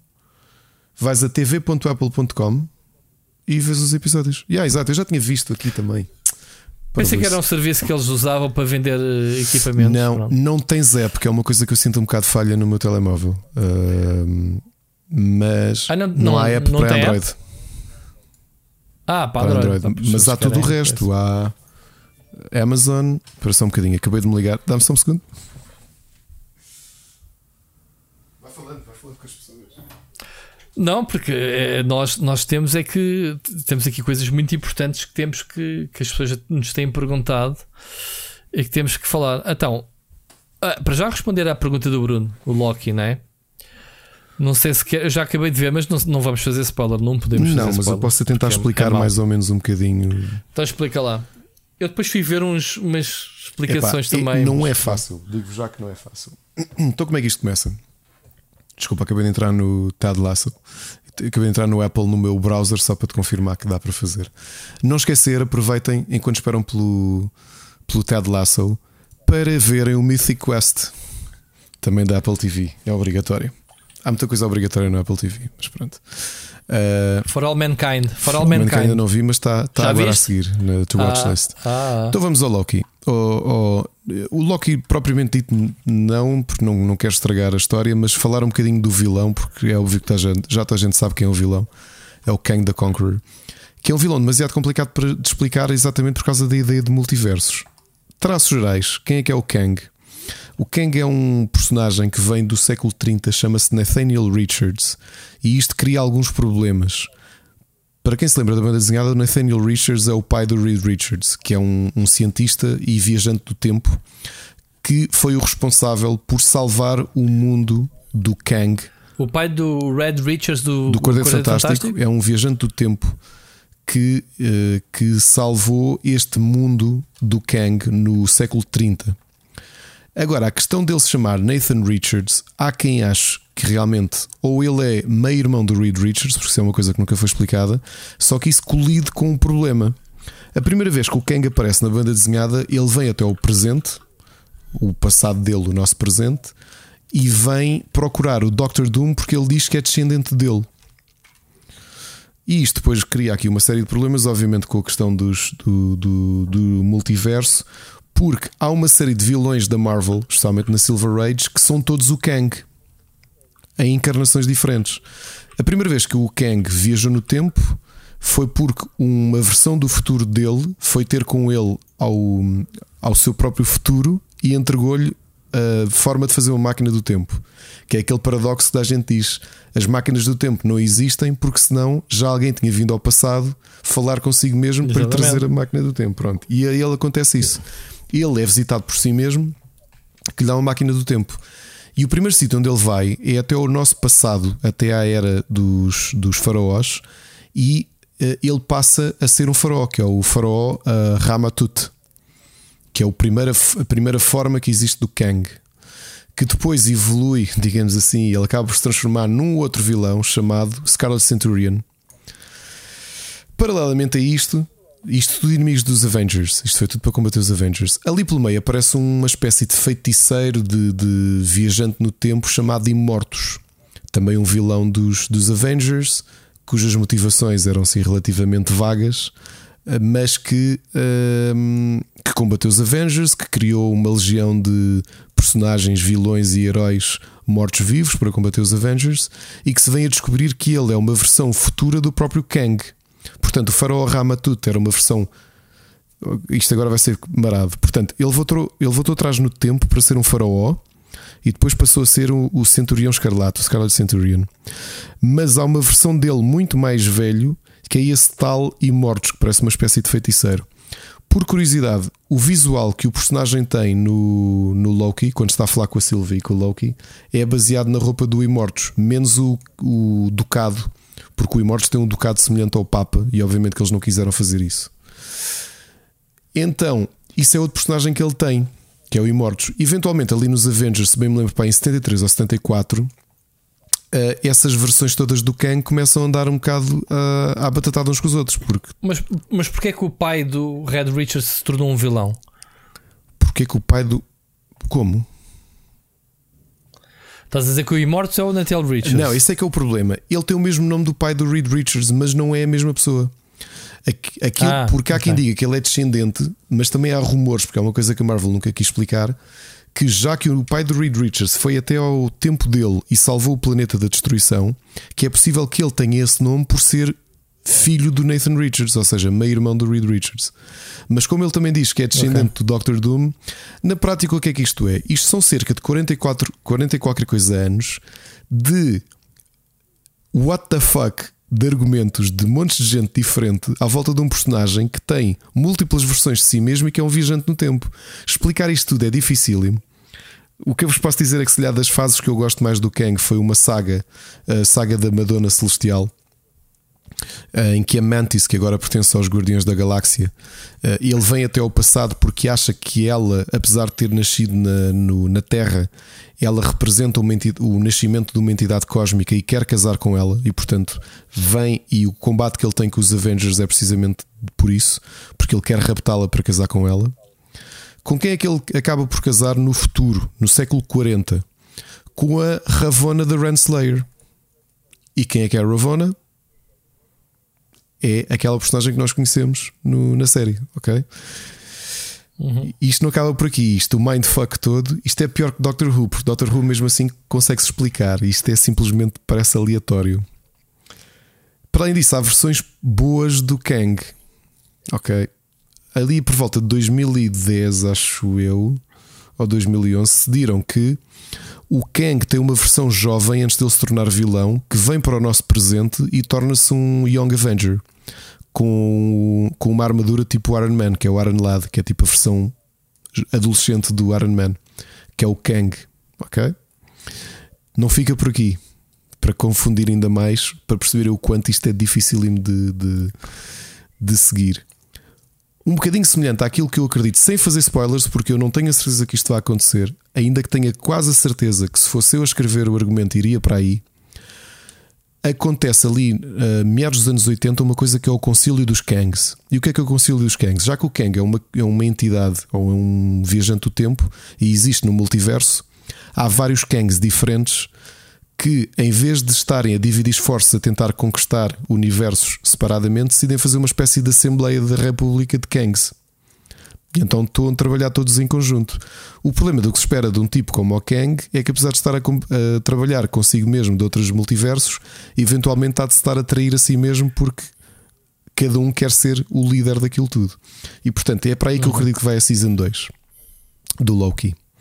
Se isto respondeu à tua pergunta, Uh, para explicar sobre o Kang. Não, eu acho que só vos deixei a todos muito mais confusos, não foi? Isto foi horrível, não foi?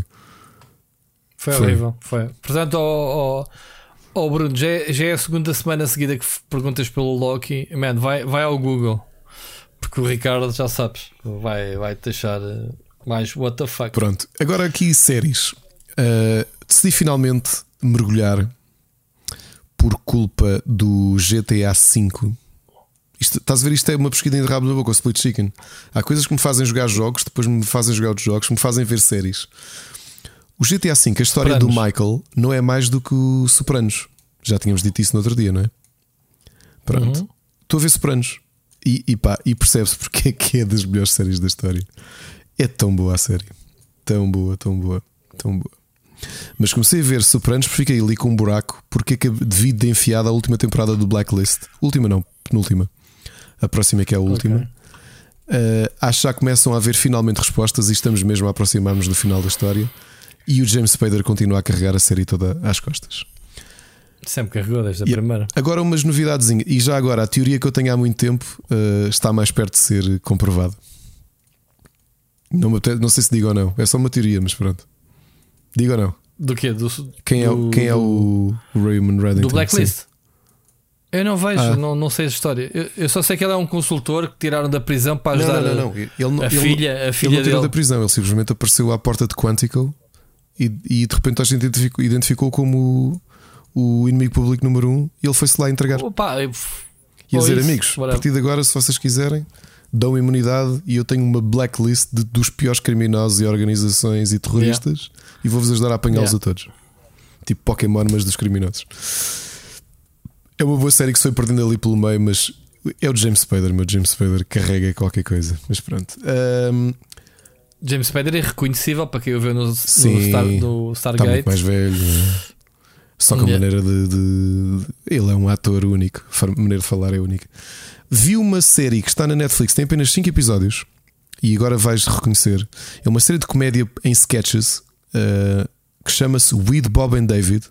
E é uma série de sketches feita pelo Bob Odenkirk e o David Cross. Que foi de 2015 muito boa, completamente fora, completamente deslocada, tem humor completamente aleatório, como se esperaria dos dois. O Bob Odenkirk, apesar de ser conhecido com o Breaking Bad e o Better Call Saul, ele sempre foi um, um comediante. Uma particularidade: eu estava a ver a série, vi o episódio 1, o episódio 2 e aquilo salta para o episódio 4. E eu, e aquilo é uma série exclusiva da Netflix. Eu, what the fuck? Onde é que está o episódio 3? Fui procurar e foi removido pela Netflix. Sabes porquê? Blackface. Eles fazem uma piada de blackface. E a Netflix, com medo de, de represálias, eh, há uns meses decidiu retirar o episódio de, de- de online. O que é parva Ok. brava. Mas pronto, isto sou eu. O que é que anda a ver? A acompanhar no HBO Rick and Morty continua a ser eh, esta série do Dan Harmon. eh, para quem não vê, é, é tão boa. Os episódios todos são tão bons, tão deslocados. eh, ficção científica misturada com what the fuck. Cenas viscerais. É animação para adultos, obviamente. É tão boa. Se nunca viram Rick and Morty, por favor, vejam. Estão a perder das melhores séries de animação dos últimos, sei lá, 20 anos. Yeah, já vi um ou outro, tenho que retomar. Por curiosidade, tropecei completamente por acaso, não vi nada sobre isto. E, e se já sabiam disto, podem estar a dizer: Ricardo, és um nabo do caraças, como é que não sabias? Existe uma série no universo de Rick and Morty que não é do Dan Harmon, é dos outros dois criadores de Rick and Morty e que existe no Disney Plus. Porque é um exclusivo do Disney Plus barra Hulu. Chama-se Solar Opposite. E é a história de uma de, uma, de um grupo de, ET, de alienígenas que fogem do seu planeta, tipo Krypton, e que se despenham na Terra e despenham-se num subúrbio americano. E então é a vivência deles a, a tentarem eh, reparar a nave deles e, e ao mesmo tempo a viverem a vida deles na Terra, porque o planeta deles explodiu. É brutal, o nível de humor é tão bom e tão cru e tão agressivo como o de Rick and Morty. E tem ali uma cena recorrente que eu estou a adorar: é que dois deles são miúdos que são obrigados a ir para o liceu. Estou a pensar, ok, vou-vos fazer spoiler porque é logo ah, nos primeiros 5 minutos. Algum do, do equipamento que eles trazem do planeta deles, eles estão, são tecnologicamente muito mais avançados do que nós. O, o principal detesta humanos, tem nojo de humanos, está, está ansioso para reparar a nave para se pôr a andar daqui. Diz pá, com tanto planeta, tínhamos que calhar num planeta habitado por animais tão idiotas como os humanos. Ele detesta mesmo os humanos. Então, os mais novos, que são tipo crianças ah, alienígenas, ah, descobre-se logo no início que eles ahm, andam a colecionar eh, pessoas com um raio redutor e que atrás da cortina, na parede do quarto, tem uma espécie de mini civilização cruel Oh onde vão God. guardando pessoas. Não sei se já tinham ouvido falar de Solar Opposite, por favor vejam. Não. É muito boa mesmo. Não é, já avisaram que não vai haver crossovers, até porque são de canais diferentes, mas os autores garantiram que é passado no mesmo universo. E nota-se porque o tipo de humor é, é tal e qual o Rick and Morty. É uma cena muito agressiva, muita. Pá, sem medo de ser politicamente incorreto, incorreto visceral, uh, gore. Uh, sexual, é tudo. Vejam Solar Opposites, está no Disney Plus, ok? Obviamente que é da Star, mas está no Disney Plus.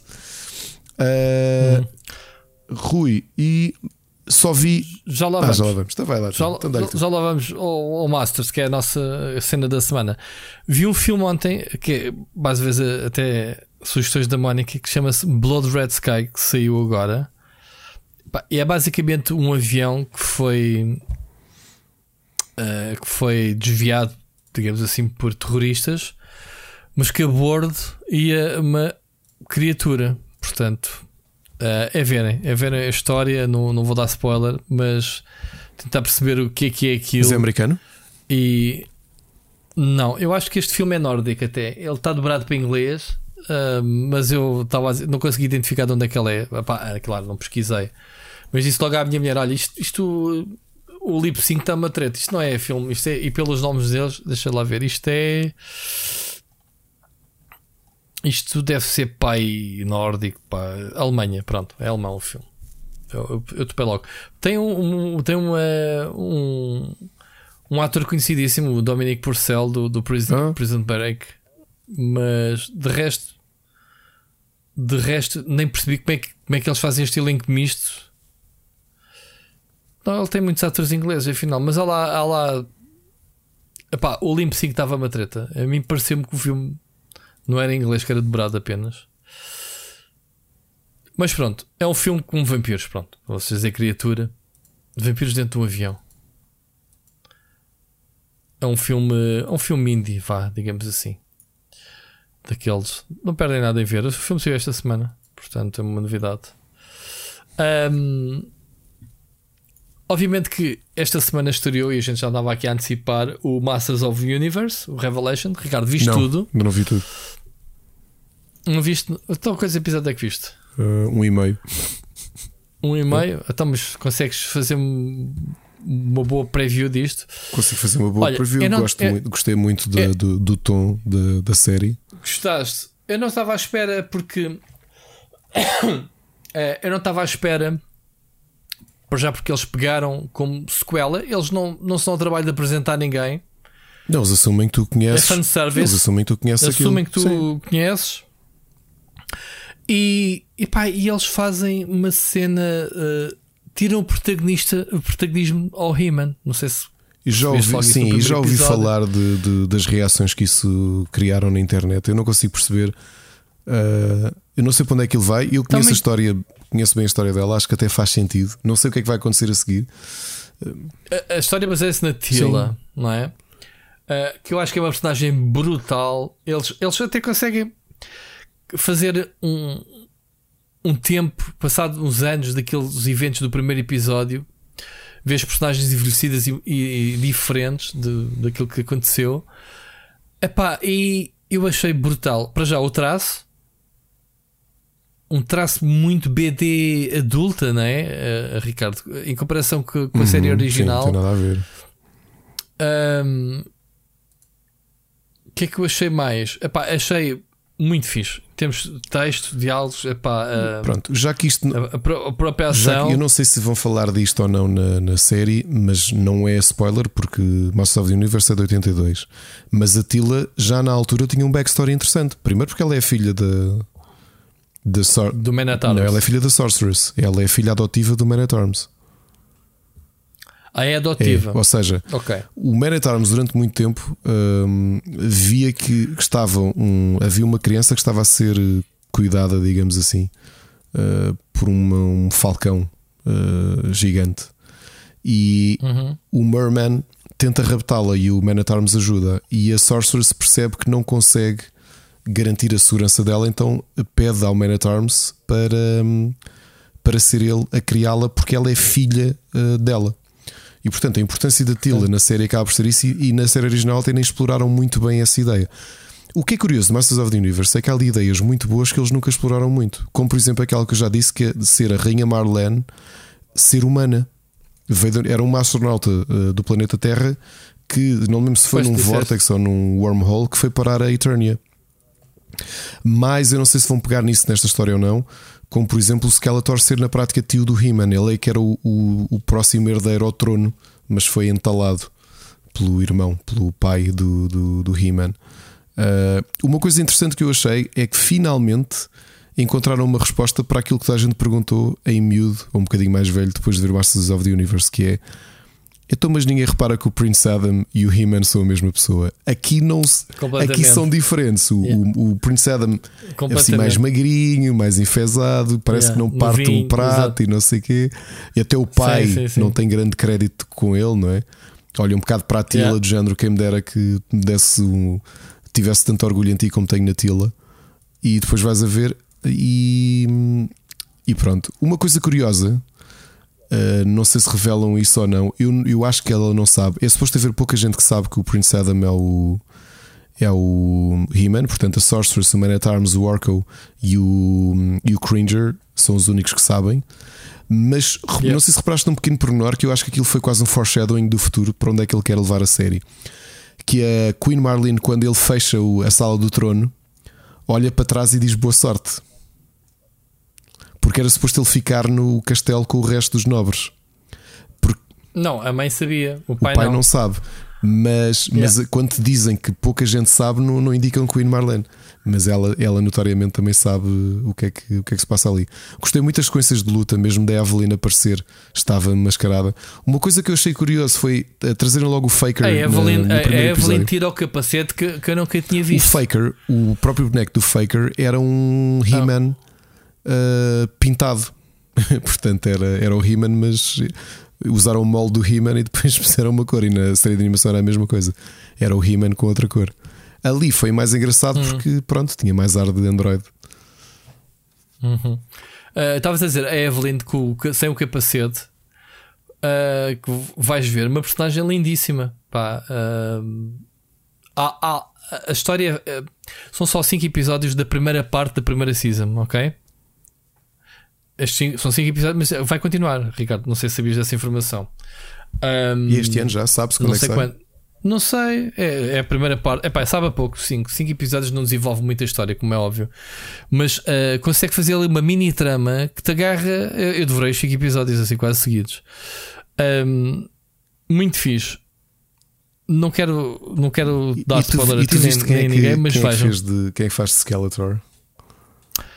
Pronto, isso, então, isso, isso, é isso. É, é, que, é que depois de verem, atenção, depois de verem os 5 episódios, vocês vão desbloquear, entre aspas, uh, o documentário, ok? Apresentado pelo próprio, uh, pelo próprio Kevin Smith. Um, e que vai, vão os atores todos. Obviamente que vamos ter o Luke Skywalker, que é o, o a voz do Skeletor. Uh, mas tem um grande elenco. Tu tens uh, o pessoal do Game of Thrones. Tens o, tens o Liam Cunningham, uh, que era o, que Liam era Cunningham. O, o, senhor das cebolas do, do, do Game of Thrones. Tens a Lena Hadley yeah, a fazer de Evelyn. Uh, tens a Alicia Silverstone, é a Queen Marlene. Eu nem tinha reparado nisso, meu. Yeah, yeah. Pá. Tens, vejam o elenco, é muito, é muito grande. Até se calhar o mais desconhecido que é, é o, é o próprio Adam, He-Man. Yeah. Um, agora, muito interessante uh, o, o, documentário, mas Ricardo, aconselho ainda, ainda estou a ver, hora e meia, o documentário mesmo sobre o Masters of Universe original, como é que foi feito. Está no Netflix. Sim, sim, sim já vi. E está flagrado, já está flagrado para, para, para sair do serviço a 20 e não sei quantos de agosto. Já vi, Portanto, bom. É, é, é, um, é um ótimo pedaço de história. A forma como eles, uh, como eles transformaram o raio do brinquedo uhum. no, na animação, uh, inspirado no Conan, mas depois não podia haver, como tu disseste, violência. Mesma forma como Rui, criaram a Chira. Só vi um episódio, mas uh, esta frase é genial. Não sei se reparaste nisso. Eu não, oh, então sou eu que estou a levar um entendimento secundário à frase. Não, não fazendo spoiler do que acontece, no final do primeiro episódio, o He-Man uh, utiliza a espada contra o Skeletor. Uhum. E ele diz: Finalmente, após tanto tempo, usas a espada como ela deve ser. E depois diz uma coisa para complementar. Mas para mim isso é piada ao facto de no Masters of the Universe ele nunca deu com a espada a ninguém. Ele dava murros. Sim, ele dava burros. É porque não se podia usar a violência. Não se podia usar violência, havia a conotação com o Conan, eh, que caíram-nos logo em cima eh, as associações de, de- de- para defender as crianças e essas coisas todas. Pronto.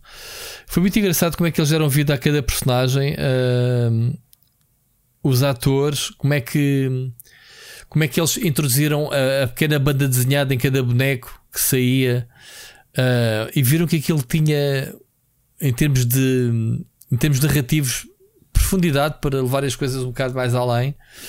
Uh, fiquei a saber e não sabia que este foi o primeiro filme uh, protagonizado pelo Dolph Lundgren. Ou seja, depois do Rocky foi, foi e como depois, foi. depois do Rocky e que é que ele tinha feito? Ele fe- fez dois assim vilões antes, Rocky e mais não sei qual. E foi logo fazer uh, este Master já, já a primeira como protagonista. O gajo a dizer uh, rir-se como o caraças. Olha, eu tenho algumas curiosidades Com- sobre esta série. É se o Kevin Smith vai querer fazer tie-in com a série da Shira, que apesar de ser da Dreamworks, eh, tem, obviamente tem tie-ins. Não esquecer que hum, eh, há, há dois tie-ins óbvios, apesar daquilo não ser na mesma, eh, na mesma dimensão, digamos assim.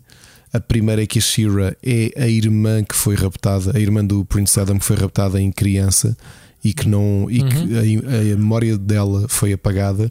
E a segunda porque essencialmente o Wardak existia em, em existia neste planeta e foi, eu não me lembro se isso foi bem explicado ou em que série que foi explicado. Eh, ele era o líder do Skeletor, ou seja, ele é, mesmo, ele é a grande ameaça. Portanto, o vilão da She-Ra é o, é o vilão mais poderoso do universo Masters of the Universe, não é o Skeletor. E foi o Skeletor que, ali no momento de traição, conseguiu empurrá-lo para a dimensão onde ele, onde ele tem a horda e onde se passa o She-Ra and the um, Princess of Power. Uh, eu gostava de saber se ele vai fazer tie-in, porque já que as duas séries são, do, são da Netflix, faria todo o sentido, ainda que elas tenham um tom. Quer dizer, acho que dá para mostrar bem, por acaso, sinceramente. Não vi, não vi nada da Shira. Muito fixe, pá, muito fixe. Uh, gostei bastante. Uh, aliás, o- eles têm tempo para explicar um bocadinho a história do. Como é que ele chama-se o pequenito? O Or Oracle. Ah, Or- Or- Or- Oracle. De onde é que veio o nome dele? Estás a perceber? Uh, muito giro. Muito giro mesmo. Epá, e depois há há reviravoltas interessantes. E o cliffhanger do rei do quinto episódio. Vais conhecer o Grayskull? Sabias dessa? Não. Ah, pois, desculpa o spoiler. Pronto, saiu-me de repente, mas foi a minha emoção. Desculpem, malta. Vai ver agora. Mas esse teu admiração ficaste curioso agora. Bué. Vais conhecer o Grayskull sério? Sorry. Muito giro. Muito giro. Não te vou falar mais, não vou-te dar spoilers sem querer. Ahm, E é isso. Sugestões esta semana. Olha, passando agora para os board games, joguei a dois jogos, não, não são novos. Há bocado tinha dito nesses casos de games as a service que entretanto são eh, removidos das lojas e não temos como jogar. Este fim de semana voltei a jogar com o meu filho, já não jogava há um ano e meio ou dois. Um jogo de cartas que nós temos, do qual gostamos muito. Chama-se Card Wars e é do Adventure Time. E que particularidade é que tem este jogo? É um jogo que surge no episódio com o mesmo nome da série Adventure Time, em que o Finn e o Jake estão a jogar um jogo que é uma espécie de Magic, mas diferente Magic the Gathering. Aquele episódio teve tanto sucesso, o episódio foi, era toda uma partida entre os dois de Card Wars, que não só fizeram videojogo, como decidiram expandir para ser um jogo físico. Foi lançado pela Cryp- Cryptozoid, que teve E inventaram as regras para o episódio e tudo? Basearam-se nas regras do episódio e fizeram o board game mesmo, com decks e tudo. O jogo é muito divertido. É um inicialmente como um jogo de duelo, mas acho que em 2016 saiu uma caixa que permitia ser jogos de 2 para 2 de equipas. É um É um, um chamemos-lhe um trading card game. Eles, eles experimentaram um sistema de booster, mas de uma forma muito simpática que foi tu se comprasses a caixa com todos os boosters era praticamente garantido que ias receber todas as cartas diferentes que existiam. Portanto, aquilo, aquilo tinha sido empacotado de forma a que a coleção toda vinha dentro da caixa. Se tu comprasses um booster só na loja, não conseguias, mas comprasse a caixa toda, conseguias. Uh, eu, eu, tenho os, os baralhos todos, comprei-os, não havia cá, mas mandei vir na altura do Amazon inglês antes de. Antes de, pronto, do Brexit. Uh, este ano comprei uma coisa que não sabia que existia: que havia uma carta que não esteve à venda e que era oferecida na capa da revista de banda desenhada da de, Adventure Time. E eu também mandei vir do Amazon e, e, pronto, neste momento tenho as cartas todas. É um jogo divertido, é um Magic mais descontraído dentro do universo de, de Adventure Time. Uh, interessante, bem pensado e, e fácil de, de, explicar. E fiz ali duas partidas com o meu filho. Aproveitei também, tivemos. Isto foi de, de arrumar o, o, armário, ou um dos armários. O meu filho disse: Olha, nunca mais jogámos a isso, que é um jogo que facilmente conseguem comprar a versão portuguesa, que é a que eu tenho,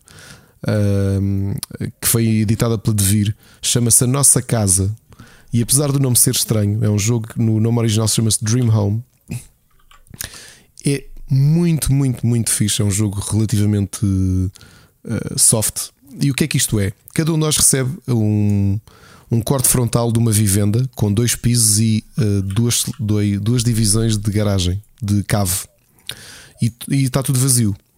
E à vez cada um de nós tem de ir comprando cartas de divisão e montando a casa dessa forma.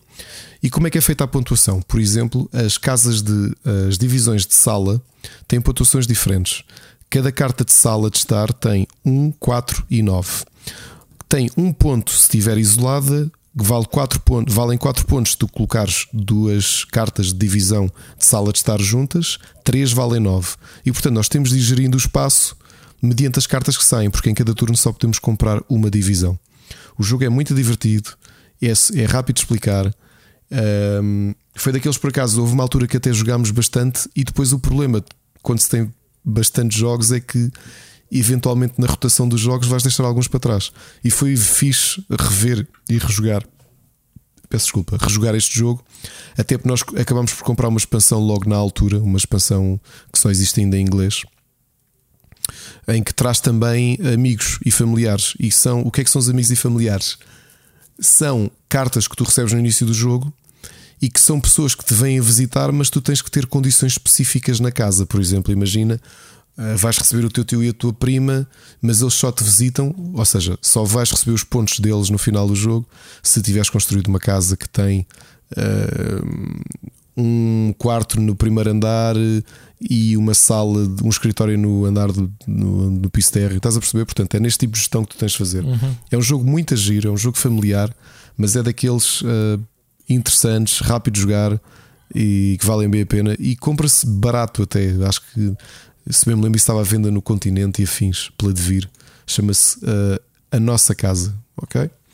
Só aqui um alerta para Kickstarters de board games.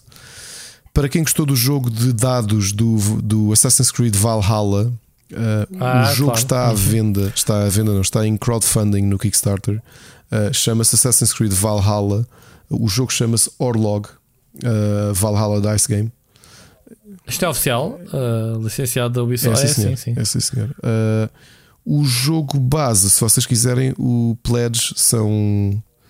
Uh, o, fica a 33 euros, portanto 49 dólares canadianos. E tem aqui uma Tavern Edition que tem, sei lá, uh, tem pecinhas feitas, esculpidas e copos uh, tipo viking e runas e coisas do género. Uh, mas esse já vai para os 169 euros, portanto já me parece assim um bocadinho esticado. E pronto, e desta semana é por isto. Acaso, por acaso está fixe. Vou pensar neste.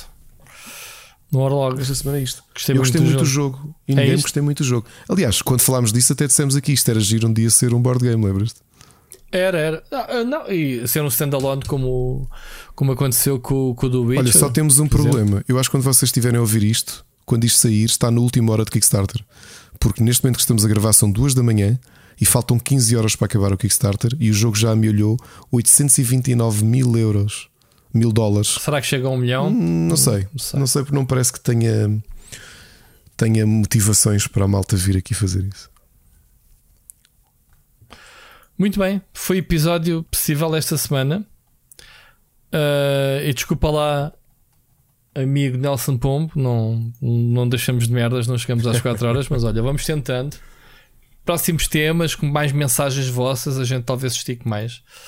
Uh, Ricardo, gostei muito de ouvir. Também. Ouvimos para, a semana. Semana. Um abraço.